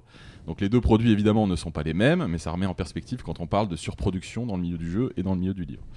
Sur le tirage moyen, il y a un chiffre officiel pour la totalité du secteur du livre, 4732 exemplaires de tirage en moyenne en 2019 mais que ce soit dans le livre et dans le jeu, c'est un indicateur qui est assez peu parlant parce qu'il y a de très grosses disparités, des disparités selon le type d'ouvrage, plus fort en bande dessinée, mais là encore fort en bande dessinée en moyenne parce que le dernier Astérix c'est 2 millions d'exemplaires de premier tirage, Hmm. donc forcément ça va, ça va C'est bien. gonfler ce tirage moyen. Euh, ces tirages sont aussi plus forts en littérature, par exemple, et beaucoup moins forts sur des ouvrages de sciences humaines, par exemple. Dans le jeu, euh, idem, euh, peu d'intérêt euh, pour un tel chiffre. On peut partir quand même sur un tirage moyen autour de 5000 exemplaires de moyenne, mais c'est pareil, euh, des tirages massifs chez des gros éditeurs ou des projets euh, best-sellers, comme un nouvel Aventu- aventurier du rail, par exemple. J'ai pas trouvé de, de chiffre officiel, malheureusement, mais il y en a sûrement un quelque part. Ouais, grosso coup- modo, je pense que c'est les tirages, c'est de quelques milliers pour des petites sorties franco-françaises qui doivent être dans, aux alentours de 3 2 1000 3 peut-être, 3 hein. 000 2 3 000, je pense que c'est les, les- vraiment les tout petits tirages jusqu'à des tirages qui sont proches ou qui dépassent les 100K, les 100 Ouais. les 100 000 pour les très gros blockbusters r- réservés à Asmodée, euh, Mhm. probablement Olive et Lude, euh, Repos Prod, je pense. Mhm. On est dans ce ordre-là, euh, quand on est à 100K, ça commence à être ou 80, Mais du coup- 90, c'est des, des tirages énormes. En fait. L'écart Ouais. type est quand même plus, beaucoup, beaucoup plus faible euh, dans le jeu de société que dans le, Oui. dans le, dans Oui, le, oui. le livre. On voit bien que le, le coefficient, là, il est quand même, Bah, il est quand même, on va dire, aux alentours inférieur à, à 100 quand tu nous parles de 2 millions euh, Voilà. Ouais. ch- sur Astérix. euh, ouais.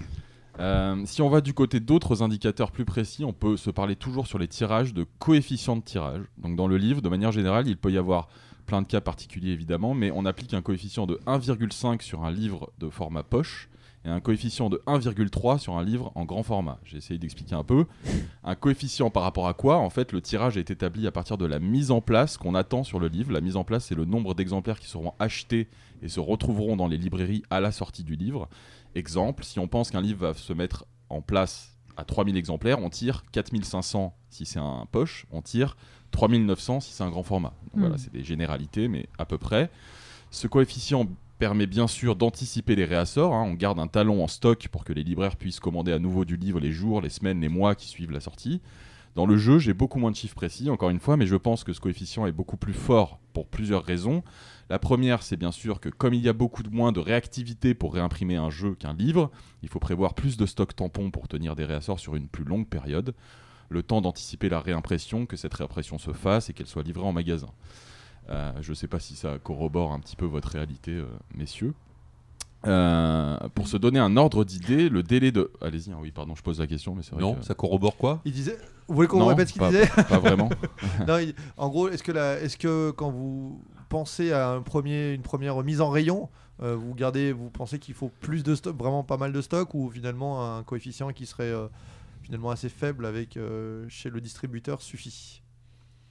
On n'est pas sur un très gros coefficient euh, au final, tu vois, le- parce que tu as quand même une grosse mise en rayon. D'accord.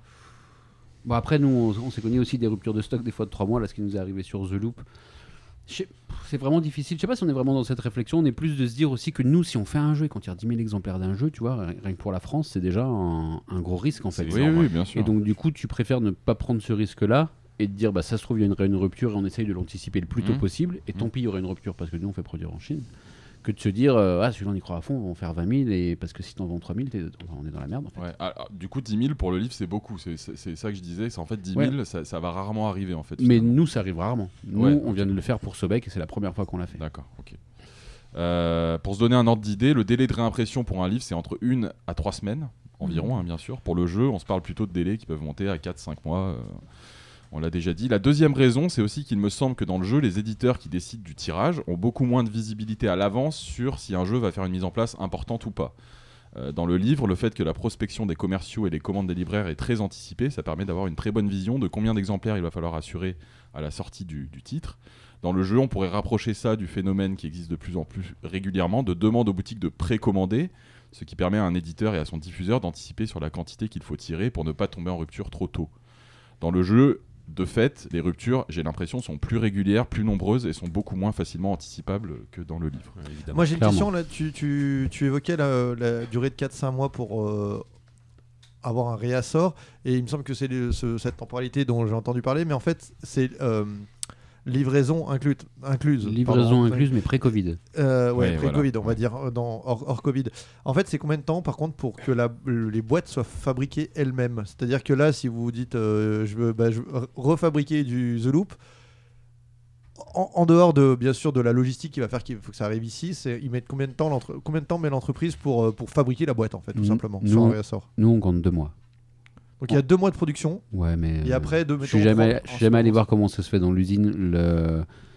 Tu vois, ils gèrent plusieurs prods en même temps. Ça se trouve, ils te mettent pas vraiment deux mois, mais ça leur donne des Ouais, temps mais le de bateau, latence par ou ça. la- le bateau part à peu près deux mois après le, Ouais. le moment où vous avez envoyé le mail, quoi, on va dire. Ouais, pré-Covid, ouais.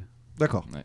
Merci. Petit complément d'information, dans le jeu, une mise en place pour la sortie d'un jeu, alors je parle, sauf grosse artillerie bien sûr, de 1500 exemplaires, je parle pour la France uniquement, hein. c'est vraiment un très très beau score de ce que j'ai entendu dire. Une mise en place de 1500 pour la France uniquement. Alors le problème du, du- enfin le problème, Sur du jeu. voilà, sur le jeu, c'est le fait qu'il y ait plusieurs pays, que tu fasses des tirages multilingues, que tu cumules ta quantité euh, de France plus des autres pays. Mais si tu fais 1500 exemplaires de mise en place en France à la sortie de ton jeu, c'est bien. Ou, euh, ou est-ce que c'est pas bien? Mais c'est- en fait, le- euh, on pense que c'est bien. Nous, c'est Ouais. à peu près ce qu'on fait. Ouais. Euh, mais du coup, on n'a pas les chiffres des autres. Donc, euh, on, a fait, on a fait moins. Euh, nous, on s'en sort bien, on vit, donc euh, c'est que ça doit être OK. Euh, dans le livre, 1500 exemplaires à la mise en place. Et le livre, euh, on le rappelle, n'est qu'un marché francophone. hein. du coup, il n'y a pas cette histoire de pouvoir faire le livre. Tu le fais en France et dans les pays qui parlent français, hein, de fait. Euh, bah, 1500, c'est vraiment extrêmement faible. C'est-à-dire, tu fais 1500 ex de mise en place, c'est c'est l'ang- l'angoisse absolue. Je pense que tu. Donc, euh, cette différence s'explique surtout par le phénomène du droit de retour aussi, mais ça, je vous explique euh, juste après. Euh, une question de Mathieu Bossu pour continuer sur des chiffres un peu précis. Quelle est la décomposition du prix d'un livre par boutique, par distribution, par éditeur, par fabrication, par auteur? VS celle d'un jeu, donc en pourcentage et en montant.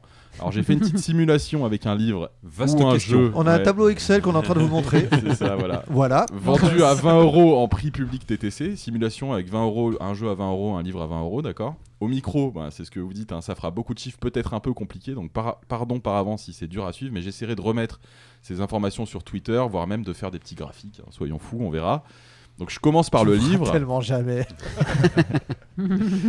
Je commence par le livre. D'abord la TVA, on le rappelle, qui est un impôt qui va à l'État et qui est payé par le client final. Donc le comptable ludique m'avait mis la pression pour ne pas faire l'erreur classique de ce que représente la TVA par rapport au prix de vente TTC, hein, celui de la fin. Donc dans le livre, la TVA, elle représente 5,5% du prix hors taxe, ce qui veut dire qu'elle représente 5,2% du prix TTC. Sur un, jeu, euh, un livre à 20 euros, ça veut dire que l'État touche 1 euro. Hein, on simplifie. Le libraire, lui, euh, du coup, va toucher aux alentours de 36%. En fait, il a une, euh, remise de 41% euh, qui lui est accordée à l'achat, et c'est lui qui paye la TVA à l'État. Donc du coup, on soustrait la TVA de la, marge ou de la remise du libraire. Ça donne à la fin, pour un libraire, une marge de 7,60 euros sur un livre à 20 euros, Voilà, à peu près. La part de l'auteur-autrice, on est sur des droits d'auteur qui sont aussi calculés sur le prix de vente hors taxe. Donc là, 9% du prix de vente hors taxe, ça donne à peu près 8% du prix de vente TTC. Donc un auteur sur un, livre à 20 euros, il touche 1,60€ à peu près. Attention, euh, on l'a précisé, un auteur touche une avance sur droit d'auteur, donc il va toucher euh, cette avance et après il va retoucher de l'argent uniquement quand la somme des droits qui aura été générée par les ventes de son livre aura atteint l'avance qui lui a été faite, euh, dépassé la- euh, l'avance qui lui a été faite. Pour la part diffusion-distribution, on est aux alentours de 20% du prix euh, TTC, donc ça veut dire qu'un diffuseur ou un distributeur dans le livre touche 4 euros sur les 20 euros du prix de vente d'un livre. Pour le coût de fabrication, ce que va toucher l'imprimeur, c'est à peu près 11%, donc sûrement même un peu moins, mais c'est très très variable parce qu'il y a des livres qui coûtent très très peu cher et des livres qui coûtent très très cher. Mais avec la moyenne, ça donne 11%, ça fait 2,2 euros pour l'imprimeur. Et pour l'éditeur, donc ce qu'il reste, ça donne environ 20%, donc à peu près 4 euros sur un livre à 20 euros. Voilà, ça c'est pour le livre. Du côté du jeu, du coup, la grosse différence, c'est la TVA, qui n'est pas à 5,5% du prix hors taxe, mais 20%. Donc ça donne environ 16,5% du prix euh, TTC. Donc l'État, sur un jeu à 20 euros, va gagner 3,30 euros. Plus de 3 fois plus qu'un livre. Voilà, donc c'est- colossal. Une boutique de jeu qui a une remise entre 45 et 50% par rapport au prix de vente. Pour simplifier, un jeu à 20 euros, la boutique, elle va l'acheter entre 10 et 11 euros. La boutique va aussi payer la TVA à l'État, donc ça donne qu'à la fin, la boutique gagne 6,20 euros sur un jeu à 20 euros, ce qui est moins que le livre, pour le coup.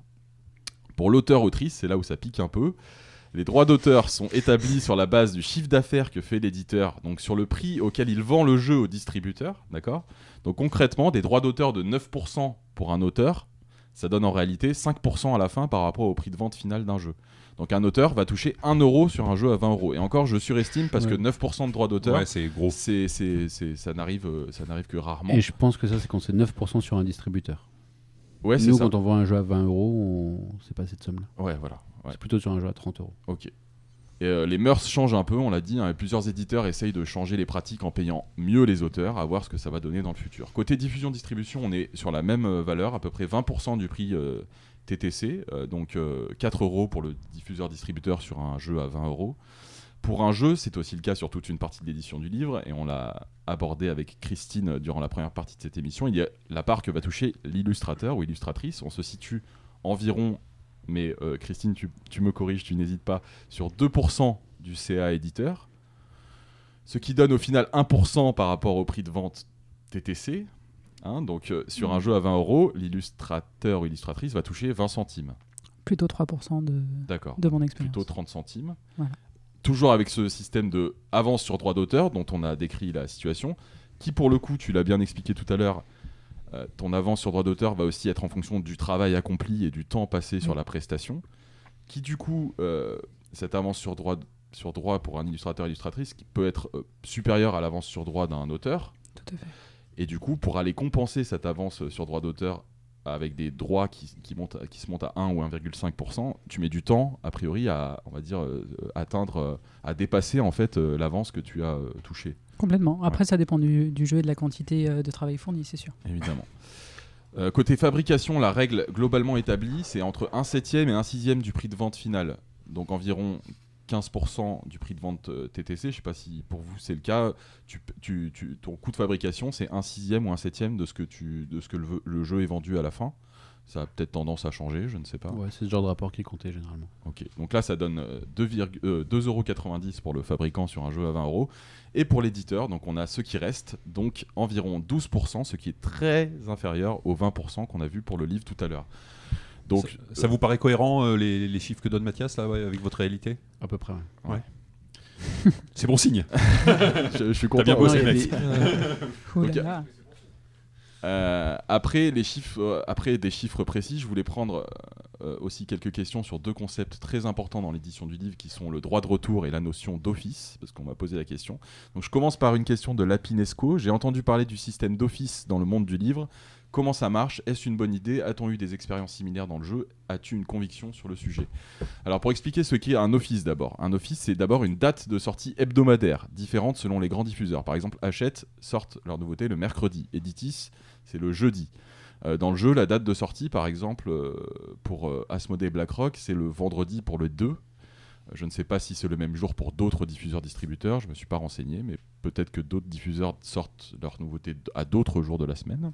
Je crois, je crois qu'en fait, sur. euh, Alors, je peux dire des bêtises, mais je crois que le, le truc de sortie du vendredi, c'est que les commandes ont lieu le lundi et le mardi.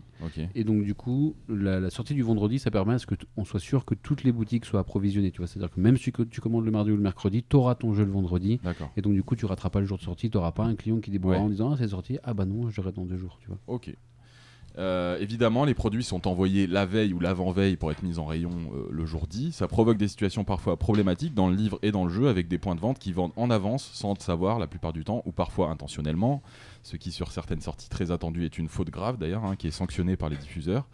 Euh, ça permet aussi, cet office, une répartition dans un mois de sortie. Dans le livre, il y a beaucoup de très grosses sorties qui sortent en début de mois, puisqu'il y a une notion de trésorerie des libraires qui vont s'engager plus sur les premiers offices du mois. Mais c'est de moins en moins vrai. hein. La répartition sur le mois se fait de plus en plus. Euh, D'ailleurs, pour dire qu'il y a des gros titres, pour, pour- pour faire en sorte qu'il y a des gros titres qui ne s'affrontent pas directement en fait entre deux gros best-sellers de deux auteurs autrices stars, on essaye de répartir hein, quand on est l'éditeur de deux gros auteurs ou autrices. Euh, et on essaye aussi, surtout, de connaître la date de sortie des concurrents. C'est très difficile d'avoir l'info, mais être le premier à sortir est un très gros avantage. Euh, euh, la notion d'office est donc une notion de nouveauté. Les représentants, hein, qui sont les commerciaux des différents diffuseurs, viennent présenter ces nouveautés aux libraires environ 4 à 5 mois avant. Là, par exemple, en juin, pour le livre, on commence la présentation des nouveautés de octobre, novembre, décembre. Les libraires prennent à ce moment-là les quantités qu'ils estiment être celles dont ils ont besoin à la sortie, référence par référence, et il y en a beaucoup. Je vous laisse imaginer la casse qu'il y a, Mhm. puisqu'à la fois sur la présentation ou pour le représentant, présenter et pitcher toutes les sorties de plusieurs mois pour un nombre important d'éditeurs. Dans la BD, ça peut être jusqu'à 500 BD à pitcher pour un seul mois de sortie.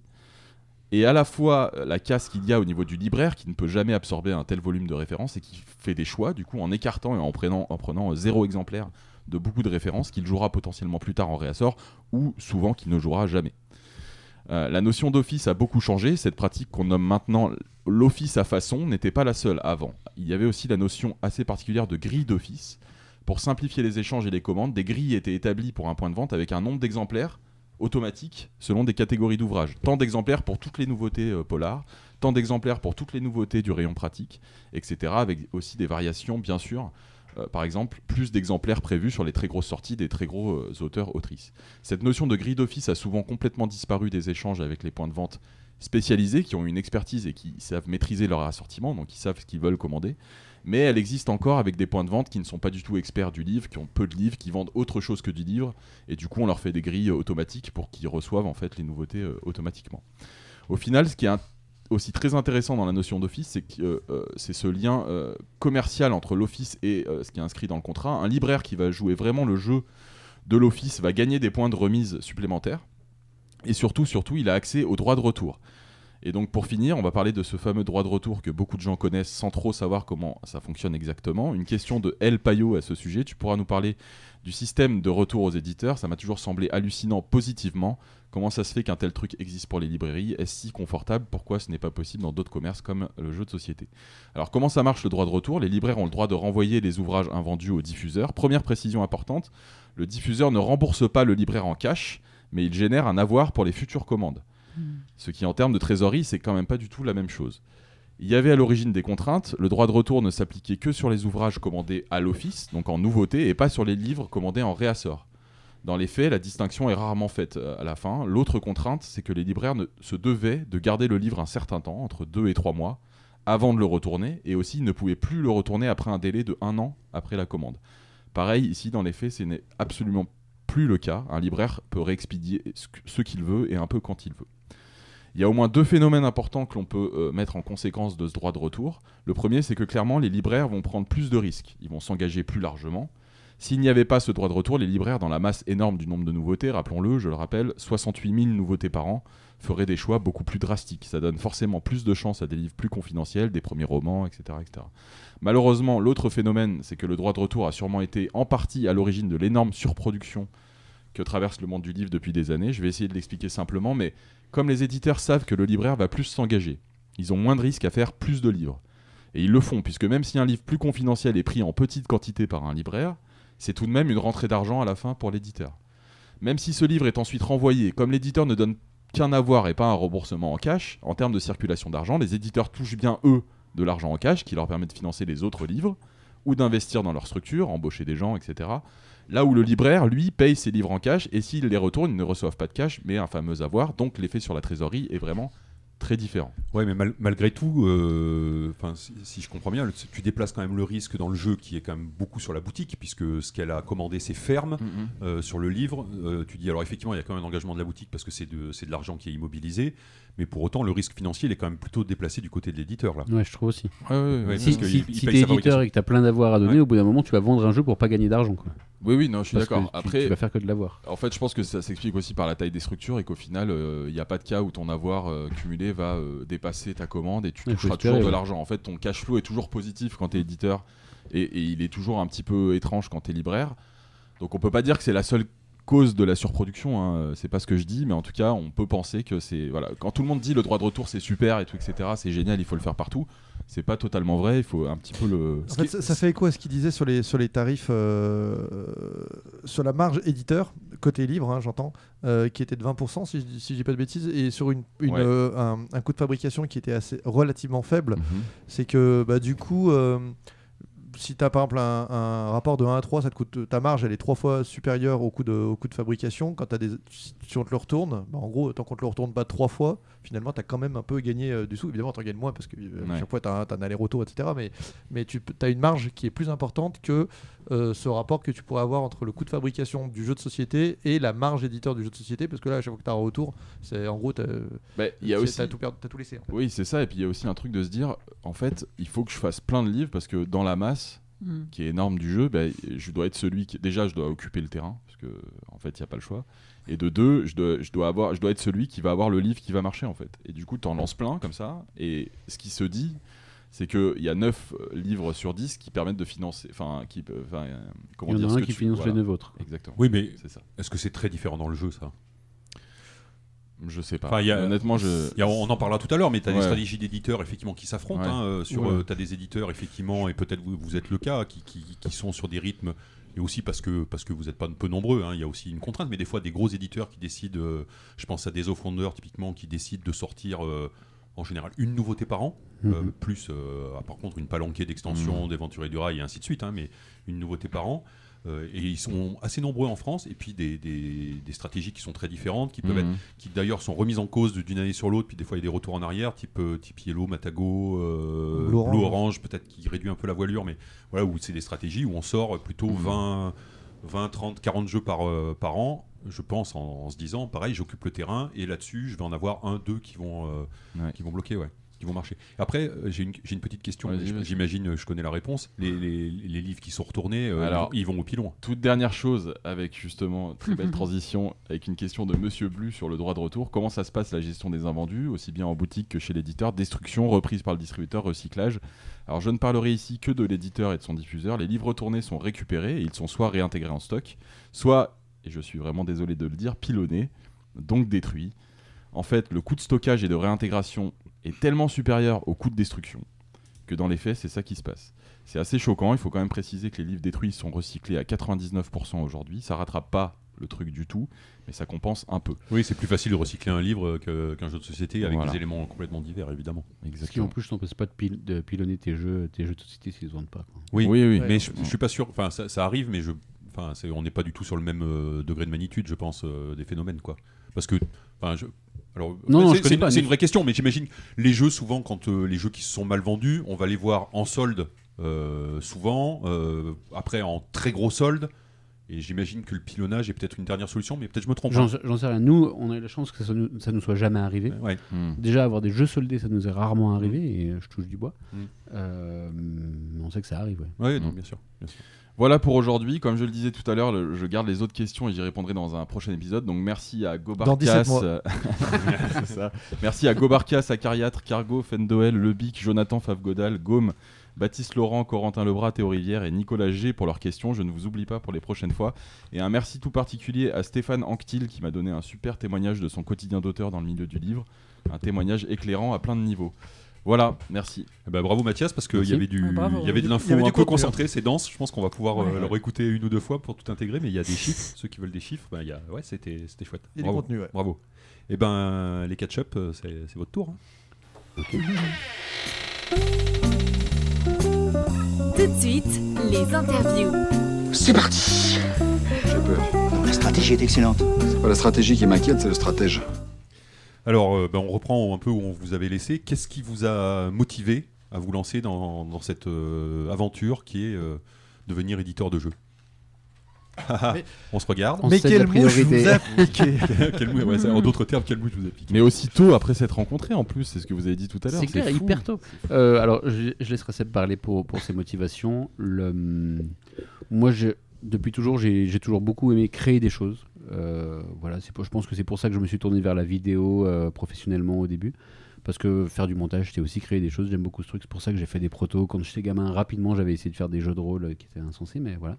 Et donc je pense que c'est cette envie de créer quelque chose avant même l'idée de se dire tiens, je vais vivre, dans ce, je vais vivre de ce milieu-là, ça va devenir mon métier, parce que c'était pas l'objectif au début. C'est vraiment l'envie de créer un truc, quoi. C'était pas l'objectif au début. Non, pas pour moi. Pas quand, euh, pas quand il y a eu les premières idées. Et comment ça- du coup, comment ça s'est euh, constitué? Parce qu'on on avait votre parcours jusqu'à donc 2012, etc.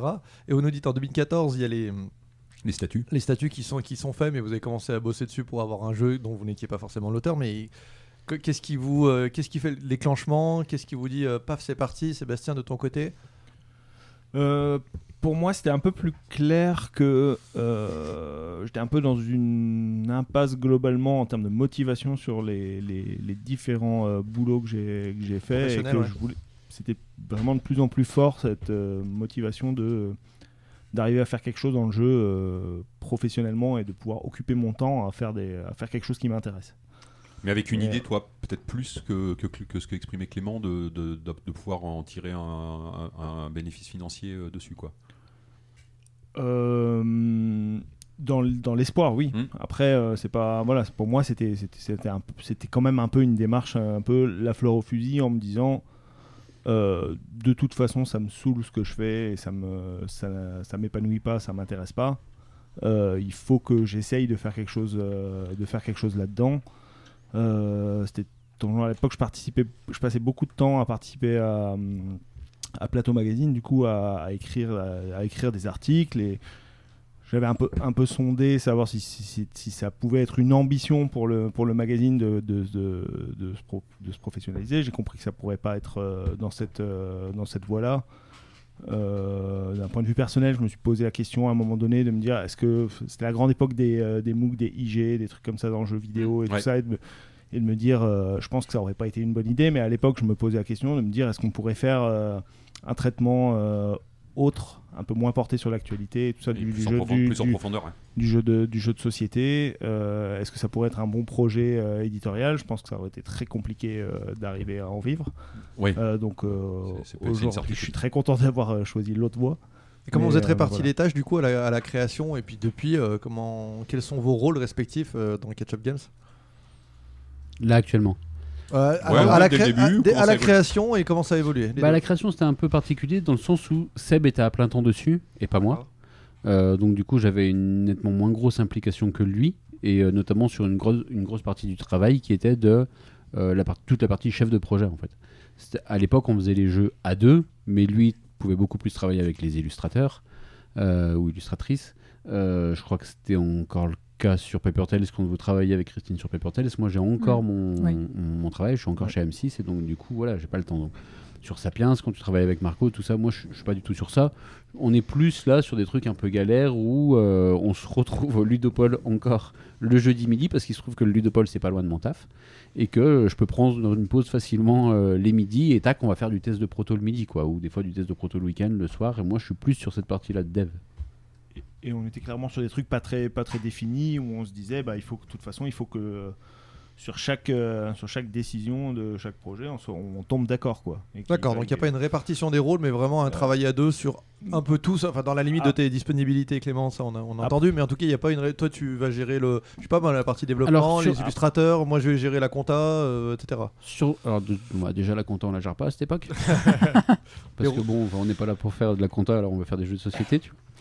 Euh, Il y a beaucoup de devs euh, qui est pris par Seb, le travail par les élus est pris par Seb aussi généralement, même si on, le fait à deux, mais de fait comme il est beaucoup plus disponible que moi, c'est lui qui le fait. Et puis après il y a tout ce qui concerne euh, tout ce qui est le- les fichiers de prod en fait, tout ce qui est faire les fichiers de prod, faire la mise en page des règles. Moi j'ai un peu de connaissances par ma formation sur ça. Et donc du coup, ça c'est moi qui m'en occupe. Le soir, du coup, je fais la mise en page des règles. Est-ce que ça a perduré du coup maintenant, si on arrive à aujourd'hui Est-ce que cette, euh, cette répartition euh, tacite euh, ou explicite des tâches exi- existe toujours? C'est toujours toi, Seb, qui est en, contact avec les, les un peu plus en contact avec les illustrateurs, etc. Et, toi qui est sur la partie peut-être plus technique? Alors de toute façon, la, part- la partie technique, euh, Clem, il a pas trop le choix vu à quel niveau moi je me situe. D'accord. Euh, euh, mais pour, euh, pour le reste, on est plus euh, effectivement sur, des, sur euh, de la gestion de projet, entre guillemets, où on se répartit, où on, Hmm. se, on se répartit des projets.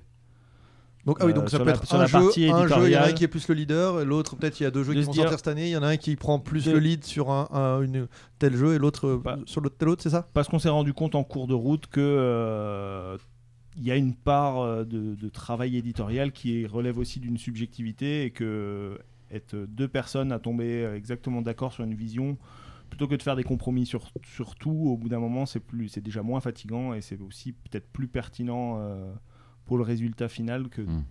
qu'on puisse avoir une euh, qui- une, une personne claire qui est référente sur le truc et qui peut trancher euh, qui peut trancher d'un côté ou, ou de l'autre Répartition qui se fait sur euh, coup de cœur personnel. euh, j'ai trouvé le jeu, moi, enfin, on me l'a montré à moi d'abord et j'ai- j'ai- je- je- c'est moi qui te l'ai présenté. Enfin, comment ça se passe? Il n'y a pas de moi d'abord. Oui. ouais.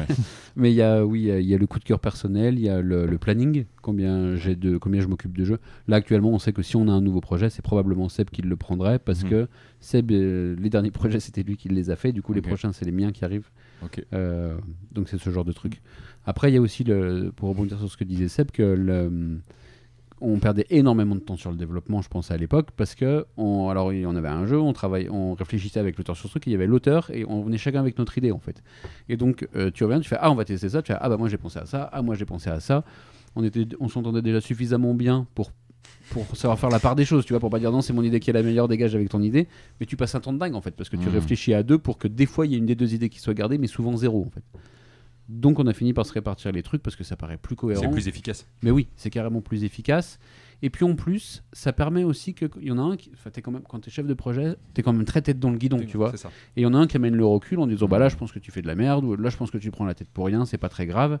Et, euh, et je pense que c'est assez pratique ce genre de choses. Ouais. Sachant que si par exemple j'arrive en disant bah là je pense que tu te trompes, c'est pas ça. S'il est convaincu, de toute façon comme c'est lui qui est chef de projet, il fait bah non non je me trompe pas, putain qu'on fait la- on fait ça quoi. Ouais. Et donc aujourd'hui, vous êtes tous les deux à plein temps, euh, parce que du coup, tu vous parliez de ce début où euh, plein temps, puis toi tu faisais sur un truc. Donc vous êtes aujourd'hui tous les deux à plein temps euh, salariés de, de votre société. Ça s'est ça s'est constitué comment, toi euh, Donc c'est toi qui as été le Sébastien le premier salarié, j'imagine?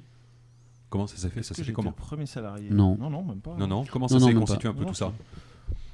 C'est euh, par rapport à, à notre parcours. Bah, moi, je suis sorti.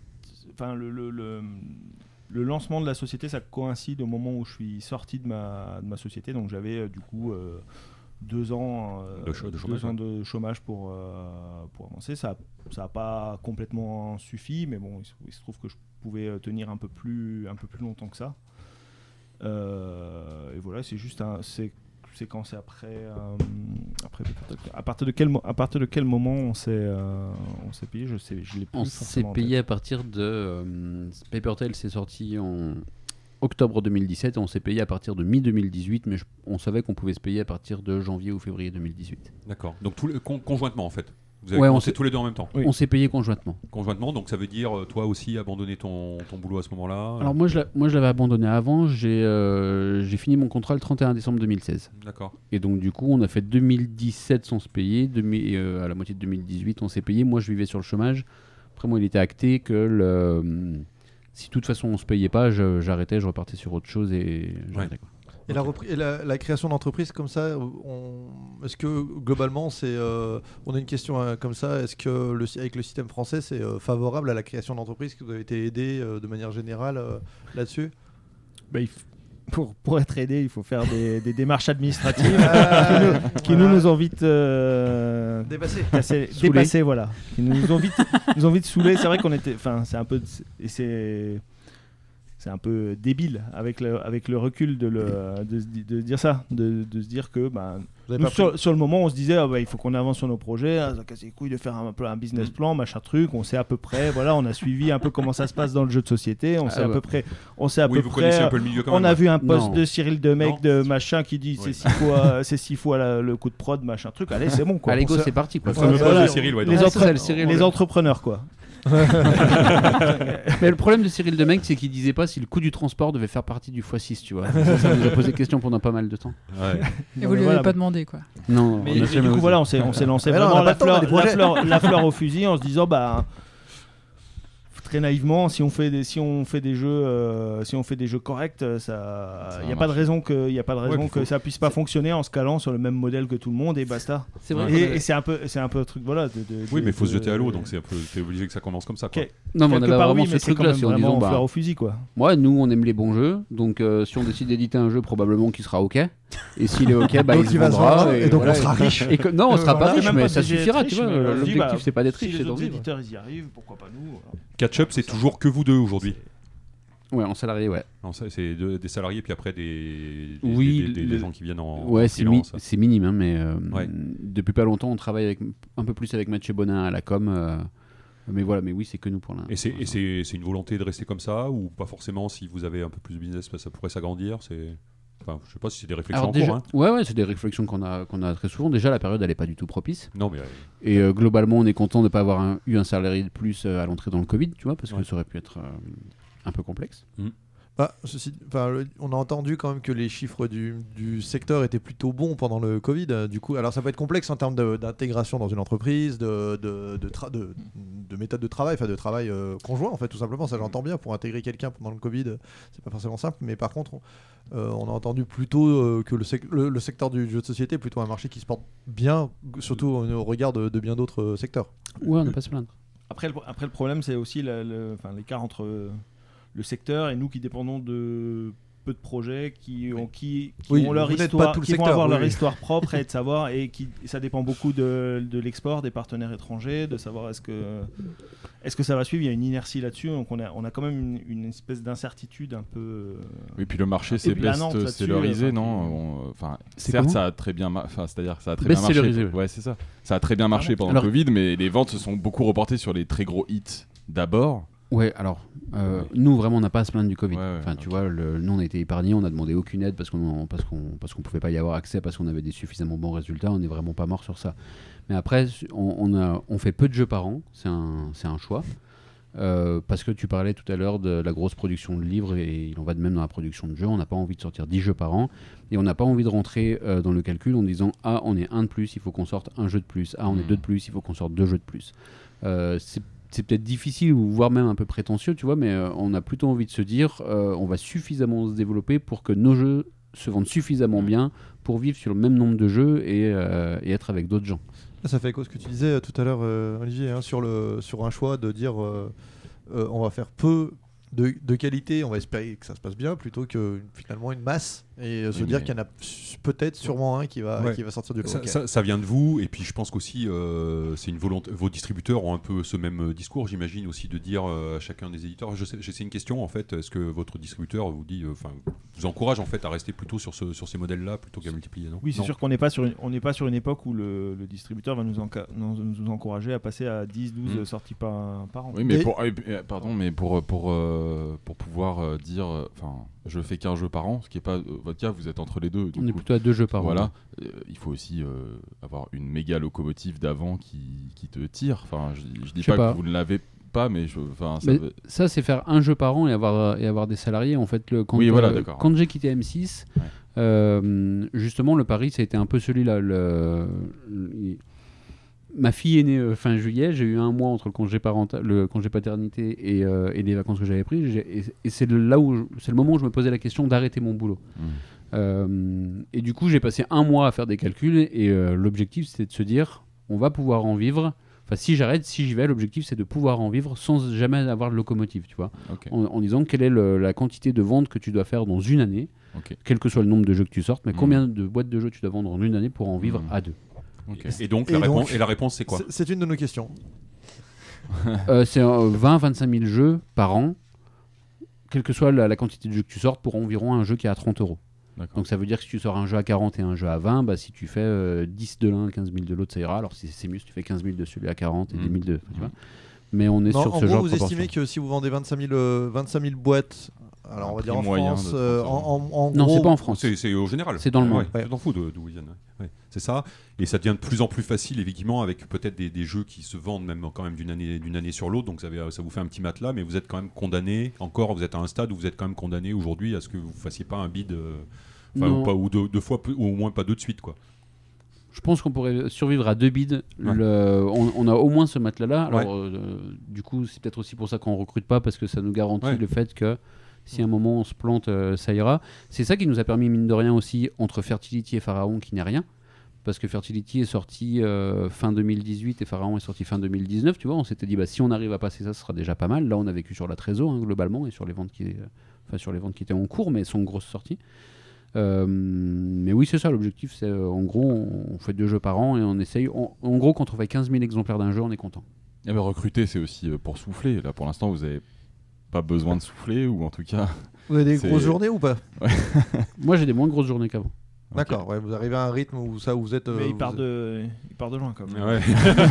En, même- en même temps, si tu bossais, si, si tu bossais avant et que t'avais, oui, si t'avais deux boulots, du coup, effectivement, quand t'en as plus qu'un, ça, ça, peut- ça paraît raisonnable, même si tu fais euh, 10 heures par jour. Ouais. On a parlé de la distribution, je voudrais re- revenir dessus. Au début, vous étiez distribué par Yellow, c'est bien ça? C'est ça. Et euh, alors, comment ça s'est fait? Comment on arrive euh, chez Yellow? Et je crois que maintenant vous êtes chez BlackRock. C'est ça. Et donc, alors, donc, euh, vous voyez, ma- je vous, vous voyez déjà la question que je vais vous poser à ce moment-là. Alors, je vous écoute pour le début. Comment on arrive Comment vous arrivez chez Yellow?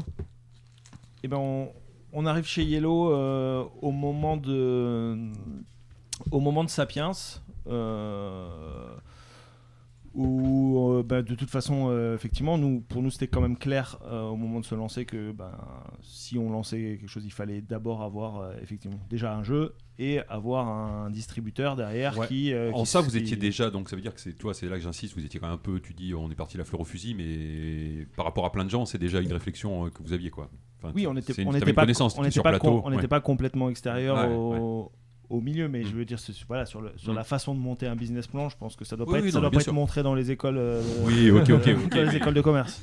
Mais quand, il- quand tu sais qu'il te faut un distributeur, que as déjà, euh, quand tu fais ton déjà premier jeu, c'est ouais. déjà Oui. une grosse marche, en fait. oui, quoi. on savait ça, ça, on- Ouais. ça, effectivement, on l'avait clairement, clairement on- en tête. Et on avait identifié qu'il fallait que le distributeur soit d'accord avec le jeu. Tu vois, qu'il- que s'il croyait pas dans le jeu, ça allait être compliqué. Et pourquoi Yellow du coup? Parce qu'ils croyaient à Euh, fond. Parce que pourquoi pas alors, Pourquoi pas chez Novalis, euh, etc. Ou bien d'autres, etc. Bah, peut-être Novalis existait peut-être même pas à l'époque. Je sais pas. Alors pour le coup, c'était euh, à la fois parce qu'ils avaient, parce que enfin, nous dans notre réflexion, en se disant qu'on voulait faire des jeux quand même qui allaient être plutôt euh, plutôt experts, même si on, on- on a fait des, cho- des choses qui sont un peu moins experts au final que ce qu'on s'imaginait peut-être faire au départ en euh, Parce que le, le monde du jeu, potentiellement ouais. par, de- via l'évolution du marché aussi et, la- et le fait que ça a toujours été notre objectif de- de- d'arriver à en vivre euh, à un moment donné. Euh, on est allé aussi vers Yellow parce que, parce que euh, sur l'histoire de, sur l'histoire de Sapiens, il y avait euh, déjà un lien. On savait que Yellow avait euh, accroché aussi au, au proto de, de, de De Cyril. Sapiens, de Cyril, euh, via Gabriel qui avait. Cyril qui Leroy. avait Cyril suivi. Leroy, pardon. Et, et Gabriel euh, Durnerin. Et- Dur- Durnerin, ouais. Qui était Et- le chef de projet, euh, qui était le- le premier chef de projet chez Yellow en jeu de société, ouais.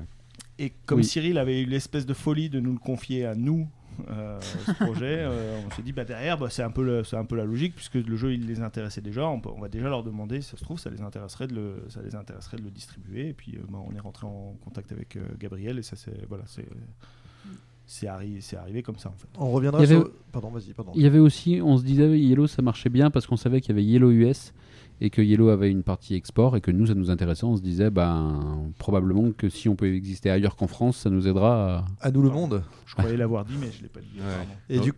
Ouais, Non, non, mais coup- du coup, on va revenir sur la liste de vos jeux. Non, non, euh, mais attends, et la suite du coup, parce Non, non, qu'après. mais non, ouais. je vais, je vais un, un petit peu après, mais euh, du coup, parce que parce qu'il y a un enchaînement, mais vous changez euh, de distributeur quand Euh, Pour quel jeu En tout cas, c'est à quel moment Comment ça se passe? Pour Paper Tales, Pour fin Paper Tales. 2017. Ouais, et, pour, et pour quelle raison? Parce que à la base, quand on y va justement, c'est que quand on va chez Yellow, on se dit il va y avoir de la distribution à l'export.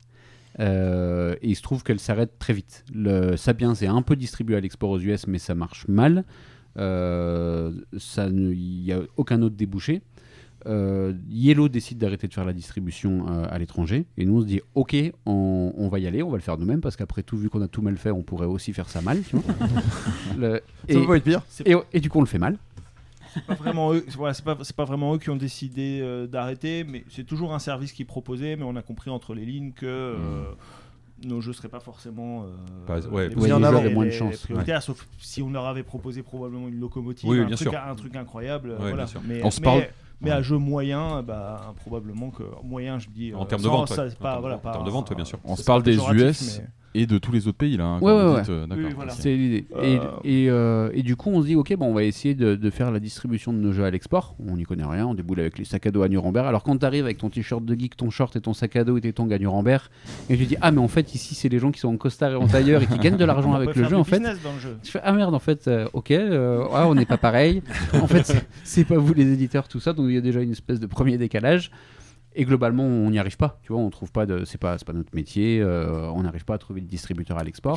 Et puis on va aller voir avec un jeu quoi. On va prendre des rendez-vous Ouais. pour aller leur montrer un jeu. euh, Enfin typiquement c'est c'est déjà plus le c'est déjà plus le, le flow euh, pour un pour un distributeur qui va à Nuremberg pour rentabiliser son temps pour euh, pour faire son marché. Sur les catalogues, ouais, c'est ça, en une demi-heure, ils vont en voir 15 et ils vont piquer Ouais. un ou deux, éventuellement, euh, tout ça. Vous avez des rendez-vous déjà- déjà. Ouais, on a des rendez-vous.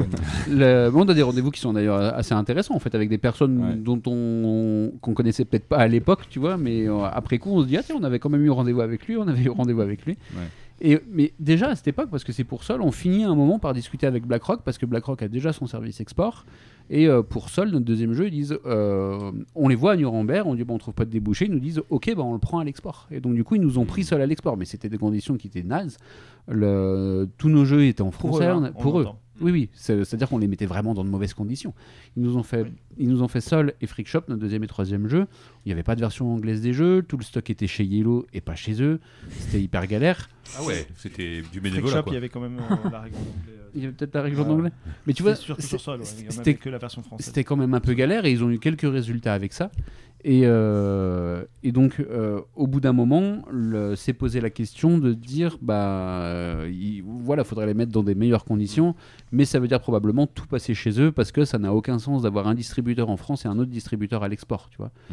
Et donc, c'est quand il y a eu cette décision-là, euh, et puis ça correspondait aussi à une, à une période chez Yellow quand eux voulaient aussi arrêter d'avoir un peu des distributeurs tiers. C'est un peu, c'est- tombé dans le même, Mm. dans le même temps. On est parti juste avant qu'ils proposent euh, Ah, finalement le aux monde, éditeurs partenaires de, de, De ne pas rester là. de se barrer. Non, mais j'imagine que ça vient aussi d'un constat de leur côté que eux ils avaient un développement de, la partie éditoriale qui était qui était fort et qu'au bout d'un moment, bah forcément, j'imagine que c'est pas les mêmes euh, c'est pas les mêmes marges pour eux sur un produit qu'ils ont euh, développé eux-mêmes, euh, édité eux-mêmes euh, que sur un sur un produit. Et effectivement, ça, ça, c'est toujours compliqué ce cette coexistence euh, et, et ne serait-ce que dans la l'espèce de, de confiance qu'il peut y avoir et, tout ça, il y a toujours une suspicion à partir du moment où, c'était, où, cette, euh, où, ce, ce- où cet état de fait il, il existe, qu'un un distributeur a ses propres produits euh, à promouvoir et nous on a les nôtres à, à côté. Euh, quand bien même euh, le distributeur est, Il le et- jeu, et- tu- et il joue complètement le jeu euh, de truc, dès, que- dès qu'on a un truc qui va, marcher qui va marcher moins qu'un produit de, de- de distributeur, bah on va, on va forcément euh, se poser la question, se dire ah pourquoi mon truc il marche pas? Enfin c'est c'est toujours plus facile d'aller chercher les, les, les, euh, Enfin, c'est un peu naturel d'aller d'aller chercher les trucs euh, ailleurs quoi. Et du coup, vous avez vu la différence tout de suite, vous, ça vous a plus cor- correspondu? euh, BlackRock a pu exporter Paper Tales euh, relativement bien, je crois d'ailleurs. Ouais, hyper bien. Le, le jeu était présent dans 8 ou 9 pays, je crois, en plus de la France. Euh, après, tu vois, c'est difficile de savoir. Enfin, si on avait été chez Yellow, ça se trouve, Ouais. Yellow aurait eu les mêmes résultats. Tu vois, c'est Mm. pour nous le- le- le- la bascule, elle est vraiment sur Paper Tail. C'est d'un coup, ils se retrouvent dans Mm. plein de pays et d'un coup, ils nous ils gèrent notre export en même temps que le truc français. Mais, Mais c'était aussi peut-être le premier jeu qui avait plus de potentiel, Ouais, et ainsi de suite. c'est Donc, ouais, tu sais pas quel est le ça. Je pense que c'est c'est le bon moment pour tout. C'est- Enfin, tu vois, c'est un peu la concordance, euh, l'alignement des planètes, quoi. Oui, il faut, il faut, faut reconnaître qu'on se posait beaucoup de questions sur ce projet-là en se disant, euh, voilà, nous on y voit un gros potentiel à notre échelle, Mm. et euh, de dire, ben, est-ce que c'est est -ce c'est le moment de, de, de, de faire autre, autre chose ou est-ce qu'on a, est qu'on a vraiment totalement confiance dans ce qui va se passer? Mais c'est- très, personnel, c'est- peut-être une part de subjectivité. C'est hein, combien de boîtes vendues? Enfin, si vous voulez bien répondre sur, sur Paper Tales, vous êtes à, co- à combien de, de boîtes? Peu près Un peu plus de 50 000, je pense. Un peu plus de 50 000, oui, Ouais, ça commence à sur être 8 un- ou 9 pays. Ah ouais, c'est un beau succès. C'est un beau succès. Ouais, c'est pour presque nous- deux, deux ans de vie. Presque. Oui, a- c'est ça. Non, Bah, du coup, on, commence, ça- du coup, on par commence à se ça- payer en étant tranquille. Tu vois. Ouais, c'est ça, Oui, ça, on ça a- fait écho à ce que tu disais tout à l'heure. Ouais. on a eu un bel engouement à l'international sur, sur ce jeu-là, donc c'est vrai que c'est c'est vrai que ça- c'est aussi difficile ce tournant, il est difficile à analyser parce qu'on a ce ce jeu qui marche beaucoup plus pour nous à l'ex- à l'export. euh, Ouais, mais tout s'est- globalement, tout s'est aligné euh, un tout, peu, voilà, quoi. c'est Vous ça, avez c'est une espèce, une espèce d'alignement. Vous avez euh, la et bonne illustratrice, le bon distributeur et Carrément. ainsi de C'est suite. ça. Malgré l'illustration. et du coup, en plus, peut-être. Alors, est-ce que ça vous, est-ce que vous voyez différemment euh, votre euh, reconnaissance, votre accès à des auteurs, à des illustrateurs ou que sais-je euh, après ça? Est-ce que ça vous donne une visibilité euh, supérieure euh, du coup ce jeu, cette sortie? Paper Tales C'est difficile. Est-ce à- que vous avez reçu plus de protos après? Voilà, par exemple, typiquement. pas. Enfin, Vous il y avez a- pas senti un truc Il a pas, y a pas, y a déjà pas pas le mal. monde Il y a qui quand même- transforme- qui Il y a se quand même une inertie là-dessus, je pense, euh, effectivement. de- C'est difficile de, de, de corréler, euh, euh, de corréler vraiment, vraiment directement. euh, En fait, tout a changé. En fait, vous mais avez c'est tout sûr- changé en fait à ce moment-là. En fait, c'est sûr- qu'il y a, y a plein d'éléments. C'est sûr qu'on l'a senti, on l'a senti progresser un peu au fil, euh, Au fil du au temps. fil du temps. Mais c'est pas aussi, c'est pas aussi, euh, c'est pas net. Euh, bam, on sort, on sort Paper Tales et d'un coup, euh, Le lendemain, coup, a- tout le monde veut travailler avec nous. Et puis machin, personne c'est- connaît voilà. les chiffres, tu vois. Le, personne ne sait euh, si Paper Trail ça s'est mieux vendu que Q-Birds euh, ou qu'est-ce, tu vois. Le, tu sais pas dans combien de pays ça existe, c'est pas des trucs sur lesquels on communique beaucoup parce que ça intéresse pas beaucoup le marché français de savoir dans combien de pays ça existe. Donc euh, je pense, je pense que ce- c'est euh, Fallait pas, fallait pas venir. hein. On va tout savoir. non non mais c'est non mais c'est logique, Mmh. tu vois. Ouais, bien sûr. Le- et je pense que c'est ce fait-là d'être contacté par des auteurs ou de recevoir plus de protos, je pense que ça se voit plus sur un travail d'édition qui peut être apprécié ou pas. Mm. Mais je pense que c'est assez indépendant des, des chiffres. Oui. En fait, parce que les chiffres ne sont pas su finalement. Mais non, vous avez un succès d'estime aussi, euh, et même, euh, enfin, pour le coup, euh, alors là, pour le coup, avec, avec les illustrations, blague à part, et du coup, ça peut aussi donner un peu de la visibilité, parce qu'on peut dire, bah tiens, quand on bosse avec eux, bah il y, a, un chouette boulot qui est fait derrière, etc. Ça peut quand même donner un peu de, un peu de, de consistance, en fait, tout simplement, à, votre offre aussi. J'ai une question, c'est comment ça se passe du coup, avec, parce qu'entre temps, BlackRock, si je ne dis pas de bêtises, a lui-même été croqué par, Ouais, par Hachette. Et du coup, euh, à part- vous, ça a changé quelque chose dans, dans votre vie? Vous avez que des interlocuteurs euh, BlackRock Vous connaissez Hachette? Comment ça se passe? Non, non, ça n'a rien changé. On a vu deux, trois fois les, les dames d'achète qui. Les dames d'achète. Les dames d'Hachette Non, mais il y a eu des personnes qui s'occupent de la partie board game chez Hachette et on les a rencontrées parce qu'elles ont racheté notre distributeur, mais il n'y a, y a pas de changement. Ça change pas votre quotidien ou, ou votre relation à, à BlackRock en Non, tout cas? pas du tout. Mais alors, est-ce qu'on vous a dit que ça- c'était une étape importante qui allait peut-être vous permettre de passer un cap supplémentaire Ou pas On nous a nécessairement pas spécialement. Non, Non, on nous non. a pas vendu. euh, Et d'ailleurs, si on me l'avait dit, je pense que je m'en serais méfié. Ouais. Bah, moi, j'ai j'ai connu le rachat, tu vois. À la base, moi, je travaillais pas dans le temps chez M6, mais le, le... avant, j'étais dans une petite boîte. Été recruté dans une petite boîte qui, un an après mon arrivée, s'est fait racheter par M6. Et j'ai eu pas mal le temps de voir ce que ça fait quand tu es dans une petite boîte et que d'un coup, tu te retrouves 1500 euh, dans un gros groupe. Ouais, ça doit, ça doit faire un peu bizarre. Ça change un peu. Alors revenons un peu à vos, à vos jeux euh, sur le début. Donc vous démarrez avec un jeu on en a, on l'a- qu'on a évoqué qui s'appelle Sapiens avec un nouvel auteur, hein, je pense. Cyril Ouais. Leroy, c'était son premier jeu. D'ailleurs, il en a pas. il Tout a- à fait. il a- les deux, les deux qu'il a édités, je crois, sont chez vous. Je pense pas qu'il ait. Il a fait eu- aussi un jeu enfant un jeu enfant, ouais, dit récemment. Vous l'avez dit tout à l'heure. Dont je me rappelle plus du nom. Ouais. Voilà, ça, ça se fait comment? Comment est-ce que vous choisissez ce, ce jeu? Ça, c'est, un, un Lyonnais. Enfin, voilà, un peu, un peu tout ça. Il c'est est- des choses que vous avez dû raconter plein de fois. Non, pas tant. Ouais, là. ouais. C'est- En plus, c'est marrant. Il est donc on cherche à l'époque. euh, on veut pas. On fait des protos, mais on veut pas Ouais, faire vous, nos jeux Vous avez dit ça, ouais. Pas, parce que pas un de vos jeux. Ouais. ouais, parce qu'on se dit on n'aura pas assez de recul. Ouais. Tu vois. C'est et, plutôt sage, je euh, pense. Ouais, ça paraît assez sain, ouais. Ouais, après tout le monde ne fait pas ça. Tu vois, il y a pas Non, mal non. de gens qui se lancent parce, Parce qu'ils c'est ont un aussi- jeu édité. Ouais, voilà, c'est ça. Et puis c'est aussi un peu galère. Tu vas dire alors, regarde, je n'ai rien fait. Mais par contre, je vais éditer ton jeu parce que je le trouve cool. Et si ton jeu, je le trouve cool, potentiellement, il y a d'autres éditeurs qui le trouvent cool, sauf que eux, leur boîte existe déjà. Euh, il se trouve que euh, on connaissait des gens euh, dans, le milieu ludique lyonnais, et notamment Julien Gaillet qui travaille dans une boutique à Lyon qui s'appelle Archi Chouette, qui travaille Ouais. toujours, et qui travaillait Sur aussi les au- pentes de Croix-Rousse. Ouais, en bas des pentes, ouais. Et qui euh, travaillait aussi au FM2J, qui était le, le centre de formation au métier du jeu de société euh, à Lyon, et qui était dans le cadre du Ludopole, dont on a, dont on a parlé tout à l'heure. Et il connaissait notre projet. On lui a dit qu'on voulait monter une maison d'édition, tout ça. Et quand lui, il était un, prof au FM2J, chaque, euh, chaque étudiant au FM2J devait faire un projet euh, de jeu. Voilà. Ça formait souvent au métier du ludothécaire, mais pour, pour leur montrer un petit peu les, ce à quoi on pouvait se poser. Et, donc, et un jour, il nous contacte, il dit Ah, bah là, dans ma promo, il y a, y a deux personnes enfin, y a deux personnes qui ont fait chacun un jeu. ça serait cool qu'on les voit, que vous les voyez, parce que, euh, voilà, le- le- considérait que les jeux étaient au-dessus du lot. Parmi ces deux personnes, il y avait Cyril, et on, donc on- un soir, on est allé à la boutique euh, quand elle était fermée. On a joué à Sapiens, on a joué à l'autre jeu, on a bien aimé les deux jeux, on a vraiment accroché sur, euh, sur ce qui allait devenir Sapiens. Et, euh, euh, et voilà. je- Il était venu avec Nicolas d'ailleurs, de- le- un des deux co-auteurs de Zombie, Zombie 15, 15, D'accord. qui, qui avait était- été édité chez Yellow. Ouais, ouais, pour- pour, se, pour être un peu. euh, euh, Rassuré un peu. Ouais. Rassuré, ouais. Parce que vous parce que vous voilà. êtes impressionnant. Parce que impressionnant, tu le vois. non, non, mais sur- certainement pour sentir euh, Oui, si, bien si sûr, notre bien sûr. projet pouvait être sérieux ou pas, et ce, que, ce, que- ce qui est sain aussi. Mhm. Et voilà. D'accord. Et, euh, et du coup, on, on a tout de suite bien aimé. On avait vu des trucs avant, euh, des trucs sur lesquels on travaillait déjà. Et celui-là, on s'est dit, ok, celui-là, il est vraiment cool. Enfin, on- voilà, on s'est assez rapidement, on s'est dit, bah tiens, ça pourrait, ça pourrait être plus le premier en fait. Et voilà, et on l'a proposé à Cyril. et- D'accord. Et vous allez et donc là, ça se passe. euh, vous cherchez, euh, vous cherchez un illustrateur. Pareil, ça se fait comment la, ça se fait comment la rencontre là sur l'illustration? Alors la rencontre sur l'illustration, c'est vraiment particulier sur ce, sur ce projet. Marc, puisque Marc-Antoine, euh, Marc-Antoine Allard. Parce que Marc-Antoine Allard, c'est quelqu'un avec qui. c'est quelqu'un que je connais de mon cercle perso D'accord. et avec qui j'avais euh, travaillé sur un, sur, un, sur un proto, un peu comme tous les auteurs euh, débutants qui se disent Ah, ce serait cool de faire illustrer mon proto par un pote, euh, machin, et ce serait. et ce serait sympa, et pour lui c'est sympa parce que ça lui permettra de montrer son travail, et Mm. machin, voilà, tous les trucs qui- qu'il faudrait pas faire. Vous êtes, vous êtes- vous êtes dans les Euh, cercles, les cercles d'auteurs euh, lyonnais, c'est ça La, la cale, tout ça le- Dans ce l'époque, non, non. pas du tout. Pas- du tout. pas à C'est ce moment-là juste, euh. C'est juste que, Ouais, euh, un- que ma conjointe avec beaucoup d'amis euh, de- de- d'enfance qui étaient sur Lyon et qui faisaient de, qui faisaient de l'illustration. en Ouais. fait. Ok. Donc j'ai un peu baigné sur, sur mes projets de proto. J'ai été euh, assez vite en contact avec, euh, avec ces gens qui étaient assez motivés par les trucs que, Ouais. que, je, que je proposais euh, voilà, thématiquement. Et, voilà.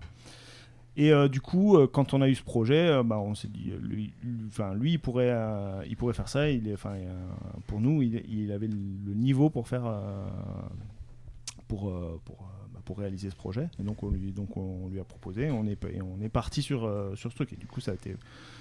Bah, effectivement, c'est assez atypique comme, euh, comme démarche parce que lui, lui il est pas, c'est pas un, c'est pas un joueur. Et du coup, ça, ça a été fait aussi d'une manière euh, un peu. Ça a été un processus assez, assez long où, euh, où j'étais beaucoup avec lui et j'ai passé beaucoup de temps Ouais, avec vous lui pour faire les, les deux, choses et on apprenait tous les deux. Et lui, lui clairement, il a, il a dû passer un temps sur ce projet qui n'était pas rationnel. Qui est pas euh, raisonnable. qui est pas raisonnable du tout. euh, C'est, enfin, Ouais. ça, ça fonctionne. Et vous-même, dans la production de ce, de ce premier jeu, euh, vous avez plus galéré que ce que vous galéreriez maintenant euh, pour faire un, un, un autre jeu J'espère. Ouais, ouais. clairement. ouais. c'est dur, non, mais c'est intéressant parce que c'est ça, c'est c'est comme ça qu'on apprend, c'est c'est difficile les, les premiers contacts la pro- pour la production d'un premier jeu. Bah, on apprend en faisant, ouais, c'est Ouais. tout, tous les aspects du métier. Vous êtes tombé dans tout qu'on Vous dé- avez- qu'on- vous avez qu'on tapé dans toutes les embûches euh, Franchement, on s'en est pas mal sorti. Ouais, euh, rétrospectivement, euh, c'est quand même ouais. une bonne, un bon, sou- c'est quand même un bon souvenir. Vous avez eu, un, il y a eu un petit, il y a eu un petit engouement. Il y a eu un petit buzz à. Cannes, on a eu Ouais. un, bon succès d'estime, je trouve. On était assez vernis de, ce côté-là, ouais, je pense. Carrément. C'était Donc encore c'est- une époque où, on- où effectivement le- les gens enfin avaient le- la disponibilité de, de, de cerveau de s'intéresser à, à l'éclosion d'un nouveau projet, d'un nouveau. Enfin, c'était c'était encore un. Il y avait déjà beaucoup de choses, mais rétrospectivement, on se dit bah. Il valait mieux encore se lancer. Il y a, enfin, c'était plus, c'était, probablement encore plus simple quand même de se lancer au moment où nous on s'est lancé que. euh, Tu veux dire que Ouais. même, Maintenant, même- en termes, de, en termes de, de- de bruit, ouais, enfin de, de, de- de nombre de gens qui portent des projets, qui proposent des choses, Mm. qui veulent se lancer dans des trucs, qui, que ce soit par Kickstarter, par, euh, par- enfin, c'est- les, nou- les, les nouveaux distributeurs. Enfin, il y a beaucoup plus de localisation aussi. et donc, euh, le, le marché, il a quand même encore pris de l'ampleur. euh, Ouais, donc en quand, volume quand même, quand même depuis- plutôt une bonne, euh, une bonne expérience. Vous êtes Carrément. satisfait, vous faites des ventes euh, je, que je sais pas, mais qui sont correctes pour par Qu'est-ce rapport à ce qu'on a fait on a ouais. fait 10 000 euh, en tout. Ouais. grâce En comptant les US. alors, grâce à ça, ils les- je pense qu'ils les ont pas vendus, ces 5000 Ouais, euh, d'accord. aux US. Vu l'implantation qui, qui- Ouais. qui a été faite, je pense que je pense qu'il n'y a pas 5000 exemplaires Non. aux US qui ont été. qui Mais ont vous été avez eu vendus. l'argent. Mais du coup, on, Oui. a, on a quand même pu faire euh, Ouais. 10 000 sur un premier projet. Effectivement, quand on en a parlé à des qui est- gens, la plupart des gens très bah, Ouais, c'est. euh, on n'a pas fait Ah, 10 000 vous- Ouais, surtout, vous avez pas, pas un- perdu, en surtout fait, pas un jeu sur euh, pas un jeu à 12 euros quoi donc c'était déjà Ouais, un jeu, je sais pas combien c'était c'était à 30 40 35, quoi. 35 ouais c'est ça ouais c'est donc c'est une belle euh, Surtout, un vous, avez déjà, vous avez déjà pas perdu d'argent, etc. C'est déjà. On a, Ah oui, on a une deuxième chance. On peut, on peut re- remettre une, une pièce. Ouais, notre comptable nous a dit après, on a payé pour apprendre, tu vois.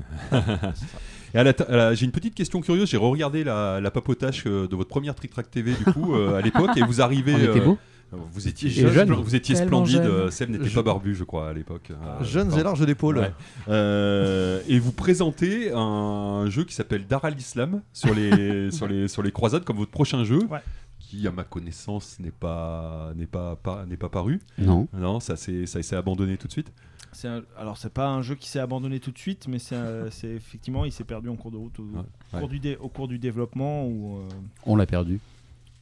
Effectivement ouais, on l'a- Après, un jeu sur les croisades, c'est chaud, quoi. Alors, euh, c'était déjà, c'est- de toute façon, quand on travaillait dessus, effectivement, on s'était rendu compte quand même au- au- en cours de route que malgré le- tout l'int- tout l'intérêt de, thème, historiquement et tout ça, que Ouais. déjà, bah, c'est pas ultra sexy de base, et qu'en plus, en plus à l'époque, euh, à l'époque de Daesh et tout ça, c'était quand même assez euh, sensible. euh, comme- pas ouf. ouais. Je crois que Dar al-Islam, en plus, c'est le, c'est le nom de la revue de Daesh. quoi. C'est la- la- le nom de la revue de propagande de Daesh. Ouais, Ah, donc il y a un coup, moment que- qui s'est dit Ouais, non, Euh, euh, je non. sais pas si ça vaut- on aurait, on C'était aurait pas- pu C'était l'appeler pas qu'un autrement, problème mais- mécanique du En coup. plus, le siège, de, le siège de ma société, c'est le siège de la société, c'est mon adresse, tu vois, donc euh, pas me casser la gueule. Quoi.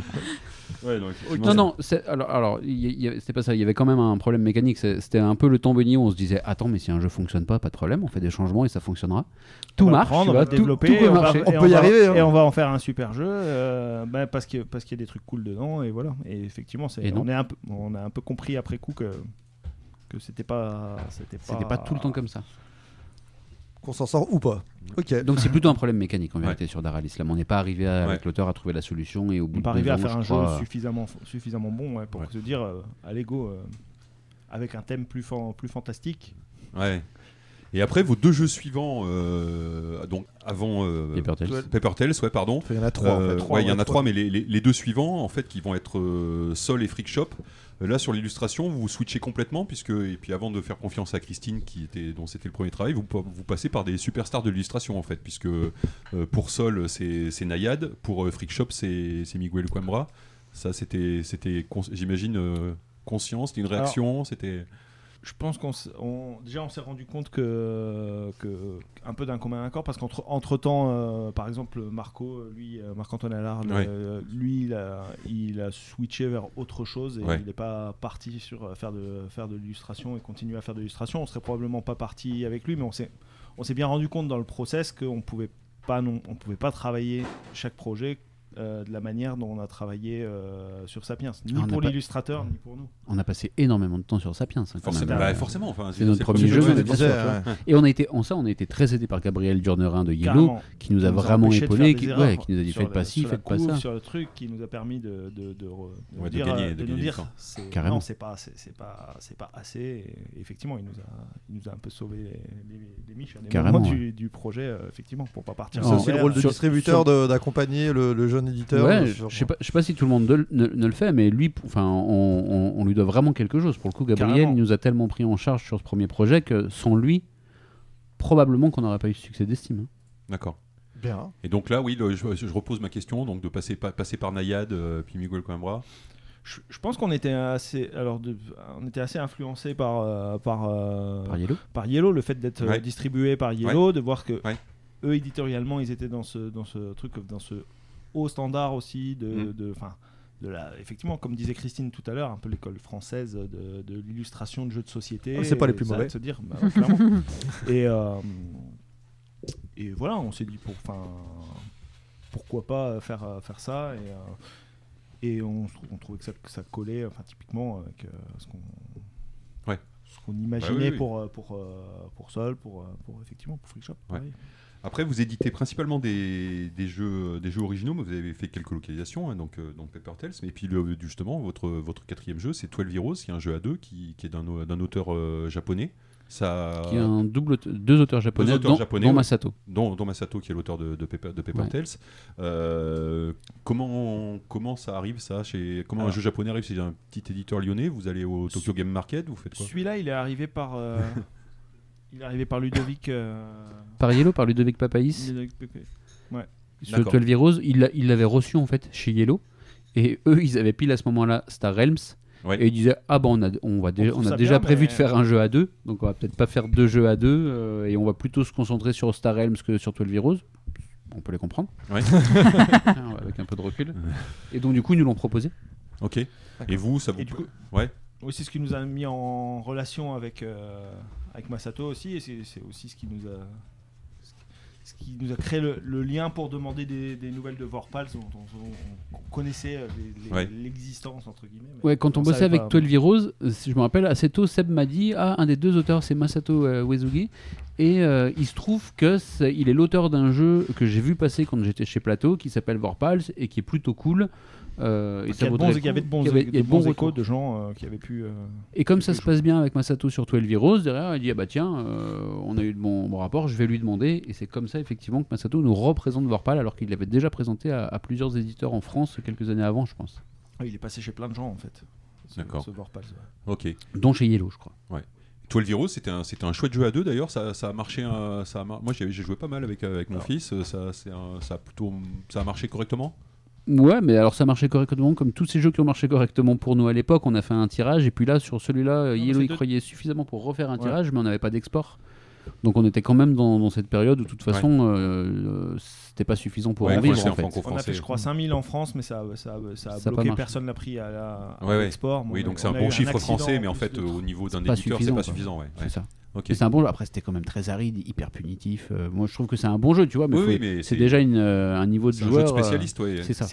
Il, est sur un créneau qui est quand même compliqué, ce jeu d'affrontement à deux Oui. joueurs qui commence à, qui commence à flirter avec les, avec les CCG et Oui, compagnie, oui. et les gens qui s'investissent dans ces jeux-là, pourquoi, enfin, Ouais, ouais, pourquoi ouais, ils vont là, et, et on peut pas créer de communauté par, sur, un- je suis sur d'accord. un À jeu notre comme échelle. ça, et voilà. Mais c'est un super jeu. Enfin, on n'a Oui, pas en fait termes- de en termes-. En de game design, on a souvent des retours sur le fait que c'est un très bon jeu, et nous on trouve que c'est un, très bon jeu, mais, mais effectivement, voilà, c'est éditorialement, c'est un, c'est probablement plus compliqué. En tout cas, et Ouais. peut-être qu'il aurait, peut-être que pour, pour avoir un peu plus de chance sur ce, sur ce jeu-là, et peut-être qu'il aurait fallu euh, pouvoir faire un- le, le même genre de travail éditorial qu'on a fait sur, euh, sur Paper Tales. Mais à l'époque, on, on se disait que c'était pas possible euh, parce que on avait que, au départ, on était censé avoir que les droits à France pour le truc, et donc on se disait. bah, Ouais, ouais, vous voulez pas des bah, refaire, euh, ouais, refaire, ouais. refaire les illus alors qu'il y a déjà des il y a déjà des illus d'un de c'était euh, je crois euh, mais C'était enfin, bien les élus. Objectivement, c'était des, Ouais. des Voilà, Le thème était guerrier, mais était chouette, ouais. mais voilà le, le thème aurait s'il- peut-être que s'il avait été moins guerrier pour un jeu qui finalement est plus économique qu'un jeu de qu'un jeu de combat en, ré- en réalité derrière le derrière le- la thématique euh, ça aurait pu ça aurait pu peut-être euh, l'adoucir un petit peu Mais du coup, ça vous mène à Paper Tales. Du coup, Euh, ça, vous, Tales. ça vous mène à Paper Tales, dont on a déjà beaucoup parlé, donc on va peut-être un, un peu, un, peu, un peu moins s'étendre. Mais c'est et là, Paper Tales, donc je- j'entends 12 Heroes avec les droits français. Là, Paper Tales, vous arrivez du fait que vous avez déjà édité euh, ce premier jeu, vous arrivez à récupérer des Alors- droits euh, plus ou moins mondiaux ou plus larges? Alors c'est c'est différent parce que parce que euh, avec euh, avec 12 Heroes on, on discutait avec l'un des deux l'un des deux auteurs mais qui était l'éditeur japonais euh, du jeu même si enfin même si effectivement euh, même si effectivement il était un peu auto-éditeur enfin quelque part euh, Ouais. mais euh, mais il avait quand même une maison d'édition euh, plus plus marquée entre guillemets euh, que, que celle de, de Masato enfin que le- l'édition de Masato et, euh, Et du coup, effectivement, on, a- on était censé avoir que les droits français, mais sur Paper Tales, on, on, a, on a discuté tout de suite sur ces bases-là en disant, bah voilà, nous, ce, ce jeu, euh, euh, quand on quand on a eu son quand on a eu son proto, qu'on l'a qu'on l'a essayé, qu'on a tout de suite euh, beaucoup accroché, on a tout de suite discuté sur les bases de dire, bah nous, il faudrait qu'on, enfin pour nous, ce jeu, il a un bon potentiel, il faut, mais il faudrait qu'on puisse retravailler les illustrations parce que pour nos marchés, ça ne ça va pas fonctionner. Et pour ça, pour que ça ait un sens de, faire ce, de refaire ce travail-là, il, faut il faudrait qu'on ait euh, plus que le marché français et qu'on puisse, euh, qu'on puisse exploiter le jeu sur, euh, sur l'ensemble des marchés. en fait. Le- le- les illustrations, tiens, c'est une question, vous, vous lui avez soumis euh, à l'auteur? Toi, c'est quelqu'un que tu as rencontré, Christine? C'est pas quelqu'un que j'ai rencontré, tout est passé par le prisme de Seb euh, essentiellement. Mais euh, je sais qu'il a été consulté, oui, effectivement. euh. Et il aimait beaucoup. On lui a effectivement, on lui a montré, euh, on lui a montré ce qu'on, ce qu'on, ce qu'on comptait faire. Je sais, je sais plus exactement si on l'a fait en, en mode, euh, regarde, est-ce que, Est-ce que, que ça te plaît ok Sinon, Ouais. on fera autre chose? Je pense pas que c'était Ouais, totalement dans ce sens-là, mais voilà. Mais, mais effectivement, si on avait senti que ça, ça lui plaisait pas du tout, euh, probablement que probablement que ça nous aurait fait réfléchir euh, sur. euh, Et, et du coup, donc ce, ce jeu, pardon, vas-y, Fred, je te coupe. Non, vas-y, C'est- vas-y, c'est- ça. ça sort euh, à l'international, non pas à l'international tout de suite. Vous faites un tirage français en premier, On fait d'abord un tirage français, euh, je crois qu'on fait 4000 exemplaires français et 1000 exemplaires anglais, en se disant les 1000 se vendront euh, soit à SN, soit chez des partenaires, soit sur des petits marchés. Aussi pour permettre enfin à BlackRock de travailler dans de bonnes conditions et d'avoir des Mhm. exemplaires anglais à montrer aux partenaires. Et euh, C'est 1000 exemplaires de démo en fait. ouais, mais, mais en, sachant, parce que, parce que tu as, du t'as du texte sur le matos et donc du coup faire 50 Ouais. boîtes ça va coûter cher. Et donc du coup, du coup tu dis ok, bon, on en fait 1000 et puis euh, on, on les vendra. On arrivera à les vendre sur Mm. SN, on arrivera à les vendre sur Philibert parce qu'ils vendent des jeux en anglais Mm. des fois pour les, voilà, pour les, pour les joueurs étrangers. Euh, sur les petits marchés euh, scandinaves ou anglais. on dit, on pensaient voir. pouvoir en vendre effectivement sur d'autres. Il nous avait dit 500, mais nous on y croyait, on a fait, mais on va en faire 1000 en fait, vous verrez, ça ira bien. Regardez, on va en faire 12 000. Et c'est vo- c'est votre plus gros succès, Peppertail, c'est encore aujourd'hui ou, ou- Euh, en termes de CA, très- de chiffre d'affaires, très probablement. En termes de volume, non. On Euh, y arrive. On y arrive. Alors on garde le suspense pour la suite. Il y en a Parce que un le- le autre jeu- qui l'a dépassé. Parce que le jeu d'après, le, le jeu de l'année d'après, plutôt en 2018. C'est le grand écart Euh, ludique. moi, j'avais- enfin, il- Vas-y. Pardon. Vas-y, vas-y. passer au jeu d'après Ouais, ou pas là ouais. tout de suite Vas-y, vas-y. Dis non. Si mais je voulais faire, euh, du coup, je, je vois une question sur votre conducteur. Je me mêle de ce qui me regarde pas, mais que je trouve bien. Vous avez oublié des trucs. Vas-y, tu sais qu'on va se faire engueuler, Olivier. Non, mais en fait, on reparle des illustrations et on fait le, le lien avec Christine. On en a déjà beaucoup parlé, mais euh, le fait que, de choisir ces illustrations-là, très tranchées par rapport aux standards du marché, est-ce que c'était un risque ou une nécessité? Parce que du coup, c'est intéressant de savoir si on fait ce choix-là en se disant on est obligé de faire des illustrations qui sont euh, d'un style qu'on n'a pas encore vu, parce que c'était le cas quand même à l'époque. Mhm. Euh, par nécessité, enfin en disant c'est comme ça qu'on va émerger, euh, enfin qu'on va qu'on va être plus visible, ou est-ce que euh, c'était euh, vous l'avez considéré comme étant une, une- enfin logique, je sais pas.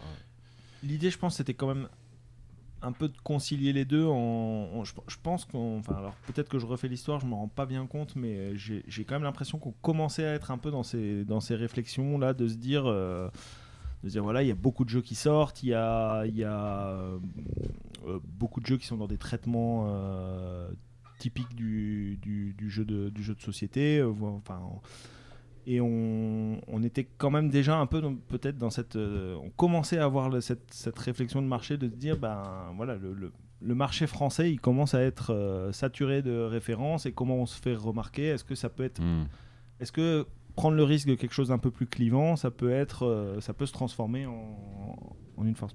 Mais je sais pas dans quelle mesure ça correspond pas. Enfin, je pense qu'on s'est pas posé la question d'un Ouais. point de vue marketing, pour- comme on pourrait dire, tu vois, en disant il nous faut ça pour exister. Mhm. Je pense que ça correspondait à des goûts Ouais. qu'on avait nous en tant que joueurs. oui oui Tu vois, pas de se dire ah tiens il nous faut absolument ça pour exister, c'est de dire ah tiens c'est cool, ça change, c'est Oui, des trouverait qui sont chouettes. bien sûr. on trouverait ça sans cool vraiment faire, te poser de la question si ça marchait ou Ouais. si ça marchait pas. Pour nous, on s'est pas vraiment posé la question que les gens n'allaient pas aimer. On s'est rendu compte après coup que c'était un parti pris qui était clivant. Mhm. Et tu vois, tu as aussi pas mal de gens qui nous ont dit horrible. Enfin, Ah ouais pas du tout. Tu as des gens qui ont traité euh, Christine de stagiaire en Photoshop, c'est un peu Ah resté euh, derrière. Enfin, tu vois, bah, les gens Ah, derrière bien, leur écran, c'est un peu facile, tu vois. Ah ouais, c'est bien. Et je suis heureuse qu'il m'en reparle régulièrement. N'oublie- pas qu'il y a une stagiaire Photoshop. On n'oubliera pas à l'avenir. Non, mais tu vois, mais nous, on s'était pas posé la question de dire ça va être clivant et des gens ne vont pas aimer. Tu vois, Oui, on bien s'est sûr, rendu ouais. compte après que, c'était un parti pris qui était clivant, contrairement au jeu d'après où qui était un parti pris qui n'était pas très clivant. Ouais.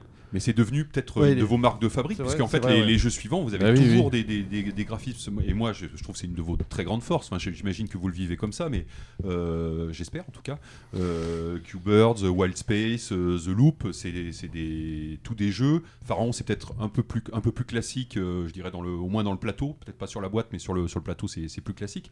Mais c'est quand même. euh, Enfin, vous avez gardé cette ligne, j'imagine, c'est quand même conscient de- de- d'avoir des, des, des- des trucs très très tranchés, euh, très différents, et puis pour le coup plutôt très réussi Plutôt euh, graphiquement, quoi, ouais. ouais. C'est gentil. Non, non, mais c'est vrai, mais c'est. Enfin, moi, alors, moi, je suis pas un grand connaisseur non plus, tu vois. euh, m- m- mon opinion ne- ne- n'engage que moi-même, mais, mais c'est vrai. C'est on voit bien que vous avez. C'est une, c'est une Ouais, démarche Il y a- consciente il y, a une vraie- il y a maintenant. une vraie patte graphique C'est- qui, qui va avec des choses variées, mais il y a, une, il y a un vrai. C'est euh, c'est une volonté de votre Oui, oui, part. hein. c'est c'est une, c'est démarche qui est consciente, mais qu'on ne fait pas sur chaque jeu non plus. Oui, Par on- exemple, par exemple, sur ce bec de joueurs, c'est c'est pas ce qu'on a Ouais. cherché parce qu'on s'est dit ce bec de joueurs il est plus accessible, Mhm. il va viser un public plus large et c'est probablement mieux de pas faire quelque chose qui tranche trop Alors là où ça se prête beaucoup sur un The Loop, parce que c'est un univers, c'est cohérent de le faire sur un truc comme ça, c'était vraiment l'idée de Seb, de, de- de ce traitement de BD, d'aller chercher Simon. Donc c'est des traitements qui sont conscients, mais consciemment pas sur tout aussi. Ah, parce que C'est vrai que sur, Ouais. avec euh, deux joueurs, c'est moins, c'est moins C'est beaucoup vrai. plus consensuel. ouais. Alors, Mais après, sur ça, il y a vraiment un truc et on s'en rend compte au fur et à mesure. Quand, quand je parle de Paper c'est que tu fais des partis pris et des fois les partis pris sont extrêmement clivants. On peut considérer que, ce- que le parti pris de The Loop est très clivant, par exemple. Bah, il Euh, l'est, je pense. Ouais. il l'est, oui. Ouais. Alors que, alors que le, le- le parti pris de Q-Birds, le- par exemple, est très consensuel, quelque part. Parce que tout le monde aime Q-Birds, quasiment. C'est très, origi- c'est très Ouais, mais- original, mais je suis d'accord. ouais, pas très c'est pas clivant, mais c'est fort. Il- le parti pris graphique est très fort, par contre. Mais il est, pas, il est, moins clivant, je suis vraiment C'est mignon en fait, et tout le monde aime bien. Alors ça, c'est des trucs qu'on analyse après coup. Hein. On se dit pas, tiens, regarde là, on va faire un truc hyper clivant, et là, ça va pas être clivant du tout. Mais, Mais du coup, c'est des trucs qu'on commence à, à prendre aussi. euh, Et justement, c'est une grosse année. Donc, enfin, 2018, il y a, un, y a Q-Birds, euh, justement. Mais alors, du coup, aussi, aussi par, euh, par son, un, un petit jeu de cartes, hein, aussi par son, son parti pris graphique, euh, qui, fait, qui fait un peu de bruit, qui fait pas mal de bruit d'ailleurs. Qui, qui est le, jeu, cubiques, le, jeu d'après, hein, qui doit pas, ça doit pas être forcément euh, facile aussi sur le. parce que Paper Tales était, un, était une, je pense, une, un, une premier tournant dans, dans, dans l'entreprise que, vous avez. Et le jeu d'après, c'est pas toujours, pas toujours facile. On a, envie, on a hâte et en même temps, euh, ça peut faire de la, de la crainte. Et finalement, si j'ai bien compris, c'est aussi une belle, un beau succès euh, en termes de vente. Oui, c'est notre meilleure vente. Euh, En termes de volume, c'est celui qui s'est le plus vendu et je crois qu'il existe dans 15 pays euh, là actuellement. Et c'est le jeu qui continue à se vendre. Euh, Paper Tales, là il est en rupture en France, mais euh, bon, on y travaille, il va revenir. Euh, mais du- le jeu Paper Tales, n'existe plus trop à l'étranger. On Mm. va avoir un tirage japonais, tu vois, et on va revenir, mais voilà. Tandis que, tandis que là, on relance une, une production de, de Q-Birds pour trois pays, là, dans, au début du mois de juillet, tu vois, donc c'est vraiment un, un jeu qui continue à se vendre. Et, et pourtant, Q-Birds, un- nous, ça nous a fait peur parce que on- le premier gros succès qu'on a, c'est sur Paper Tales. Et derrière, on sort Q-Birds, on se dit, oh putain. On dit, tu vois, les, les gens, ils ont accroché sur un jeu Ouais, qui est quand même un jeu c'est de draft facile, qui est gamer, tu vois. Et là, on va arriver avec un petit jeu, c'est des oiseaux, on l'a on- comme on avait le nez creux, on l'a presque sorti un peu du, du- du bout des doigts, tu vois, en disant bon, il faut pas, enfin, tu vois, faut pas qu'on, on va peut-être troubler notre cible. Et c'est pas une localisation, ça en plus. C'est pas un du tout une localisation, Comment, ouais. comment vous récupérez un jeu Parce que l'auteur est. C'est Forge Next. C'est euh, moi je connais Gaëtan. Bojano depuis euh, pas mal de temps parce qu'à l'époque où j'habitais à Paris, que je faisais du proto, euh, on, on faisait du Vassal ensemble. Ouais, voilà, il, il nous présentait des projets depuis pas mal de temps. On se dit ah bah tiens celui-là il est sympa et on va bien y aller sur celui-là. Et encore une fois, encore une fois, c'est une, c'est une fausse peur, enfin finalement, parce que personne ne connaît l'éditeur, donc Exactement. en fait, euh, vous Personne ne nous passiez connaît. de. Non mais Non voilà. mais c'est vrai. Oui, mais c'est. C'est- oui, mais bien sûr que c'est normal que ça vous fasse. euh, On retranscrit. Ah non mais bien sûr, non mais évidemment que c'est c'est une réaction logique, mais en fait au final, Non mais c'est des choses qu'on finit par se dire. On se dit non mais de toute façon en fait on n'a pas d'image étant donné que personne ne nous connaît. On s'est dit déjà personne ne connaît les Non, auteurs, tu vois. en plus Donc, personne ne connaît euh, Space Cowboys autant que Catch Up Games. Non, hein, mais- on non, mais tout à fait. euh, c'est- Non, non, mais je le prends pas mal. hein. On est, on est conscient de ça. Enfin, le, le- enfin, personne ne connaît personne dans le milieu du jeu. Tu vois, t'as quelques auteurs, mais Hmm. je pense que les gens qui sont le plus férus de jeu, ils peuvent te citer 10 auteurs, mais c'est beaucoup déjà. Ouais, Peut-être je peux aller jusqu'à 11. Allez, Toi, peut-être. on fera ça tout à Déjà, l'heure. déjà, déjà autour de la table, enfin de- de- dans la pièce, on n'est pas loin. D'accord. donc, oui. Euh, 2019, c'est l'année de Pharaon, donc euh, un, nou- un nouveau travail euh, tous les trois, euh, Mhm. avec euh, donc Christine euh, aux illustrations. On en a, on en a parlé tout à l'heure. C'est un jeu qui est plus gamer. Euh, le plus gamer, je pense, de votre euh, quasiment le plus gamer Je- de votre. Est-ce que euh, c'est vraiment plus gamer que Paper Tales, tu vois? Euh, oui. Ah ouais Ouais, C'est ouais. marrant, moi je, je, ouais, je suis Ouais. pas. Paper Tales, le truc qu'il y a, c'est que c'est hyper Ouais, c'est- facile de deux- passer à côté de sa première partie en fait. T'as tellement de Ouais. combos que tu vois Ouais. pas. Le nombre de personnes que tu vois sur les salons jouer une maîtresse du temps, là par exemple, qui remet des jetons, Ouais. mais sans savoir pourquoi il la joue, Ouais. et faire n'importe quoi, et faire 10 à la fin de la partie, c'est une, euh, c'est une sensation, ça c'est Ah, très mince. gamer. Si j'ai fait Pharaon, 10 c'est à la fin de la partie, c'est c'est plus aride, je pense. dans Ah le oui. sens plus aride, ouais. Pharaon, C'est ça a le côté, euh, tu vois que- tout de suite que c'est gamer. C'est ça. Alors que Paper Tales, Oui, tu peux plus te faire avoir derrière caché, derrière la nuque. Mais c'est une question de taille de boîte et de matériel, non aussi Oui. euh. Je pense qu'il y a, tout- il y, a, Oui. il y a une partie de gens en fait que tu mets devant Paper Tales, tu les fais pas fuir en courant, alors que devant Pharaon, ils, Mm. ils voient, c'est quand même des icônes. euh, voilà, Alors qu'en fait c'est marrant parce que, parce que Pharaon, t'as pas mal de gens qui jouent qui disent Ah c'est moins complexe que ce Mhm. que je pensais.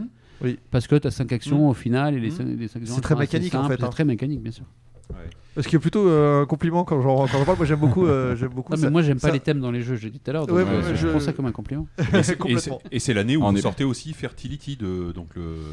Euh, 2018. Fertility c'est un an avant. 2018, On ouais. est passé de 2018, je m'en ouais. fous du thème à j'aime pas les thèmes quoi. Alors, on est grimpé d'un niveau, Ah oui, là, mais ouais, là, c'est il est- incroyable. Avant, il était Ouais. consensuel. Il y a plusieurs Oui, extrémistes. Ouais, on a sauté Fertility. Ah, moi j'aime bien les thèmes. Ah, voilà. Je, je préfère- je peux- Ça le j'ai- rappelle. J'ai envie de le dire. Ça me semble important. J'aime le thème. Ouvre ton cœur, Ça dis-nous. m'intéresse. 2020, euh, Wild Space. Euh, Wild Space et confinement. ouais, Ouais, ouais, avec un alors, bon timing de sortie parce qu'il sort une Nickel. semaine avant le confinement ou juste le vendredi avant le confinement non, non, non, non, un peu plus. Euh, je crois que c'est 2-3 semaines peut-être. euh, Globalement, on a eu des bons timings en 2020. Ouais, 2020, on qui, était qui nous ont pas fait peur. On Oui, parce que, oui, parce bien que vous le allez, oui, vous confinement. allez réussir à avoir. euh, donc en 2020, ra- rappelez-vous, il y a eu deux confinements. Et donc ça. vous allez sortir deux jeux qui ça. vont sortir euh, impeccablement. Donc Wild mais Space sur et The- The Loop. Sur The Loop, on est vraiment plus fort parce que c'est le jour du confinement. Ah, mais c'est ça- ça- c'est c'est un boulot de professionnel. Mais là aussi, on voit le premier, on tâtonne, on est à C'est trois la- semaines près. Mais là, paf, le deuxième, on vise bien. Wild Space, vous avez décidé de, du coup, su- suite à ça, de, de mettre une version euh, print and play euh, Ouais. en ligne. C'était pour essayer de faire exister le jeu? Oui, oui. Après- Ah, Alors, c'est des trucs qu'on avait déjà fait. Pas à ce point-là, mais euh, c'est des trucs de communication qu'on avait fait euh, sur. euh, parce que c'est de la communication, hein, globalement. mhm. Mais c'est de la communication aussi dans le sens positif. En mode, on croit tellement dans le jeu que tu regardes le toi-même, tu vois. Et voilà. On l'avait fait pour 12 Heroes, euh, on l'avait fait sur Paper Tales, mais ils ont donné toutes les illus. Et là, on l'a refait sur, euh, sur Wild Space. On en a parlé avec, euh, avec le, le distributeur, on en a parlé avec Joachim, l'auteur aussi, Mhm. savoir s'il était OK avec ça. Euh, tout le monde était, trouvait ça cool. Après, Joachim Tom. Joachim Tom, pardon. Ouais. ouais. C'est c'est vraiment, une, euh, c'est vraiment une période très bizarre quand même, ce confinement. Là, là maintenant, ça va bien parce que le Covid, ça fait un an et demi qu'on vit avec. On sait ce que c'est, mais moi, je me rappelle, j'avais l'impression que les tanks allaient arriver dans la rue, qu'on n'aurait plus le droit de sortir de chez Ah nous. oui, on oui, est non, vraiment dans une période. Le, pro- le premier confinement qui était très strict, on était tous euh, enfermés. personne hein, puis on savait pas. C'est ça. On se dit c'est on, on se dit c'est horrible et donc du coup on se dit bah allez pour faire plaisir aux joueurs on va faire ça. Euh, oui c'est pour faire vivre le jeu c'est de la communication mais c'est aussi en se disant bah ça se trouve il y a des gens qui l'achèteront jamais. euh. Mm. Après, vous disiez en, en- off, du coup, juste tout à l'heure, euh, pour euh, parler coulisses à la première pause, puisqu'on fait des pauses, hein, parce que sinon, euh, on- c'est chaud. On a fait qu'une, hein, c'est un peu des humains après. On a fait qu'une, c'est un peu des staccanovismes. Enfin bon, vas-y. que Wild Space a eu pour lui d'être un, un succès à l'étranger, pour le coup. Ouais, lui, il, mar- il marche beaucoup mieux à l'étranger que- qu'en France, mais parce que je Mhm. pense qu'en France, il s'est fait un peu désinguer par le Covid, justement, Mhm. malgré ça. Euh, et en fait, comme il y a ce décalage qu'on a, qu'on a à peu près sur tous nos jeux entre la France et l'export, Ouais. il, arrive, euh, il arrive en fin d'année euh, 2020 dans euh, plusieurs pays. Et donc, il y a des reconfinements, mais c'est quand même pas la même. C'est pas Ouais. pareil en France, Mhm. mais c'est pas pareil dans les autres pays. En Allemagne, il marche super bien. On en est à 3 ou 4 tirages allemands. Euh, L'extension marche bien et il existe aussi dans 8 ou 9 pays. Avec là aussi une histoire. Enfin, les, deux jeux, euh, Space et The Loop, les deux jeux de 2020, ont, une, vraie histoire en fait à raconter avec un- évidemment une enfin, des choix graphiques forts, mais qui, sont assez euh, clivants là pour le coup. C'est pas évident. The Loop, on a le professeur fou, il y a une- toute une histoire qui se raconte bien quand on, développe le jeu, quand on, joue. Euh, Wild Space, c'est pareil, je trouve. Il y a, il y a une vraie, euh, il y a Autant, autant Pharaon que, que j'apprécie énormément. euh, bon, l'histoire, elle, elle, euh, est, euh, elle est ok, mais c'est un jeu plutôt mécanique. Autant là, dans, Wild- Tu dans peux les pas dire ça. Non, je, je- je je- suis désolé. non, mais autant dans Wild Space, je trouve que et The Loop, il y, a une histoire qui se raconte en même temps. Euh, c'est assez fort ce, que, ce qui se passe et du coup, euh, il y, a, il y a eu un. J'ai j'ai l'impression qu'il y a une espèce de, de volonté de. Euh, de sortir des, des, des sentiers battus. On n'est pas dans le médiéval, euh, médiéval fantastique, classique, etc. Euh, Tant ça arrive.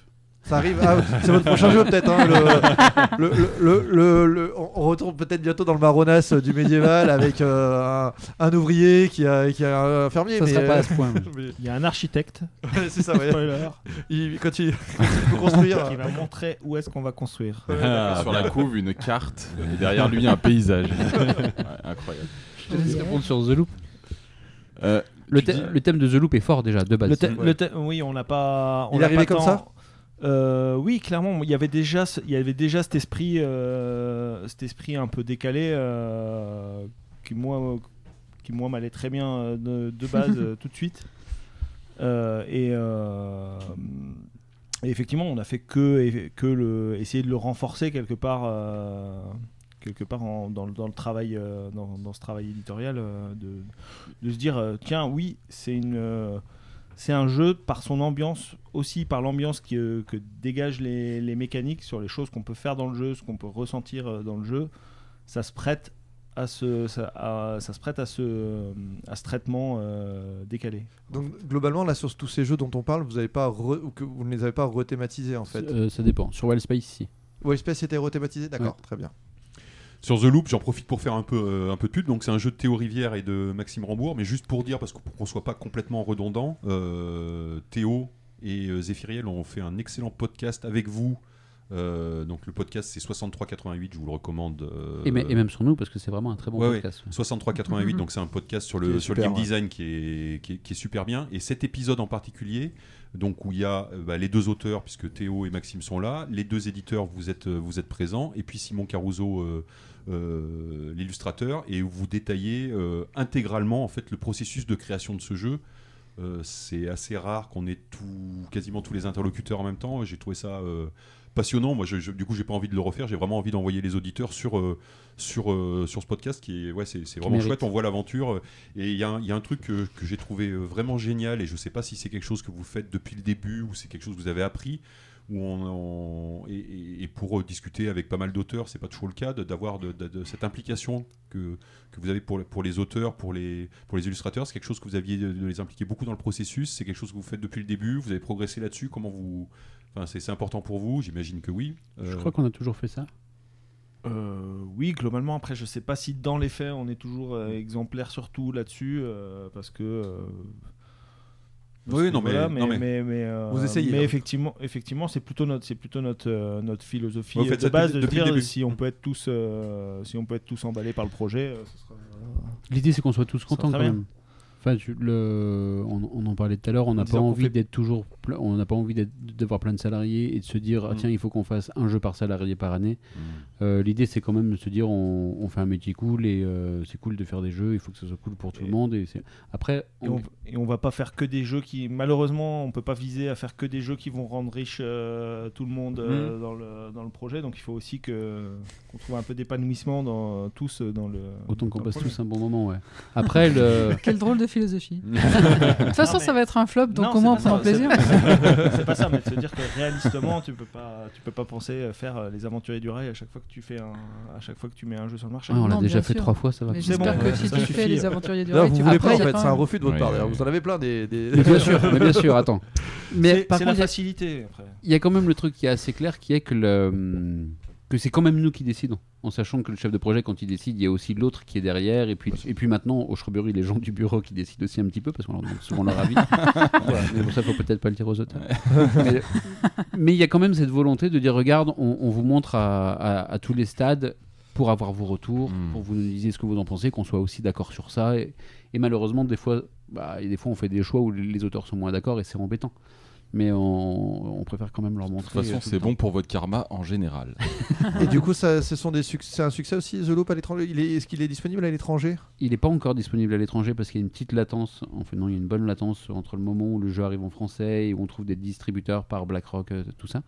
Euh, mais il va arriver fin août. Il va arriver en Allemagne et aux États-Unis. Mhm. Et euh, voilà. Pour l'étranger. Et on verra après. On, on- BlackRock va retravailler l'export une fois qu'il arrivera aux États-Unis parce que c'est quand même un marché important. Là aussi, si je dis pas de bêtises, vous avez fait déjà des retirages pour The Loop, y compris en France, enfin en France du coup, là je veux dire. Hein, en France, ouais. Vous- euh, le- les premiers tirages en général, Wild Space, The Loop, tout ça, vous êtes à combien de, de milliers de boîtes en général? Maintenant, on fait 5000. Ah, ah, bon. Ouais, en C'est- pas tac qu'on fait 5000. Il se trouve que tous nos derniers jeux, on a fait 5000. Euh, sauf ce bec de joueur, on a fait plus, mais c'est pas acté. C'est un, une discussion avec le distributeur selon comment il y croit. Mais globalement, nous, quand on sort ça, un ouais. jeu, l'objectif c'est qu'il y croit. Donc, euh, sinon, on sort pas le jeu. Et du coup, tu en parles bien, superbe transition, 2021, Sobek 2 joueurs. Alors attends, comment il s'appelle? Sobek Ce bec de joueur. Sobek 2 joueurs, donc un jeu de Sébastien Pochon et Bruno Catala, illustré par Nayad. Euh, J'avais cru voir dans une, enfin j'ai- même pas cru voir, je suis sûr d'avoir vu que vous l'appeliez euh, en- encore en décembre 2020 Sobek Duel, si je dis pas de bêtises. Ouais. Euh, qui- des- alors on com- commençons par le nom. C'est une première entrée de toute façon. Euh, Qu'est-ce qui a fait que vous avez changé de nom et quel était le processus? Parce que quand on s'est posé euh, sur le nom en disant bon bah maintenant il faut décider du nom. Alors l'idée de toute façon c'était que ça soit Sobek. C'était euh, Ouais. Bruno et Sébastien, Bruno Catala et Sébastien Pochon voulaient que ça soit Sobek parce que et je pense qu'ils ont raison. Sobek a une bonne image et euh, eux leur envie c'était vraiment de remettre Sobek sur le devant de la scène. Donc ça, ça faisait partie quand ils ont présenté le jeu aux éditeurs du truc. Donc c'était Sobek. Euh, nous on aimait bien Sobek Duel. Après je crois que ça, ça gênait un peu Bruno parce qu'il y avait Seven Wonders Duel Oui. et euh, ça sert à rien de faire une confusion ni même de jouer dessus. Donc on a cherché des noms. Et au final, on, ce bec de joueur a fait consensus parce que c'est parce que c'est clair. Parce que c'est pas Sobek 2. Oh, Alors moi j'aimais pas trop Sobek 2. À un moment Bruno et Sébastien m'avaient proposé Sobek 2. Non, il y avait toute cette, il y avait toute cette que- il y avait toute cette question effectivement de enfin toute cette question de ce jeu il a un positionnement un peu particulier parce que à la fois il remplace le, le jeu parce que puisque le jeu est plus édité il va pas vivre sa vie euh, À comme côté. justement un Il va pas Seven- vivre à un côté, Seven ouais. Wonders et un Seven Wonders Duel et en et en même temps c'est pas le c'est c'est pas les mêmes euh, configurations là c'est un jeu ça devient un jeu euh, purement de joueurs donc euh, c'est toute la question derrière de comment comment on nomme comment on trouve un nom à ce jeu qui soit qui soit clair en termes de positionnement je sais pas si c'est En, voilà. plus, en plus, Sébastien, il a déjà fait Tikal 2. Normalement, ça aurait dû le calmer de l'appeler so- euh, c'est- Sobek 2. quoi. c'est Enfin, marrant je, parce- je suis pas sûr que ça a été un gros succès. C'est 2. marrant parce que justement on en a pas on en a parlé à ce Bah, moment-là. Quand, quand, de- quand on évoquait le truc de Sobek 2, il a dit au début il disait euh, euh, Sobek 2 c'est, euh, ça me paraît euh, ça me paraît ok. Et après il disait quoique euh, euh, En fait. nous quand on a fait quand on a fait Tikal euh, quand on a fait Tikal 2 bah, ça, ça a posé des, des- un peu des soucis de, de positionnement ce truc de dire est-ce que est-ce que si j'ai pas le premier ça a un Hmm. intérêt de jouer Ouais, au deuxième? est-ce que est-ce c'est- voilà Est-ce que c'est une réédition? Et Est-ce que donc, c'est un jeu différent? et donc ça, ça, ça a été- effectivement été dans, dans les discussions là-dessus. Il est sorti quand ce jeu? 25 juin. Oui, donc c'est tout récent, vous n'avez pas de, de retour encore hein, pour l'instant. euh, On Tout a fait, fait, une, peut-être- on a fait Bah, une bonne implantation. l'implantation, l'implantation, ouais, elle, est, elle est bonne, ok, d'accord. Oui. Et au niveau de- des illustrations, euh, ça comment ça s'est passé du coup les illustrations autour de Sobek de joueurs? Il y a une histoire. Est-ce que tu as lu des choses? Ouais, j'ai entendu. Alors, je, je vous laisse vous mouiller un peu. J'ai entendu, dire. Je vais plus loin. J'ai entendu dire qu'il y avait un premier travail qui avait été fait Alors. et que finalement il a été euh, reboot. Euh, Euh, et du coup, je, je- je vous écoute. euh, j'étais euh, parti sur, sur autre chose et un traitement assez, assez différent et, et- et plus éloigné de, plus éloigné de, de l'original. Euh, avec le recul, je peux me dire ça aurait ça aurait été un- dans un style plus, pro- plus proche euh, finalement de ce que, de ce que fait euh, Christine dans l'école de- de- de- d'illustration. D'accord. Donc une rupture plus forte potentiellement qui est envisagée, c'est Voilà. Avec une, avec une artiste, euh, bon, je sais pas si c'est très intéressant de citer. Non, non, voilà. Non, pas- pas, pas voilà.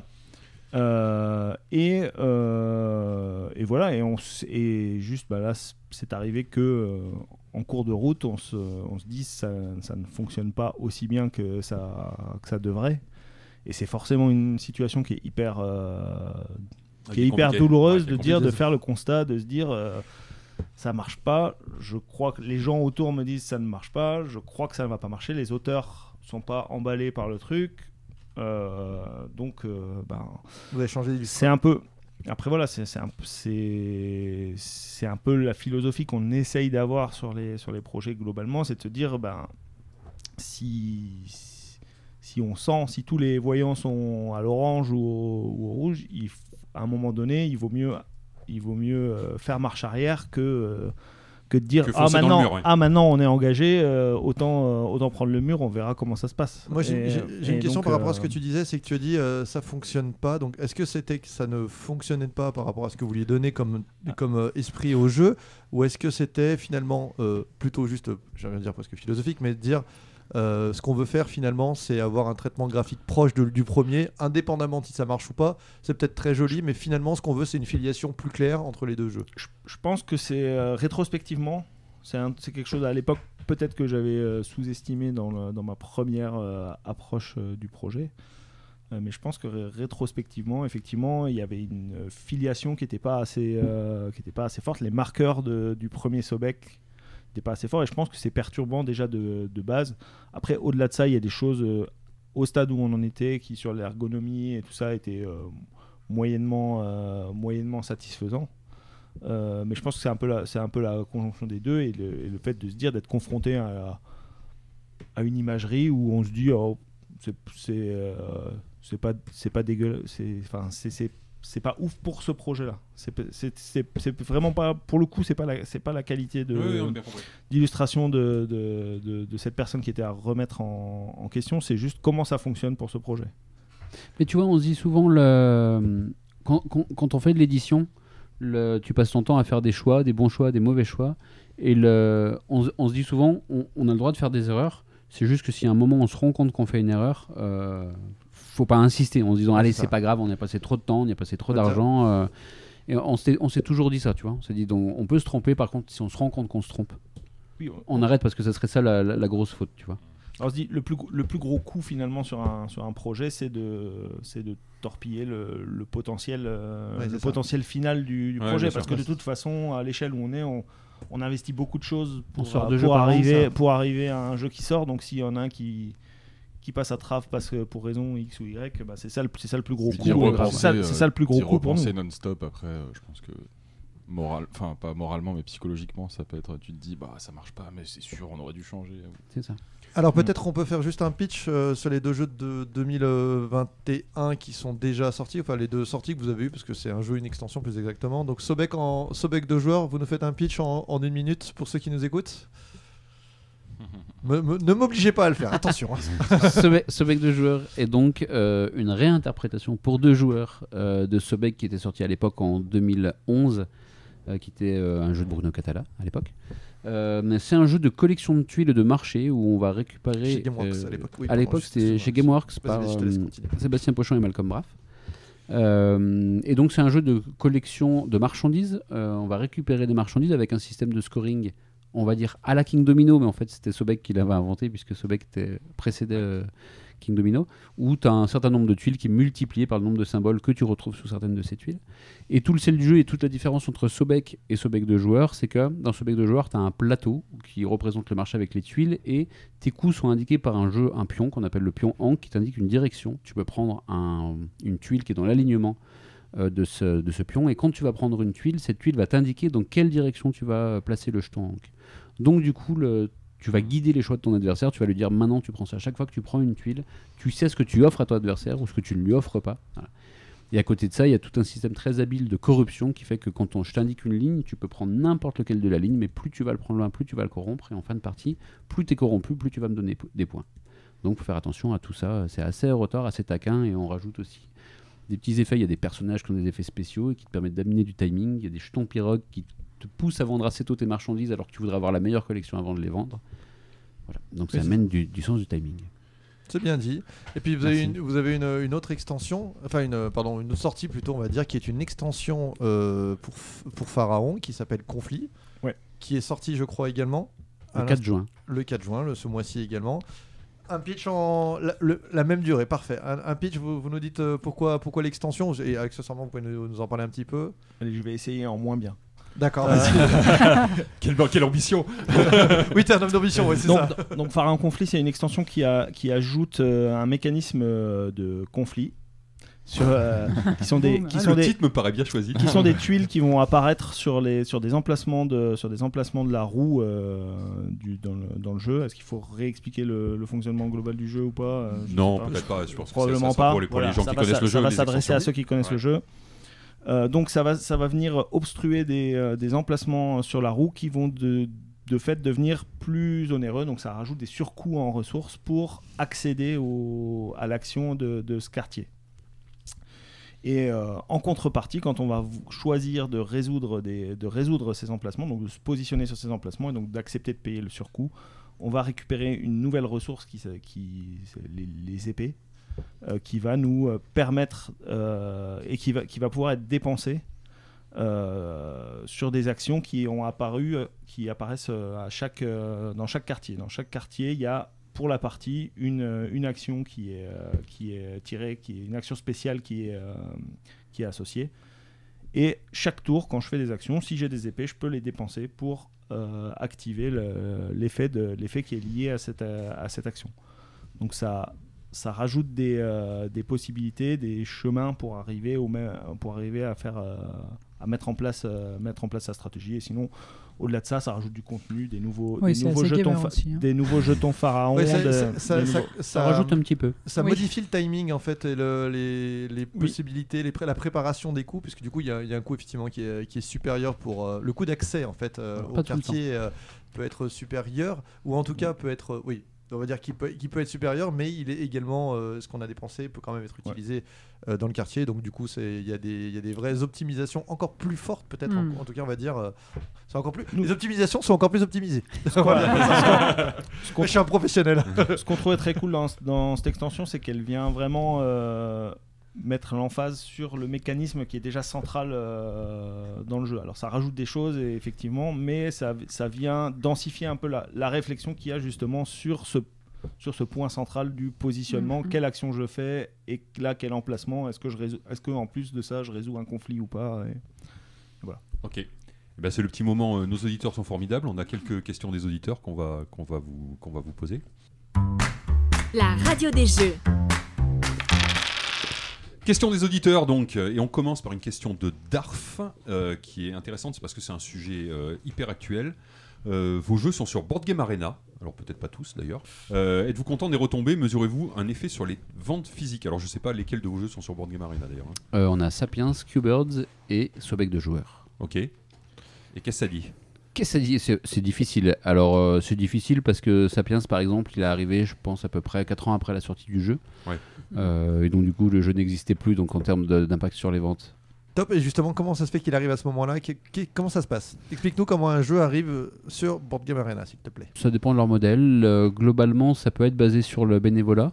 C'est-à-dire que tu dis euh, ah bah tiens moi je veux bien que euh, ce jeu-là par exemple il soit adapté sur BGA si quelqu'un l'aime bien. Et là tu donnes les assets, enfin tu donnes les, les visuels du jeu. Et puis si un développeur, euh, si quelqu'un qui est développeur veut aller sur BGA et le développer, alors il a envie. Il y a pas mal de gens qui, aiment bien faire ça, tu vois. Rarement t'as un gars qui développe qu'un jeu. Et euh, à ce moment-là, tu fais bon bah d'accord. Et après c'est bénévole, donc à partir du moment où, euh, enfin, quand il a du temps, ça va. Si d'un coup il a plus de temps ou quoi ou qu'est-ce, c'est ce qui s'est passé sur Sapiens. Le projet avait mis un peu de temps. Bah, du coup, ça peut prendre un peu de temps. Donc c'est pas BGA qui internalise le développement, c'est plutôt, euh, c'est plutôt livré. euh, C'est jamais internalisé, ils, ils en parleront mieux que moi, je pense, mais tu as aussi une façon où tu peux faire de la commande où euh, tu peux dire, et c'est ce qu'on a fait sur ce bec de joueur, euh, en disant bah, nous on aimerait bien que ce bec de joueur, parce qu'on pense que c'est adapté à BGA, on aimerait bien que le jeu soit dispo sur la plateforme, comment on fait? Et à ce moment-là, il, y a des freelances avec qui ils travaillent, qui sont les mêmes que pour le bénévole, et qui disent bah, là c'est bénévole, là c'est rémunéré, est-ce que ça vous intéresse? Voilà. Et donc là, ouais, sur un modèle économique où vous vous touchez, euh, vous êtes intéressé quand même. Ça c'est indépendant. D'accord. Le- C'est-à-dire qu'à partir du moment où tu décides de payer un développeur, bah, tu décides de payer un développeur, mais comme pour faire un site euh, ou quoi ou qu'est-ce. Et par ailleurs, eux, ils ont euh, deux modèles économiques qui sont le premium ou l'accès libre. Sachant que le premium, alors il faut que le joueur qui lance la partie ait un compte premium qui doit coûter, je crois, 4 euros si tu le prends au mois, sinon c'est 2 euros par mois si tu le prends à l'année, Ouais, donc 24 euros. Euh, moi, c'est le compte que j'ai. Et donc, du coup, quand tu es premium, tu peux lancer une partie premium et inviter qui tu veux ou euh, avoir n'importe qui dans ta partie. euh, voilà. Ah, la question- en- la tant frein. qu'éditeur- La vous, en question- tant qu'éditeur. c'est Et donc, nous, en tant qu'éditeur, euh, on, euh, on On a a. bien essayé d'éviter la question, mais on, on- Non, on s'en souvient, on s'en souvient. C'était combien vous Comment ça se Alors, passe combien ça rapporte Voilà. On ne sait pas encore combien ça rapporte parce que Sapiens et euh, Qbird sont des jeux gratuits. Donc là-dessus, on ne touche pas d'argent. D'accord. Et, euh, et ce bec de joueur, lui, est un jeu premium. Donc on va toucher une partie des bénéfices dégagés par ce bec de joueur. Ça se fait au prorata du temps passé Et dessus par les membres de premium. parties. Charge à vous de reverser à l'auteur et l'illustrateur, illustratrice éventuellement. Exactement. euh, On a fait un avenant au contrat avec euh, les deux auteurs et l'illustrateur. Euh, là, en l'occurrence, Ok. Nayad pour l'illustrateur. Ouais. Et on se partage les droits. Très bien. D'accord. Mais on ne sait pas encore combien ça rapporte Ouais, parce que le jeu est sorti deux semaines avant. Bah, vous verrez. C'est ça, on verra. bien. Mais en Mm. tout cas, euh, ça, ça paraît être quand même un- un- En une sorte de nouvel Eldorado. Alors en termes de retombées, parce que c'était ça la question, c'est bizarre. Le, clairement, nous on l'a pas fait pour l'argent. Euh, si ça rapporte de l'argent, tant mieux, parce que nous on parlait de notre économie. Bah, si ça nous aide à mieux vivre, alors euh, c'est mieux, tu vois, si ça, nous, enfin, si ça limite les risques. Euh, mais après, c'est aussi une volonté de Bruno et que je comprends, qui est de dire il n'y a pas de raison que les jeux qui sont des jeux payants pour lesquels il est rémunéré, pour lesquels il a travaillé, Évidemment. soient accessibles gratuitement. Mhm. Et donc, du coup, c'est logique d'avoir une rémunération, ce qu'on a, ce qu'on comprend. D'ailleurs, si l'auteur de Cubers nous disait, bah, je voudrais aussi avoir une rémunération, alors on le passerait en premium aussi. Euh, euh, je sais plus pourquoi je disais ça. Si ça nous rapporte, voilà, si ça rapporte de Mm. l'argent, tant mieux. Mais c'est pas l'objectif. L'objectif, très clairement, sur ce bec de joueurs, c'est qu'on on se disait, les le confinement, c'est compliqué, pas de festival. Comment on fait connaître un jeu comme ça? On pense qu'un jeu comme ce bec de joueurs est très adapté à une plateforme comme BGA parce que les parties sont courtes. Non, donc c'est surtout pour des pour raisons de communication et de permettre de rendre le jeu accessible au plus grand nombre. Je pense qu'on effectivement, euh, je pense qu'un jour vous inviterez euh, BGA pour parler de tout Oui. ça, mais je, je crois que si je me trompe pas, tu peux pas toi en tant qu'éditeur euh, décider que tu passes ton jeu accès libre en premium. Si. Ah d'accord, ok, très bien. Si, si, c'est au choix de l'éditeur. Ok. Alors je crois qu'après ils conseillent par exemple si ton jeu marche bien et tout ça. Ok. Après pour un truc comme Qbirds qui est en accès libre, euh, c'est vraiment un truc de fou. Bon c'est pas comme ça pour tous les jeux, mais nous globalement je crois qu'il y a 150 000 parties de Qbirds qui sont jouées chaque mois euh, minimum. Après il fait partie des bien classés. Ah ouais, donc c'est Mais- quand même- mais du- 150 000 parties par mois? À peu près, ouais. peut- oui, quand on À peu commence- près. Sur le premier mois c'était plus, c'est beaucoup ouais. Et du coup le moi, distributeur que la moitié. et le distributeur nous a dit ben ça aide probablement à la vie du jeu, donc faut pas être en rupture sur ce jeu. On l'a bien écouté parce que là on est en rupture sur Qbirds. Et donc effectivement, vous, avez- vous pouvez être tenté de vous dire, on le passe en premium, ça baisse le nombre de parties de facto, mais des parties qui rapportent. Donc quel est le bon calcul euh, Voilà, c'est C'est un peu la question pour l'instant. Ouais, ouais. Comme nous, l'objectif c'est pas de faire de l'argent, mais qu'on on y va sous- sous- d'un côté un peu accessibilité. Mais après, bon, on pourrait 150 000, se- ça se réfléchit. Enfin, enfin, les, les échos qu'on a, c'est qu'au bout d'un moment, ça d'un certain volume, ça commence à être des, des retours qui sont euh, substantiels quand Je même. pense, ouais. Mm, mm. Mais je crois aussi que BGA conseille quand ça fait. Nous, ce qu'il y a, c'est qu'il il est arrivé en avril dans une situation très particulière. Qbirds, qui était, on était encore tous confinés et tu avais encore beaucoup de, de jeux en ligne, tu vois, de parties en ligne. Euh, je crois que BGA, au bout d'un moment, te conseille ou pas de, de passer un jeu en premium. Il dit là, peut-être que ça, vous- ça peut valoir le coup parce que je crois qu'ils ont les stats aussi sur le nombre de joueurs, le nombre de joueurs qui sont premium aussi. Évidemment. Question, plusieurs questions de Damien André. Euh, quels sont Damien selon André. Ça vous dit quelque Bah chose oui, oui, il fait partie de notre association de, jeux de société. Ok, super. C'était aussi mon collègue chez Plateau à l'époque. Quelles sont selon vous les erreurs de jeunesse ou pas que vous auriez éventuellement commises? Alors c'est très vaste, mais Ouais. peut-être euh, sélectionner un ou Est-ce deux trucs qu'on a que vous 4 venez- heures? Non, C'est ça. Non, vous avez fait aucune erreur. vous aviez 4 heures, mais maintenant c'est fini. On aurait dû commencer par cette question. Euh, peut-être une ou deux qui, qui, qui ressortiraient, peut-être qui... Qu'est-ce que vous feriez différemment? Ah, c'est le grand. euh, Mm, Non, dur, c'était hein. tout parfait. Non, non, il y avait beaucoup de choses à refaire différemment. C'est plutôt pour ça. C'est vraiment qu'est-ce qui est très important à C'est un refaire peu, c'est un peu qu'est-ce, que, qu'est-ce qui ressort de votre expérience en fait aujourd'hui Un nouvel éditeur, que vous seriez un nouvel éditeur, qu'est-ce que C'est- une erreur que vous ne referiez pas peut-être? Je pense qu'on partirait moins fleur au fusil euh, au début. Vraiment sur la comptabilité, on était ultra léger au début. Mm. Pas sur le payer les gens ou quoi, hein, mais euh, l'espèce de réalité du marché de se dire ah, là j'ai mouillé mon doigt pour faire euh, Ouais. mouiller. Le- c'est pas, pas très radiogénique. vous, vous l'avez vu, mais bon. Le, hum, on est vraiment parti en disant Ah, bah c'est bon, x6, bon, bah ok, ça, passe. Comme Ouais. ce qu'on vous disait tout à l'heure, en fait. Et, euh, et on a mis quand même bien 3-4 jeux à se dire Et en fait, ce serait, au-delà d'avoir un expert comptable, parce qu'on en a eu un dès le début, on se dit Ce serait bien de savoir exactement ce qu'on dépense, ce qu'on gagne, comment on fait pour vivre, euh, etc. Quand est-ce que j'ai le droit d'acheter une caisse de champagne et de la passer en frais C'est euh, C'est con, c'est bien. Ça, ça a jamais été trop la, enfin, trop la question. Non, non, mais c'est vrai, Ouais. parce qu'on on a toujours été, nous, euh, Un peu auvergnat. intuitivement un peu, voilà, un peu, euh, un peu bon père de famille, entre guillemets, Ouais. pour prendre une expression euh, vieillotte. Ouais. Euh, on, on le sent dans ce que vous, ce que vous Cette- racontez. dans, dans hein, la, dans, la, dans, dans la gestion et on n'a jamais été pour euh, Ouais. euh, effectivement claquer, euh, claquer des sous dans les hôtels machin pour, Mm. pour les festivals on a toujours cherché des plans euh, débrouilles au départ pour, euh, pour minimiser les coûts parce que ça nous semblait sans intérêt de, de dépenser plus que nécessaire euh. Ouais. enfin ça nous semblait sans intérêt de s'éloigner de notre objectif de- d'en vivre quoi mais, Mm. Mais bon voilà Autre question de toujours de- du même euh, auditeur. Est-ce qu'il y a un type de jeu que vous rêveriez d'é- d'éditer mais que vous ne pourriez pas éditer pour des raisons par exemple économiques, structurelles ou autres? Est-ce qu'il y a un truc euh, que vous voudriez faire mais qui est pas vraiment euh, qui est pas vraiment jouable? La question s'est posée sur The Loop, sur euh, un- le fait d'avoir un jeu Legacy. Ok. C'était une des idées au début. Et, euh, Et pourquoi vous n'avez pas fait du coup? Bah, On est deux. Et on est, on est deux à tout faire. Et à un moment, on s'est dit, parce que Seb s'était lancé là-dedans, à un moment, on s'est dit, attends, on est deux, on fait tout. Alors, il y a les auteurs qui font beaucoup sur le développement, hein. Ah oui parce que c'est mais euh, le, on y passe du temps. Et en fait, euh, on s'est s'est dit, casse-gueule. faut une équipe, et quoi. voilà. c'est-à-dire que Rob Davius, euh, il, a fait, il a fait Pandemic, mais il l'a pas fait seul. En fait. Mm. Il faut une équipe pour faire un Ouais, jeu c'est- Legacy. ça il c'est pas le travail de, de- c'est pas le travail de, de l'auteur? Mais je pense que l'auteur a aussi besoin de soutien sur un truc comme ça. Tu as aussi besoin d'une direction éditoriale. c'est- euh, un travail d'équipe. c'est- beaucoup trop énorme pour dire à l'auteur écoute, on a décidé qu'on allait faire un, Un jeu un Legacy. On se revoit dans deux semaines avec ta ça. proposition. ça serait- Allez, je, je t'ai préparé 8 enveloppes Ouais. salut, merci. et bonne soirée. Tu vois, on est dans une campagne du dilemme du roi, tu vois, que- qu'on trouve euh, hyper bien, ouais, vraiment hyper bien. On a fait cinq scénarios, je crois. Mais euh, c'est Horrible Guild, je crois qu'il le fait, euh, Ah, qu'il le fait à l'époque. Mais c'est C'est du taf là. Tu vois, c'est, mais voilà, c'est un, c'est un boulot de dingue. Après, c'est, c'est incroyable, mais Après, sauf si tu acceptes que ce soit euh, déséquilibré. euh, bah, faire Ouais, ça. mal fait. Ouais, sinon on pourrait faire des que- de- ah, des sinon l'histoire est pourrie. Ou alors l'histoire s'arrête d'un coup. développement à plein temps. Quoi. Un question. tu- C'est euh, ça le à- truc, quoi. À rapprocher de Kickstarter, c'est une option que vous avez envisagée ou pas Oui. Pour des projets? Et que vous envisagez encore éventuellement ça, pourra- ça peut arriver un Kickstarter chez Ketchup? Ça pourrait, ouais. Pas là, euh, pas là à court terme. Ça, alors, attends, ouais. je, la- je- alors je précise, est-ce que ça va arriver bientôt? Non, il n'y a rien de prévu en ce sens. D'accord. Ok, on a plusieurs questions de Jean-Baptiste Ramon, qui est un Lyonnais aussi. Je sais pas, vous le Ouais, connaissez- c'est ça, il fait partie vous de le notre connaissez- asso. Vous le connaissez On aussi. pensait que c'était nos parents qui allaient poser des questions. Mais finalement, c'est l'assaut. C'est presque pareil. Euh, Est-ce que euh, l'idée d'éditer des jeux dont vous seriez les auteurs est complètement abandonnée Ah. et, Non. Et, et il souligne Sébastien avec quelques brillants jeux sous le coude.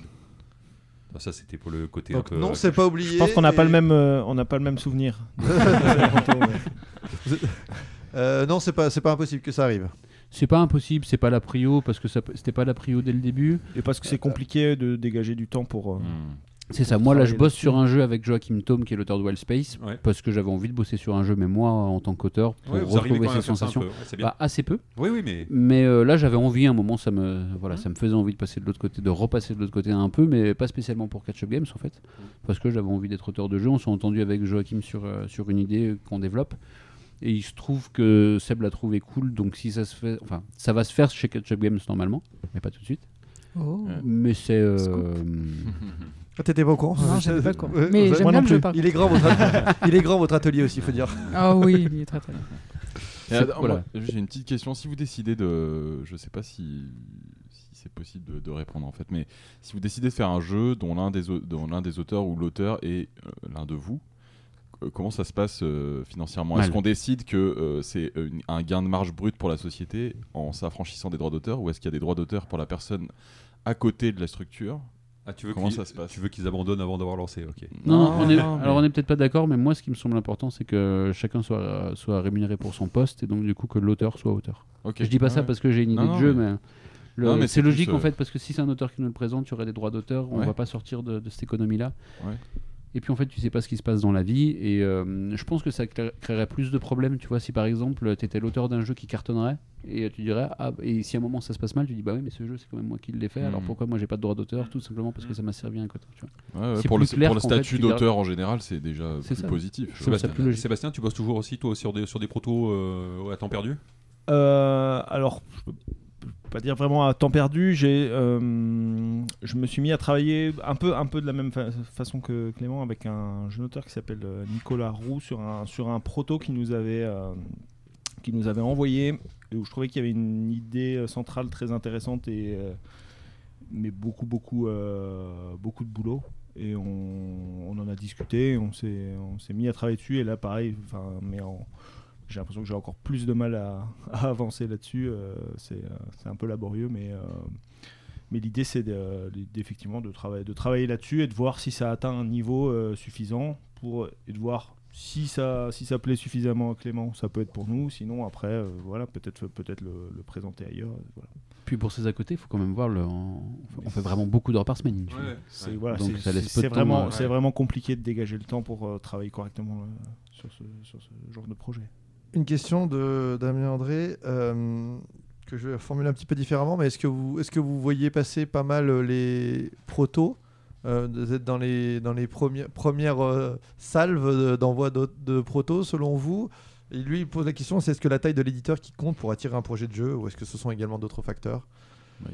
Est-ce Ouais. que, est-ce que, vous avez, est-ce que vous avez l'impression que vous êtes euh, finalement destinataire de, de, de protos en première ligne? euh, maintenant que vous êtes légitime Peut-être que c'est au début, Bah. hein, la première année, c'est peut-être pas évident de- d'être. euh, on a peut-être un peu ce qui reste. Que tu disais euh, par exemple qu'il y avait des jeux, vous avez- ils avaient été euh, présentés à plusieurs éditeurs et puis finalement c'est vous qui êtes lancé comme Paper Tales. Tout à l'heure, euh, vous disiez que c'est plutôt la capacité à travailler euh, en bonne intelligence avec les auteurs et les illustrateurs qui faisait que c'était la plus-value, qui faisait que les gens venaient chez vous et que c'était pas nécessairement le chiffre de le chiffre d'affaires, les ventes qui étaient Non nécessaires. mais il faut avoir les. les- Mais oui.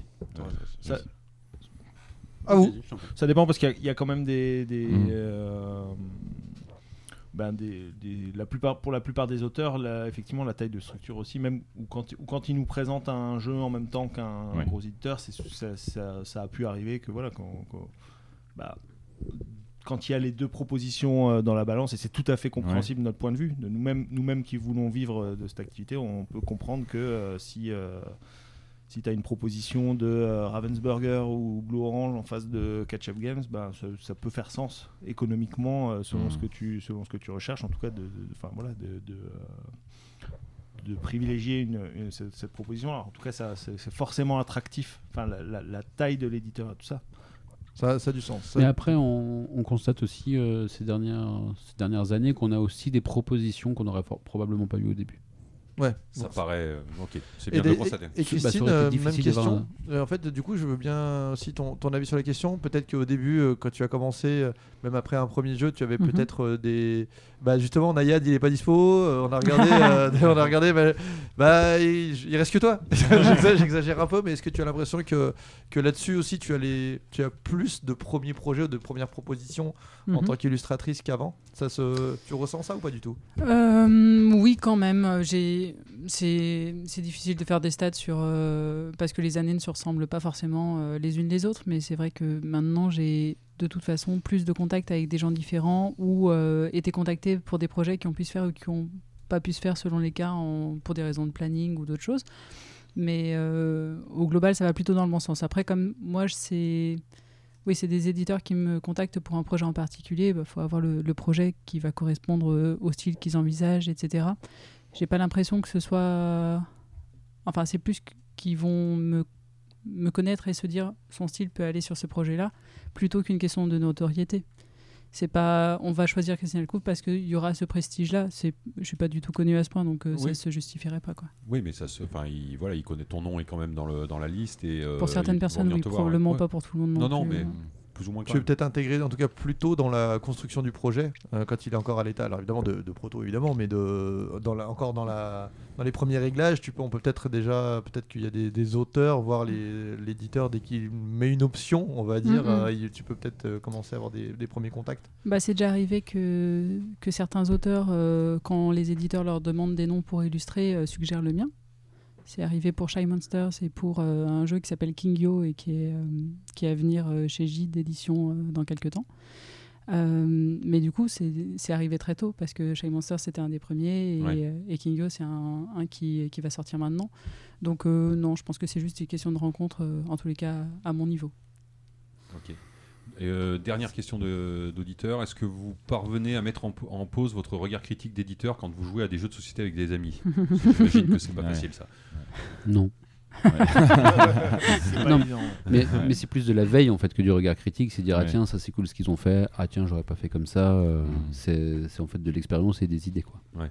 Pas- J'imagine sur les illustrations, c'est la même. euh, C'est le même pareil, truc. Ouais, t'as un regard critique, euh, voilà. Et euh, bah ouais, ouais, c'est ça. Et non, il y a une dernière question un peu, un peu gag. On la pose? Bon, allez. Devenir, euh, devenir un studio Asmodée, ça vous tente? C'était une question de- de- d'un auditeur, hein, de Jean-Baptiste Ramon, on va se dédouaner complètement. Euh non. non mais c'est Non, vous êtes bien là où vous êtes? Oui on est bien là où on est, on est indépendant. Ça, on- je pense que ça En fait faudrait savoir... de tous les échanges qu'on a eu depuis le début. Et puis surtout globalement. faudrait savoir ce que ça sous-entend d'être un studio Oui, bah oui. La radio des jeux. Yeah! Allez, on attaque euh, l'avenir maintenant, car il est radieux. Euh, Christine, Oui. qu'est-ce qui, qu'est-ce qui- C'est l'instant promo. C'est l'instant promo. C'est l'instant promo. Qu'est-ce qu'on va voir passer bientôt chez toi? J'ai cru, euh, ou chez toi, avec toi plutôt. J'ai cru Mhm. entendre parler déjà. Je, je le dis tout de suite comme ça, comme ça, c'est fait. On pourra plus revenir dessus. J'ai entendu parler d'un jeu avec Ludovic Maublanc Tout en à tant fait. qu'aut- En tant en, qu'autrice. en tant qu'autrice. En tant que co-autrice, tout à fait. Co-autrice, du coup. Et illustratrice. Euh, bah, globalement, c'est bon, c'est un très chouette projet qui va sortir chez Gru Games qui s'appelle Les Contes émerveillés. Normalement, il me semble que c'est euh, en novembre, donc euh, pour les fêtes. C'est un jeu euh, coopératif euh, pour enfants avec euh, un aspect mémoire et un aspect narration. Et donc l'idée, c'est de, raconter des histoires avec un support et euh, des belles histoires, idéalement. Voilà. Et c'est un jeu qu'on a. hum, En gros, on était tous les deux à l'initiative du projet et c'est en tant que binôme qu'on est allé euh, qu'on est allé démarcher des gens ou en tous les cas montrer le projet à des, euh, des éditeurs qui sont des amis de Ludovic aussi. Et, et voilà. Et c'était intéressant pour moi cette démarche de de chercher à être plus à la racine du projet et de plus développer dans la direction euh, qui était euh, la plus intéressante pour moi dès le départ. Voilà, donc c'était vraiment une, belle, euh, une belle conception conjointe et après chacun reste aussi dans son rôle, c'est-à-dire que moi j'ai pas des qualités d'autrice, des réflexes d'autrice comme, comme j'en parlais tout à l'heure. Donc voilà, il reste à l'origine de la, de la conception des mécaniques, même si on a discuté tout du long. C'est moi qui ai la main sur euh, les aspects graphiques et euh, le travail d'éditeur euh, s'est fait euh, aussi dans une, dans une grande quantité de dialogue et en tant que vrai acteur, en fait, c'est c'est plutôt une hydre à tro- trois têtes que autre chose. C'est une volonté de travailler ensemble au départ avec Ludovic, c'est ça? Ouais. Et, il me disait que ouais, c'était une volonté aussi de. Est-ce que, est que, est que tu partages ça D'une volonté de d'avoir un jeu dans lequel l'univers graphique est intimement lié. Alors par exemple, ça peut être comme euh, Dixit. Alors on va dire pour, pour dans le pour, pour, euh, je veux dire, pour voir un idéal parce que c'est ce qui a ce qui a marqué un tournant, c'est Dixit où le où le jeu n'existe pas sans les illustrations. Mhm. Et il me disait que vous aviez une volonté de travailler là- là-dessus dès le départ, sur avoir euh, l'illustration qui est intimement liée, euh, qui, qui, qui est intimement liée au jeu, en fait, tout simplement. Bah, de toute façon, j'ai tendance à penser que plus les choses sont prévues en amont, ou en tout cas dès le départ avec une idée de ce que ça va donner, plus on est capable de faire des choix qui vont être cohérents et que ça se ressentira sur le produit final. Après, je pense que là, on est en train aussi de, travailler sur, euh, sur d'éventuels futurs jeux. Donc, euh, je pense pas que la part de l'illustration a besoin d'être la même selon les jeux. Ouais. Et que de toute façon, on reste sur un produit qui est un jeu de société et que cette illustration doit se mettre au service du jeu, quoi qu'il en soit. Donc euh, là, il se trouve que c'était le cas parce que c'est un jeu narratif, parce qu'il y a un univers, etc. Mais euh, je n'ai pas envie d'imposer une grande quantité d'illustrations ou une grande proportion de l'importance des illustrations à tout prix. Oui. Donc d'autres projets quand même avec Ludovic euh, Maublanc. Ouais. Et après, dans les choses à venir, d'autres projets d'autrices, d'illustratrices? Alors, d'autrice, euh, non. Euh, D'illustratrice, euh, il y a donc Gacha qui va sortir euh, dans, quelques, dans quelques jours, semaines, euh, qui est donc euh, un jeu de Jason Levine chez Banquise Éditions. Et euh, je suis euh, co, euh, co-illustratrice avec Miguel Coimbra. Ok. Euh, et ça aussi, c'est une assez chouette histoire parce que c'est moi qui lui ai proposé de, avec l'autorisation de Bertrand évidemment, mais de, venir me rejoindre sur le projet. Et on a vraiment fait ça en main dans la main avec. euh, bah, j'ai fait les croquis, il faisait des remarques sur les croquis, euh, moi sur ses colorisations, parce qu'en fait, euh, j'ai fait les concepts et il les a mis en couleur. Euh, j'ai fait la partie aussi graphique euh, du jeu. Euh, bah voilà, ça a été vraiment du ping-pong et super enrichissant. C'est la première fois là que tu travailles Ouais, avec c'était la première fois, surtout que moi j'ai pas eu de, dans le cadre du jeu de société de projet où il y avait plusieurs illustrateurs. C'est- Ça s'est jamais produit. Mhm. Et donc là c'était vraiment comme si on l'avait comme si on l'avait vraiment monté à deux ce projet-là. Donc très très cool. Et euh, ensuite donc il y a Kingyo qui va qui va sortir dont, dont j'ai euh, déjà parlé tout à l'heure. Et euh, le retour de, de Paper Tales euh, quand, ce, quand ce sera possible puisque Comment? oui Le retour de Paper Tales? Ouais, euh, donc le jeu est plus en- à la vente euh, actuellement puisque le tirage s'est terminé. Et donc on travaille euh, avec euh, Sébastien essentiellement, mais il paraît que Clément est là aussi, sur euh, une deuxième extension d'une part et puis une, une version big box dans laquelle il y aurait les deux extensions. Ok. D'accord, donc une. euh, Voilà. Et qui serait une- il y aurait une refonte graphique sur cette big box? En tout cas, il y aura un retravail graphique, en tout cas. Euh, un petit peu, mais seulement sur euh, quelques, quelques éléments, et sinon le jeu reste euh, quasiment le même, euh, à l'exception de l'ajout de cette deuxième extension. Je la prends en même temps que vous. C'est bon On n'a rien oublié? Bah, euh, je crois. Ça Alors, marche. Même question, même question euh, pour vous, même si euh, on sait qu'il y a des choses que vous avez déjà annoncées qui vont arriver euh, d'ici la fin d'année. Alors si je me trompe pas, donc il y a une extension pour, euh, pour The Loop qui arrive, c'est ça? Oui, qui arrive en septembre normalement, En septembre, ok. si tout va bien. Qui, qui va, contient cons- quoi qui va consister? Qui va consister en, en deux nouveaux modes de jeu où on va combattre Foodzilla, le, le- le monstre kaiju géant qui, que Dr Fu a trouvé pour, euh, pour mettre euh, dans, les, dans les roues des, des, euh, Des des bâtons. agents temporels. Euh, il va y avoir deux nouvelles, euh, deux nouvelles missions, surtout deux nouveaux personnages. Euh, donc le, le Fu Kleinschlag, le jeune, le jeune, le jeune Docteur Fu euh, avant qu'il soit méchant. Et, et les jumeaux d'Erek, qui sont, qui sont deux, deux agents qui, font, qui forment un seul personnage.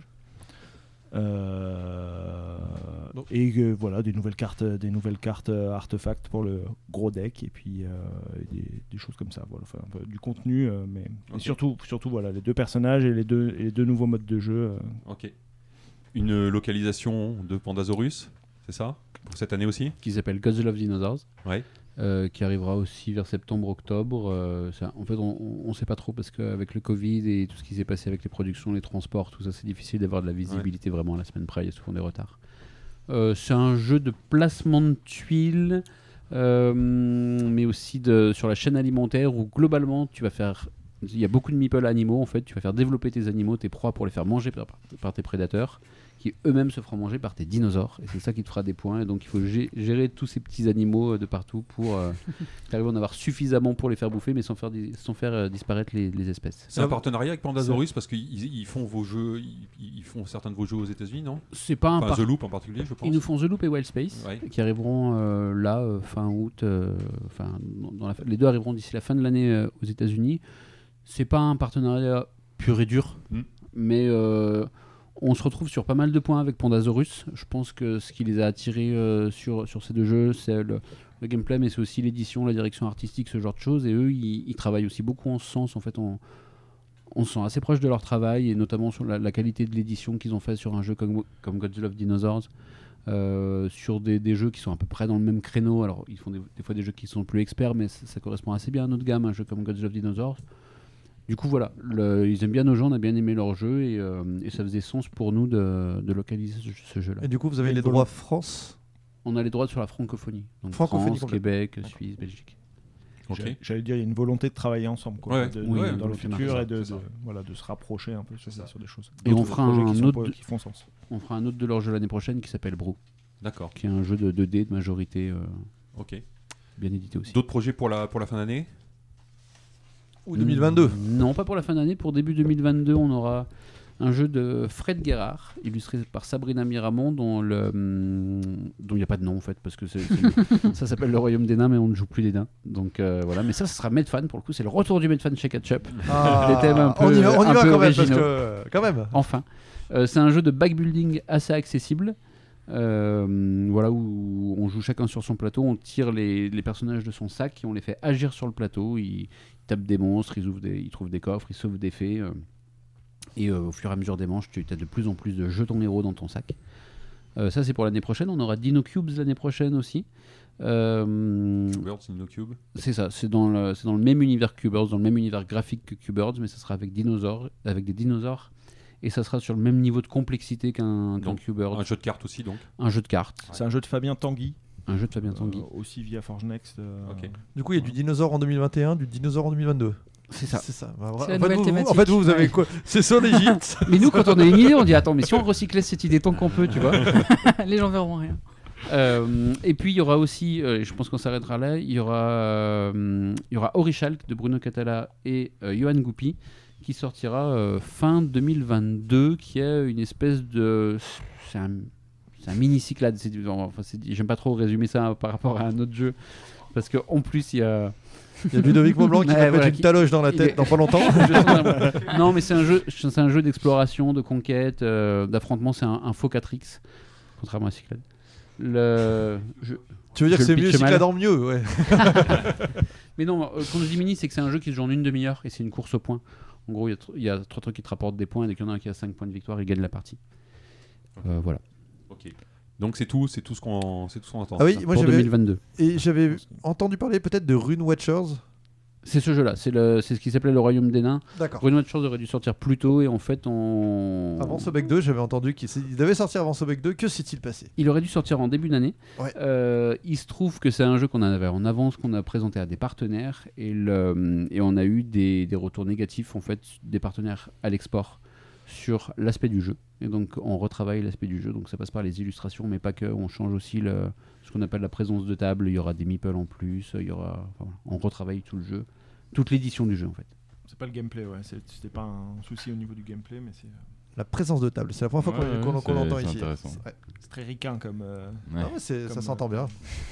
table presence. C'est Très bien. Très important pour les C'est bon, donc tout pour, pour le. Après, on passe pas à 23, c'est un peu, c'est un C'est peu, ça, c'est un peu loin, c'est un peu 2023. hasardeux, c'est un peu hasardeux. On Allez. est dessus, mais bon. La radio des jeux. Un petit point, parce qu'on aime bien parler, euh, parler des prix sur le Spiel des Jahres, qui a la date où on enregistre, c'est dans 15 Ah, jours. Donc ça, les le- prix, ouais, si les ça se trouve, jurys. si notre monteur, euh, monteur star travaille, euh, ça sortira juste avant. Mais si, bien sûr, on a confiance, ouais, ouais, il, sortira le truc. Donc on peut parler du, du Spiel des Jahres. Donc trois prix, au, trois prix au Spiel des Jahres. Il y en a un qui a déjà été remis il y a quelques semaines, le Kinderspiel, qui était un, Moi, je pense que ça sera Dragomino. qui était pour le coup un florilège français, puisque les trois jeux finalistes étaient français, et que même dans les recommandés, je crois qu'il y en avait trois de plus.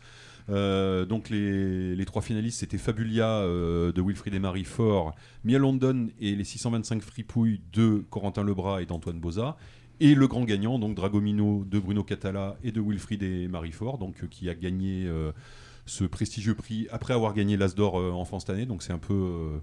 c'est un peu un- Le back-to-back. c'est un peu un achievement, ouais. C'est, pense que ça, ça, ça, manifestement leur a fait très plaisir et ça promet un, un avenir assez radieux euh, au jeu. Vous avez essayé ces jeux? Non, malheureusement, non, aucun des trois mois. Ouais. Euh, malheureusement, je suis pas encore assez âgé dans ma tête. Christine? Non, non, non. Non plus. Ok. Enfin, en tout cas, voilà, c'était quand même une, vraie- une vraie belle euh, année phare pour le jeu enfant euh, francophone, quoi. Et Mm. puis, euh, on a une produit. Il y a quand même une grosse explosion du jeu enfant euh, en France. Moi, Ouais, je ouais. Ouais. peut-être plus compte parce que Ouais. j'ai Mais des pense enfants, que- mais j'ai l'impression que bah, c'est sûr. avec des boîtes comme Loki, comme Spaceco, euh, Exactement. notamment, Il n'y avait pas de production. vraiment. Et il y, a il y a une très grosse production parce que je pense que tout le monde est en train de se rendre compte que c'est un marché. euh, Enfin, c'est en fait euh, le grand public euh, se dit les jeux c'est pour les enfants et cette ouais. imagerie elle existe et Et il y a, il y a- il y a de la- il y a vraiment de la place. Et en plus Carrément. on a on a des, des excellents créateurs euh, dans l'ensemble que pas que pas que jeux que pas jeux pour enfants et ouais il y a, de la place euh, il y a de la place là Puis surtout, même les éditeurs un peu euh, historiques se rendent compte qu'effectivement il y a de la place, comme tu dis, et du coup créent même euh, des, des structures dédiées, ou en tout cas des, des marques dédiées. Tu parlais de, de Loki, Spaceco, c'est, c'est- les Space Cowboys, euh, c'était pas, c'était, pas por- forcément parti au tout début pour faire, pour faire du jeu enfant, c'était pas, c'était pas le pitch de départ, mais on voit bien qu'il y a, il y a, un, mar- il y a un énorme marché pour le coup, euh, et du coup. euh, ouais, ils sont, personne ils sont pas plus bêtes que les autres. et du coup, il y a des structures dédiées. ouais. Voilà, et puis les deux autres prix donc, qui seront euh, remis, alors je- la date je vais peut-être me tromper, mais c'est le lundi dans 15 jours, donc euh, à la date où on enregistre, donc ça va être le 22 juillet je pense. Euh, donc il y aura, ça sera en ligne comme d'habitude, hein, il n'y aura pas de cérémonie physique je suppose. Euh, donc là, trois finalistes pour le Spiel des Jahres qui est le prix principal en fait, hein, euh, donc des jeux euh, grand, plutôt grand public. Donc un jeu qu'on connaît encore mal en France parce qu'il est édité qu'en allemand qui s'appelle Robin Hood. Euh, donc sur un thème Robin des Bois qui est signé Michael Menzel qui est plutôt au début ben, un illustrateur mais qui a Mhm. sorti depuis Andorre qui a été un énorme, euh, un énorme euh, succès. Un jeu apparemment très original qui a de- d'excellentes euh, d'excellentes critiques en, en Allemagne. Je vous demande pas si vous y avez joué, je pense qu'il y a très peu Pas de gens. joué, ouais. Non, il y a Mhm. très peu de gens en France qui, qui y ont joué. Euh, le deuxième, bah, c'est Micro Macro euh, qui a gagné déjà euh, l'As d'or dans cette, dans cette catégorie, donc un jeu de d'enquête et d'observation sur une immense carte. Un sentiment là-dessus? Ouais, c'est un peu, euh, oui, c'est un peu le gros, le, le gros candidat, quoi. Ouais. Effectivement. Mm. Christine, t'as essayé? Non, non, malheureusement, j'ai pas essayé encore. Moi, j'ai beaucoup aimé. Ouais. Ouais, je trouve ça très original, aussi, c'est pardon, hyper moi, cool. je- Ouais. Moi, je m'exprimais sur le, Ouais. sur les, Sur le chances fond de, du sur les chances Ouais, de victoire et tout ça, je suis sur les cotes. Ouais, ouais. Mais Et- euh, non, non, mais c'est cool. Et le dernier sélectionné qui était un peu la surprise, parce que, enfin, je sans, sans, sans injure, mais, euh, mais effectivement, c'est c'est cool. Euh, Zombie Teens de Annick Lobé, donc euh, une autrice fran- française aussi, donc qui était la suite de, de Zombie Kids, un jeu Legacy pour euh, jeunes ados plutôt. Ouais, moi j'ai joué avec mon fils de 7 ans. J'ai- raté Zombie Kids et du coup, euh, je joue à Zombie Teens. Il était trop jeune en fait. Et, Mhm. quand- voilà. et euh, je trouve ça hyper cool. Ouais. Ouais, c'est vraiment une bonne expérience. Donc là, Moi, votre, fa- votre, votre favori dans les trois? Ouais, micro macro quand même. Ouais. Ouais, je pense micro macro. Ne serait-ce parce qu'il y a eu Zombie Kids avant et que Zombie Ouais. Teens ça paraît moins nouveau. quoi. Et l'autre, on le connaît pas. Ouais. Non, mais Ah, bah, en fait, on va voter pour celui qu'on connaît Ouais. pas. Comme c'est le jeu allemand, c'est lui qui gagnera. Non, mais Peut-être. Micro Macro aussi. Peut-être. Il Oui, c'est vrai. Donc, euh, Et, et en jeu, euh, donc en catégorie, alors c'est pas catégorie expert chez eux, c'est euh, catégorie connaisseur, qu'on appelle le Kennerspiel des, des. Euh, trois excellents jeux à mon, à mon sens. Euh, Paléo. euh, Ah, Il y a que deux bons jeux, deux excellents jeux. Paléo, qui est un jeu coopératif sur un thème de, de préhistoire avec une mécanique euh, que moi je trouve euh, hyper originale, euh, qui permet de raconter des histoires en fait sans avoir des, des cartes euh, pleines de texte. Euh, les ruines de, alors en français c'est de Narak. Narak, Narak, Narak, ouais, ouais. voilà, euh, donc paru en français chez euh, Yellow. chez Yellow, donc qui est un jeu euh, d'origine euh, tchèque, mais qui est dans la pure tradition du jeu allemand, assez, assez mécanique, mais avec de superbes euh, illustrations et matériel. Et puis un jeu qui est plus ancien pour Un nous, en revenant. fait. un revenant, mais qui vient de sortir en Allemagne, qui s'appelle Fantasy Realms. Euh, qui est un jeu de Bruce Glasgow, je crois, c'est ça, qui, est, qui, est l'au- qui était l'auteur de. Ah, il a fait qu'un seul jeu avant, c'était les. Betrayal at House on the Hill. C'est ça, c'est ça, Betrayal the House on the Hill, et qui, ont- qui est un jeu en fait de extrêmement simple de combo de cartes. En fait, on a on a sept cartes, on doit en piocher une, en défausser une à chaque fois, et l'idée c'est d'avoir les sept cartes qui se combinent le plus pour faire euh, pour faire des points. Moi, c'est un et Théo Rivière qui est à côté de moi euh, est un, des grands fanatiques de ce jeu. C'est un jeu que j'adore, mais qui a qui a le défaut d'être un jeu très mathématique en fait, où on passe son temps à faire des, des additions et des, et des multiplications, mais dans le sens dans le Attention, dans l'édition française, il y a une coquille euh, Ouais. Sur, sur sur cartes. l'une des cartes. voilà. Le- typiquement, ce jeu, je l'ai acheté parce que je t'en avais entendu dire du bien. Ouais. Et j'ai vraiment beaucoup aimé. C'est vrai que c'est une des rares euh, critiques que j'ai pas vraiment, que j'ai euh, paru. euh, tu vois, j'en ai dû en, en faire paraître 3 en, quar- en 5 ans. J'ai fait une critique de ce jeu, effectivement. Là, là-dessus, vous avez joué aux 3, vous avez des favoris? J'ai pas joué à Paléo, moi perso. Euh, c'est un tort parce que j'en entends énormément de bien aussi. C'est difficile, je trouve. que J'ai joué à Narak et à, et à Fantasy Realms. Je trouve, ils sont tellement différents Ouais, les deux jeux. différent. Moi, Mais quand même peut-être plutôt Fantasy Realms. Ouais, moi Toi, je préfère ton- Fantasy Realms, mais cœur, c'est une histoire de goût, tu vois. Moi Mm. j'adore les jeux de cartes à combo, donc c'est c'est ma cam, Mm. mais bon. Christine Moi aussi, parce- par rapport au format, euh, à ce- à- aux sensations qu'on peut développer avec un format aussi, aussi évident et des règles aussi directes. euh, ok, il y a le problème de l'application euh, qu'il vaut mieux avoir pour pouvoir faire le comptage des points. Ok, ça fait pas mal de lecture, mais c'est quand même euh, une petite bombe. Quoi. C'est fou comme Et moi j'ai joué qu'à Fantasy Realms. C'est clairement mon préféré des trois. Moi, je pense que c'est pas Léo qui va gagner. Mais, euh, Ça parce, marche. bah, parce qu'il y a, il y a des, vraiment d'excellentes critiques allemandes et je pense que Fantasy Realms va. ce, ce côté très mathématique, ça risque de le Mm. pénaliser et c'est déjà très très chouette qu'il soit. Qu'il soit finaliste. Tu, Voilà. veux que je, tu veux que je mouille, c'est ça Vas-y, Fred, ouais, on t'a Euh, pas entendu, vas-y. Non, non, mais non, mais moi- alors moi d'abord, je vais juste dire que Dragomino, même si, euh, même si Antoine est dans la place et, euh, et, et que et que j'adore les, j'adore euh, ce qu'il fait, ce que les copains font. Je pense que Dragomino est un est le, gagnant euh, logique euh, et c'est un immense, un, jeu brillant vraiment. Pour le Spiel. J'aurais tenté de dire micro macro, même si Robino, on a, on a assez peu d'infos, mais je pense que je mettrais quand même une pièce sur micro macro qui, qui est pour son originalité. Et puis sur le Kenner, euh, je pense que je, je suis pas fan de Paléo. Du coup, je mettrai une, là aussi une pièce sur Fantasy Realms, euh, comme Ouais. nos invités. Finalement, je suis, euh, je, je les suis. Voilà, je suis un Ah, moi je pense pas qu'il va gagner. hein. C'est hein. ton jeu préféré. Moi, je pense que moi, je pense qu'il a ses chances de gagner. euh, c'est pas, ça serait pas déconnant à mon avis que que, que ce jeu, que ce jeu remporte le, le Kenner Spiel. C'est c'est jouable. Ok. Alors on passe à l'antépénultième euh, rubrique de cette très Bien sûr, longue- je cette à la très prochaine longue- émission. Si je me suis planté, je nierai l'avoir dit. de cette très longue émission et c'est euh, la rubrique euh, à côté de la boîte où vous nous recommandez un truc. À côté de la boîte. La vie, c'est comme une boîte de chocolat. On ne sait jamais sur quoi on va tomber. Et Christine, euh, c'est à Oui. toi de nous, nous recommander un truc super chouette, euh, vachement bien, euh, super bat, que, qu'on va, super tous, qu'on va tous adorer. Bat, purée, le mot. ça- Est-ce que- est-ce qu'on peut revenir sur le mot bat? Donc, Bien entendu des Sa dernière 80, quoi. utilisation date de 1937. Mais il l'a dit avec une très belle fluidité.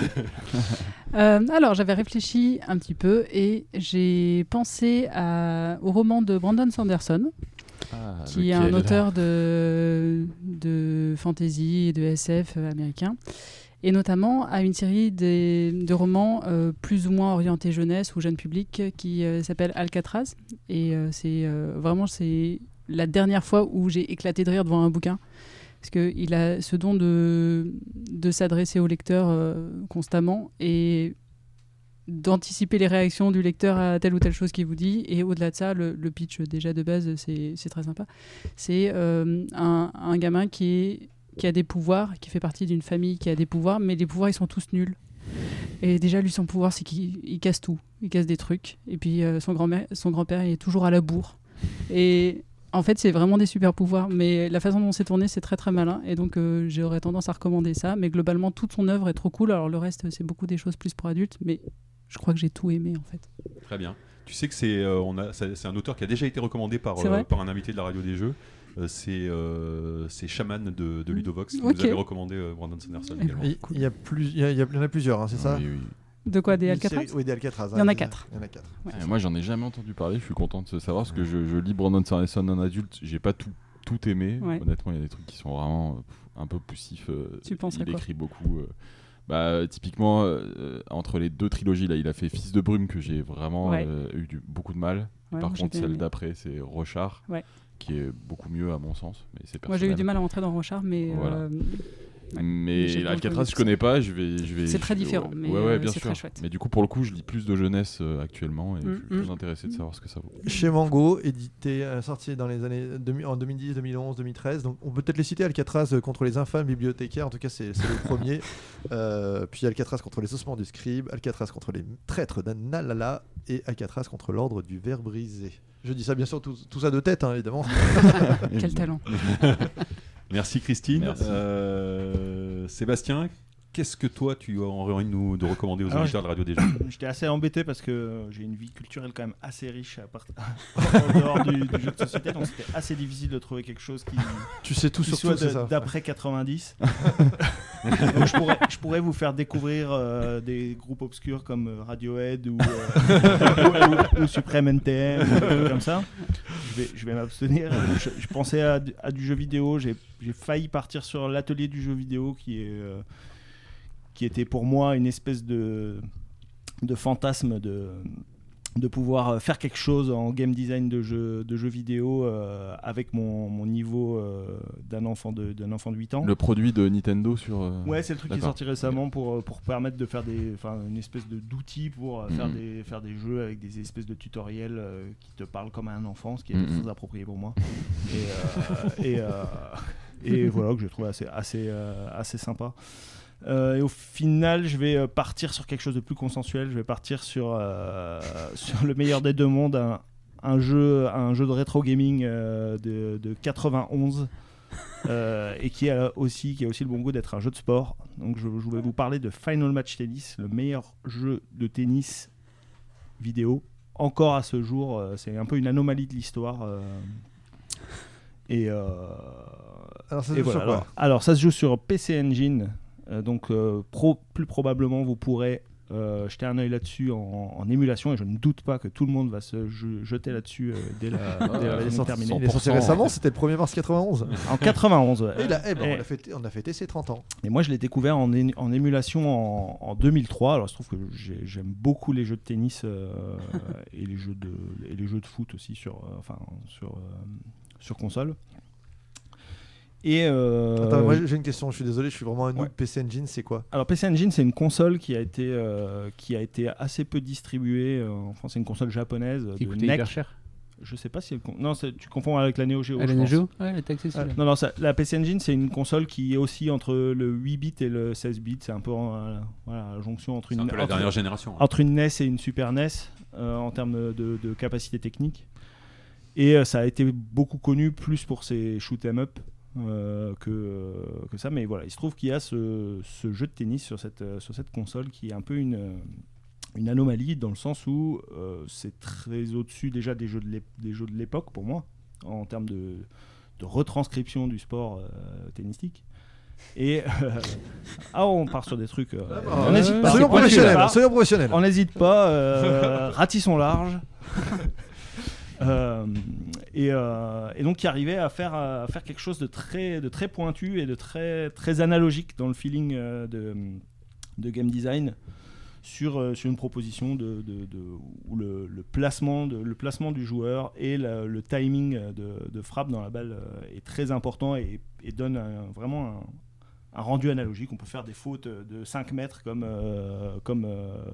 comme taper la ligne. euh, voilà, si on, si on se débrouille bien sur le, sur le timing, c'est très- c'est quelque, ça donne quelque chose de très gratifiant et je pense que ça, ça peut valoir pour quelqu'un qui aime, euh, qui, qui est pas rebuté par Par l'aspect technique d'un d'un jeu, euh, d'un jeu ancien parce que c'est c'est en dessous d'un super tennis ou d'un truc comme ça. euh, en termes de, de- de graphisme, mais euh, c'est en, en termes de gameplay, c'est vraiment, euh, c'est vraiment quelque chose de très, très gratifiant et avec une, avec une vraie courbe de profondeur et c'est, ça, ne, ça ne ressemble à aucun autre jeu. Et je, pour moi, à mon avis, euh, il n'y a, pas- a eu de jeu, euh, de jeu de tennis euh, dans le temps après ça qui, qui a été plus satisfaisant pour un, pour un, un amateur de, de tennis. Voilà, donc Et- final match tennis. Et il me semble qu'à l'époque, tu avais bossé sur une adaptation en proto, ce jeu. Où tu avais fait des Ah, trucs bah, dessus. non, j'ai bossé sur un proto de tennis effectivement, mais, euh, pas- mais c'était avant cette match d'ailleurs. Ouais. Qui Final match tennis, bien, donc ouais. le jeu ultime de, de tennis sur, euh, sur console. euh, Qui, effectivement, je regarde sur internet en même temps et qui a des notes incroyables. C'est incroyable. Hein. Ouais. Non, on l'a senti- on a senti, on a senti la tu as vibré. mettre. Et ça- ça- ça- je pense que c'est le prochain phénomène euh, De société, S'il y avait ouais. une série dessus, euh, je pense que les gens se rueraient euh, pour. euh, pour- Moi j'ai une, question, j'ai une question. C'est un jeu de, pardon, je, suis- je suis fan de tennis, du coup je vais Ouais. regarder parce que du coup ça m'intéresse. Je connais, sais pas du tout. C'est un jeu qui ramené la simule. console si tu veux. Ah. j'ai pensé, j'ai pensé qu'il y avait des, qu'il y avait des, des fans de tennis Ouais. ici, puisqu'on avait joué à cet match chez, Ah chez oui. Feduti euh, C'est vrai.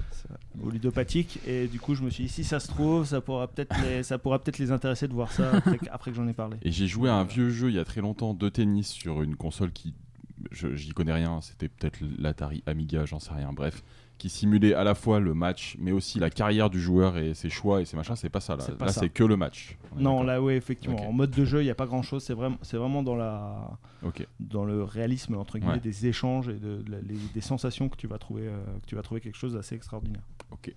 Super. Final match tennis. Fantastique. Fantastique. On s'y attendait pas. Ça, je, je dois dire. Non, mais c'est je- bien, ah, c'est bien, ça, je dire, on s'y mais- attendait pas. Bah, on s'attendait à Non, rien. mais, Moi je euh, m'attendais Ouais, on pas. n'a à pas été déçus, on je s'attendait, comme pas. dit la phrase, on s'attendait à rien, mais on n'a pas été déçus. Ah, j'imagine. Qu'est-ce qu'il va nous Je, dire, je Clément m'y attendais un peu. Et Clément, euh, qu'est-ce que c'est-il que tu nous recommandes Je toi peux vous en sortir deux ou Mais pas bien sûr, il a déjà, il a déjà Euh, triché, il a ouais. dit je voulais vous recommander Alors, ça. je vous parle pas de lui. Exactement. Mais moi, je l'ai- je fait habilement. Alors moi je vais pas vous parler de Hunt Showdown, qui est un jeu de un FPS, donc un jeu de tir à la première personne, euh, qui se joue euh, en multi et en équipe, mais aussi, enfin c'est des équipes qui s'affrontent. Euh, c'est un jeu ambiance zombie dans le bayou, vous voyez, Louisiane, tout ça. Et la particularité, en fait, c'est que tout est basé sur, enfin il y a un gros jeu sur l'audio, c'est-à-dire que hum, il y a quatre équipes généralement composées de une à trois personnes qui sont sur la carte, mais tu, ne sais pas exactement combien il y a de personnes. Tout le monde doit. Il y a un- une cible, en gros, qui a un monstre, on- tu dois le chercher, tu dois trouver des indices et euh, après faire le, la battre, faire un rituel et tout ça. Mais tout ça n'est qu'un prétexte en fait à se mettre sur la gueule euh, avec les autres joueurs, puisque on est des chasseurs de primes, chacun doit, tr- doit trouver ce monstre. Mais si tu croises les, autres chasseurs, faut les tuer et c'est ça qui fait globalement des points. Et euh, il y a un gros boulot sur l'audio, c'est-à-dire que tu n'as pas d'informations quand tu es sur la map, si ce n'est les bruits que font les autres et aussi les bruits que déclenchent les autres. Par exemple, il y a des endroits où il y a des corbeaux, et donc du coup, dès qu'ils s'ils se rapprochent trop près des corbeaux, ça les fait envoler. Dès que, tu mets un- dès que tu tires un coup de feu, en fait, ça s'entend à travers toute la map, et donc du coup, tu arrives assez à identifier où sont les gens. Et donc, c'est un vrai jeu de ça. chasse. C'est pas, c'est un jeu qui, c'est un FPS multi, mais qui est pas du tout euh, furieux comme les, enfin, tu vois, comme les jeux, les jeux où tu repopes tout le temps, où tu as de l'armure et tu, finalement tu meurs pas. Là, les combats sont très violents, très brefs. Euh, et tout est basé sur la connaissance du terrain et le, et, enfin voilà, et ce que font les autres. C'est vrai, c'est vraiment un, Tu peux un redonner le nom, s'il te plaît? Hunt. Enfin, ça s'appelle Hunt Showdown.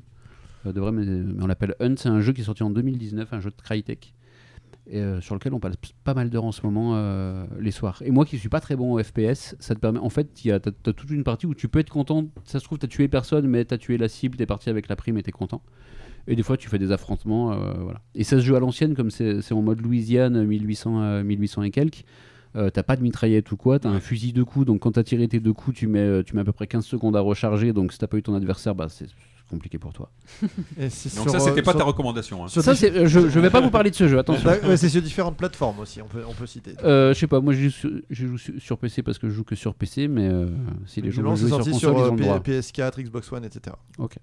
Donc ça, c'était pas ma recommandation. Ça, c'était pas ça. C'était pas ça. Sérieusement Je voulais pas vous, non, je voulais pas vous parler de ça. T'as le droit d'en rajouter une. À la base, je voulais pas vous parler de ça. Je voulais vous parler euh, beaucoup plus rapidement des Tiny Desk Concert.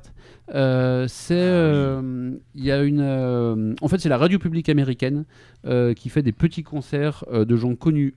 Enfin, très connus ou moins connus, euh, genre que je connais pas, qui sont des, des- des espèces de showcase de 15-20 minutes, des fois 30 minutes maximum, euh, qui sont des, des concerts avec un, un très petit public et, et qui rediffusent. Et euh, il y a soit des, des gens qui sont très connus et c'est cool de les voir comme ça, ils te font des titres un peu connus. genre, là, je pense à Coldplay aussi.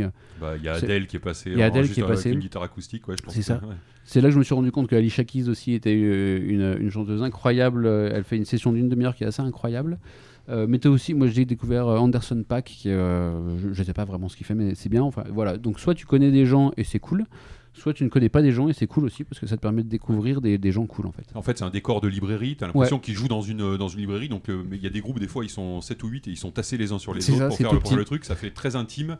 Euh, C'est ça, il y a un mini public. Et je suis, je suis d'accord, c'est une chouette, chouette, chouette chaîne. C'est la radio nationale, euh, enfin c'est la radio publique américaine qui fait ça. Je crois que NPR. quand, NPR, ouais. Ouais. Quand tu vas sur leur site, tu les as un peu en avance, mais ils ont du coup tous les concerts qui sont dispo Et sur ils ont YouTube des sur la chaîne de vont, NPR. qu'il y a Grave. Taylor Swift, il y a ouais, des, des- des- voilà, Coldplay, je sais pas Bordel, s'il y a Testing et Shaggy qui ont fait aussi un concert ensemble qui est assez cool. Donc euh, voilà, C'est très cool. C'est fantastique, je suis, tout à fait d'accord.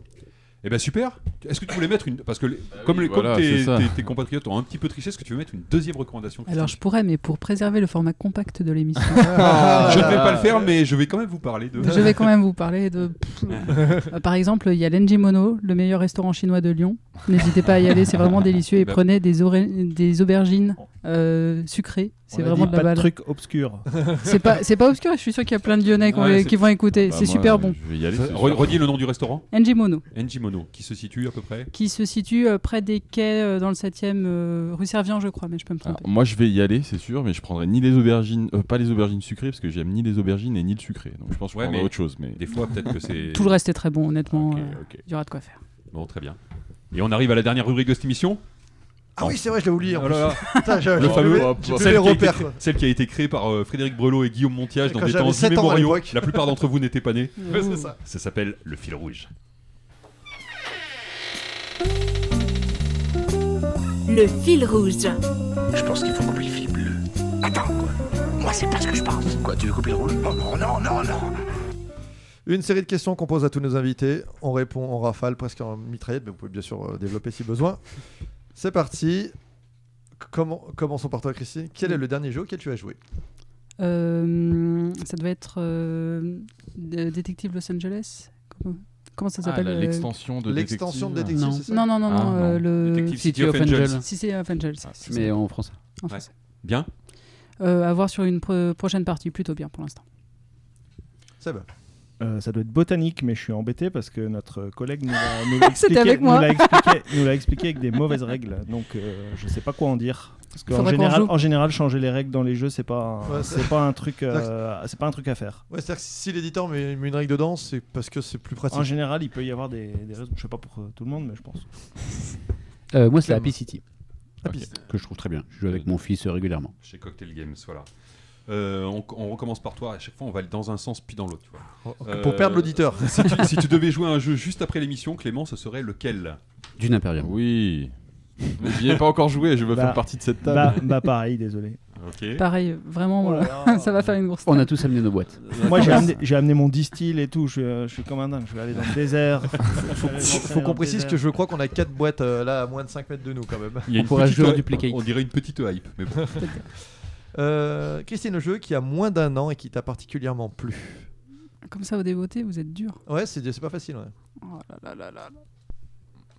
Y a rien qui vient. Tu peux, Mm. tu peux revenir. On- Allez, c'est vas-y. Euh, Est-ce que c'est à moins d'un an Ouais, mais peu importe. Hein. Ah, on je- n'est pas une vache je près. re- que- Quel est le jeu qui est récent et qui vous a, qui vous a, vous a dit, euh, ouais. Rétrospectivement, j'ai bien aimé ça. J'ai vraiment bien aimé 50 missions, je crois. Ok. Ouais. Euh, et voilà. j'ai- un jeu coopératif. Ouais. Ouais, un jeu coopératif vraiment euh, un peu à l'os, mais, euh, mais Mhm. qui, je trouve, qui marche, euh, qui marche euh, super bien. Clément? Euh, moi, je vais redire à Happy City. En fait, c'est le dernier jeu que j'ai joué. J'y joue beaucoup parce que ça correspond à mes, mes, mes, mes temps de jeu actuellement. C'est euh, pouvoir jouer avec mon fils. Un jeu très accessible comme ça et qui commence à avoir de la stratégie. Je trouve ça, voilà, je trouve ça top. Christine, une deuxième chance? Non, toujours pas. Ah, d'accord. Clément, le jeu de tes débuts qui t'évoque des souvenirs immédiatement, même si je suppose que tu as un peu déjà répondu à cette question. Non Le jeu de mes débuts, oui, c'est les colons de Catane globalement euh, sur, euh, sur du jeu de société. Mais ça aurait pu être un jeu de rôle Alors, c'est Innomini Satanis. On a vraiment passé pas mal de temps sur Innomini Satanis. On avait des parents tolérants à l'époque. C'est- c'était l'époque Mireille Dumas, je pense. hein, tu vois, quand, euh, quand on y jouait. Donc, Innomini Satanis, c'était pas gagné. Clément Euh, Euh, Sébastien Moi, c'est Dune, je pense. Même si j'ai finalement passé plus de temps probablement sur Magic, sur Warhammer et tout ça, mais je trouve- ouais, j'ai des, souvenirs Les- assez, les- assez incroyables. Ouais, je, crois, je pense que c'est vraiment ma Madeleine de Proust. J'ai version rejoué, française d'ailleurs- J'ai rejoué récemment. Et, et d'ailleurs, je trouve que ça a mieux vieilli que que je craignais. Bah, il est réédité à l'identique, hein, euh, Ouais. encore aujourd'hui. euh, avec Et, toi, tu as la euh, version à l'époque de Descartes, illustrée par Olivier Vatine. Alors j'avais celle-ci Ouais. et j'ai racheté celle euh, Ouais. la, La nouvelle. la nouvelle là que je trouve, je trouve pas mal. Enfin, que- Christine Euh, moi, je dirais The Resistance Avalon. Ah oui, donc Ouais. un jeu à rôle caché, un peu dans la veine Ouais. de loup-garou, mais un peu. C'est un des premiers qui, à m'avoir autant marqué pour euh, quand, quand je suis arrivé à moi, je m'en fous, je triche. Yes. Le jeu que les autres. Alors, Seb, pour toi, pour histoire de varier encore le Ah oui, plaisir. le jeu que les autres semblent souvent aimer, mais qui te laisse un peu indifférent. Il y en a beaucoup. Alors, qui... J'ai pas là, j'ai pas Ouais. tout de suite. dis du mal. Vas-y, lâche-toi. Il y en a plein. Christine. Roots. Ah. Waouh, ça c'est intéressant. Ouais, ouais. Pour, Euh, euh, alors j'ai trouvé ça très très beau. J'avais envie d'aimer, mais vraiment c'est pas ma catégorie de jeu. Et enfin, j'aime les jeux beaucoup plus mécaniques que ça. Et bon, déjà globalement, j'ai pas passé des, des- des très bonnes parties, mais euh, simplement le, le système de jeu, la symétrie, j'ai l'impression que c'est au service de, de pas grand chose. Voilà, je vois les gens qui apprécient et je me dis mais, mais pourquoi? Impeccable. Ok. Euh, je dirais Battlestar Galactica, moi. J'ai regardé toute la série, mais j'ai pas aimé. Euh, La, la série ou le jeu T'as Alors, t'as aimé je- la série, mais tu non, n'as pas non, aimé le jeu J'ai ça, regardé toute la série. T'as mais la j'ai- série ni le jeu. mais toi. j'ai pas aimé. Toi, tu- D'accord. Par contre, faut arrêter, faut arrêter de continuer des séries de 5 saisons. Non, quand mais on parce aime que pas. j'ai trouvé ça pas mal. Et après, euh, rétrospectivement, tu vois, je me Ok, suis dit, bon, voilà. ouais. La fin Euh, est trop, ratée. hein. trop de coups de barre, je trouve. Et, euh, et du coup, le jeu, je comprends que quand on t'adore la série, tu peux aimer, mais j'ai joué trois fois et c'était trois mauvaises expériences. euh, Enfin, je trouve que quand t'es Cylon, c'est hyper compliqué. Ok.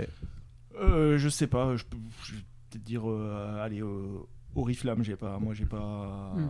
j'ai pas accroché, ouais, j'ai pas, j'ai, Ça marche pas. Ok. ça a pas marché pour moi. Ouais. Ok. Ça roule. Clément, y a-t-il un jeu à paraître que tu attends particulièrement? Alors vous avez le droit de citer vos jeux, mais Non, non, c'est pas, très, ça c'est pas serait- très sport. ouais. Euh, non, parce que c'est pas, c'est pas que je suis blasé, mais le, hum, j'ai arrêté de me faire une ludothèque il y a quelques temps parce qu'il y a beaucoup trop de jeux et j'y joue jamais. Du coup, j'essaye de plus trop me faire avoir par la hype, bonjour d'une.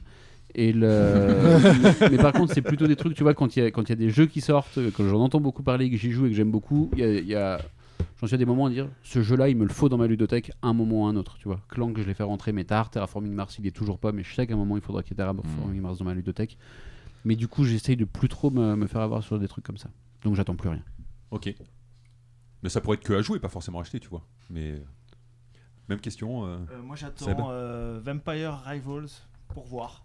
Je sais pas, je sais pas trop ce que ça va, je sais pas trop ce que ça va, ce que ça va donner, mais ça m'avait euh, hypé sur le fait que c'est un, Oh, un jeu jeu de cartes. Vampire Rivals, c'est un jeu de cartes par euh, Renegade Games. C'est un jeu de cartes sur un modèle un peu, un peu type LCG. euh, voilà, c'est un peu. C'est un peu. Je, je sais plus quoi faire de mon argent, donc voilà. donc, euh, non, non, mais voilà, je suis censé recevoir. euh, voilà, j'en parle- j'y pense là parce que je suis censé recevoir le Kickstarter bientôt. Vu que c'est une livraison de décembre, donc euh, Donc d'ici. décembre 2020. Donc, Ah, de décembre donc, euh, 2020, donc oui, je- c'est ça, j'allais donc dire. normalement, je dois recevoir bientôt. En décembre. Ça arrive. En décembre, comme il l'avait Incessamment- prévu. Incessamment tu peu, comme décembre prévu. Christine Euh, Alors moi, j'irais n'importe quelle euh, prochaine boîte de Unlock. Parce que en fait, je trouve ça toujours cool. Bah, Il y en a C'est une qui est toujours- sortie hier. donc, bah oui, c'est ça. Et j'ai fait. Ah, bah, trop bien. Voilà. Ok. En dehors du jeu de société, as-tu un hobby? Quel est ton hobby? Et on va dire en dehors aussi de finalement, du coup, de l'illustration, on va dire plutôt. Ouais. Euh, on va dire la musique. Je chante en chœur euh, depuis euh, quelques années. Je prends des cours de chant aussi. Voilà. Donc euh, c'est mon loisir principal. Super. Classe. Euh, moi, Tu je- remarques qu'on a la délicatesse de ne pas te demander de pousser la chanteuse. Ah, c'est vrai. Et merci pour ça. Et du coup, est-ce que tu pourrais chanter une petite. Seb, Moi, j'en ai plus trop d'actifs, mais en, en hobby dormant, euh, on va dire le, le- les jeux vidéo du tennis. Alors, le jeu vidéo, le tennis et la musique. Mais c'est plus. La musique, c'est tu en joues, tu en, tu en joues, jeu tu chantes, tu as Je chantais moi à l'époque. Oui. Ouais. Mais c'est Oh, il chante avant de encore. venir- avant de venir à Lyon, maintenant je chante que pour les collègues et pour leur ravissement. C'est vrai que c'est que bien. des merdes. si possible. Clément Euh, le jeu vidéo, globalement, on va pas se mentir, euh, je passe beaucoup de temps sur les jeux vidéo. Et quand tu le dis, on sent que c'est trop dans ta tête. Tu vois bien, tu sais bien, mais, mais ça te plaît. Trop de Mais disons que c'est un peu le, plaisir de facile. Tu vois, il y a des choses que je voudrais faire. Je me dis, ah, et finalement, si je lançais un jeu vidéo, je regarde pas de série, je regarde pas la télé, mais voilà, je joue à des jeux vidéo. D'accord. Ok. Et la dernière question de ce fil rouge, euh, à l'avenir, euh, Clément, quel invité aimerais-tu entendre à nos micros? Je dirais bien Benoît Turpin, euh, l'auteur de Welcome to Your. hmm, Welcome, tous les welcome. c'est. Welcome, tous les Welcome, Ouais, c'est ouais, vrai ça. ouais. Et qui travaille maintenant chez Blue Cocker et qu'on avait aussi qu'on avait rencontré nous au début de notre carrière et lui aussi un peu au début de sa carrière quand on se lançait à, à Ludix. C'était une chouette rencontre et depuis on a on a des- voilà, on n'a jamais fait de jeu ensemble, mais c'est pas passé loin à un moment. Et ça pourrait arriver. Et ça pourrait carrément arriver. Et voilà, c'est vraiment une personne qu'on a rencontrée par le milieu du jeu au tout début, qu'on apprécie beaucoup. J'aimerais Ça- voir Board Game Arena. Ouais, ouais, ouais, très bonne idée, ouais. Mhm. Ouais, effectivement. Je pense que c'est un sujet intéressant là, avec le, le- les, les parties de confinement, enfin le rachat par Asmodée, effectivement, ils ont une actualité qui est dinguissime. Quoi.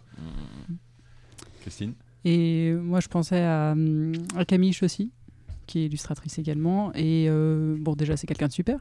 Mais euh, au-delà de ça, j'ai déjà entendu parler de son travail et c'était super intéressant. Voilà.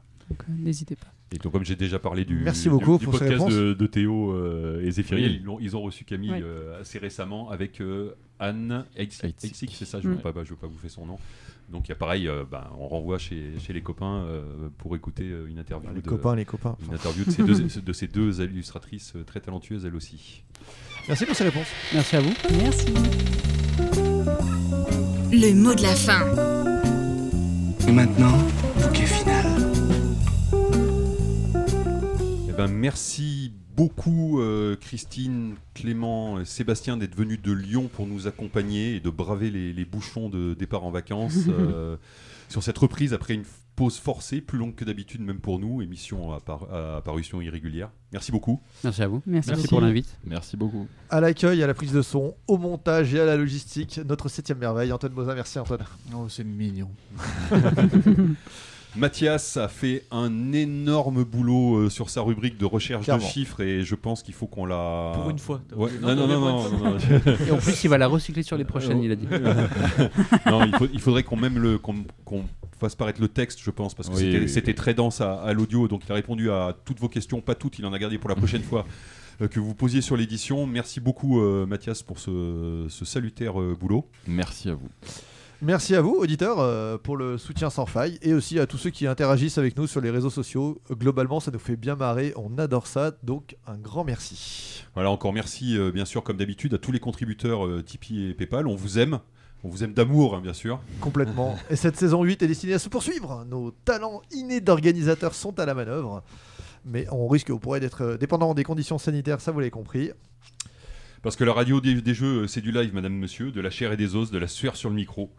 En attendant, triturez bien vos cartes et faites résonner vos dés. Merci à toutes et à tous et à très bientôt. Bye bye. Bye bye, merci. All right. Thanks for listening. The Board Games Radio. La radio des jeux, des jeux, des jeux, des jeux, des jeux.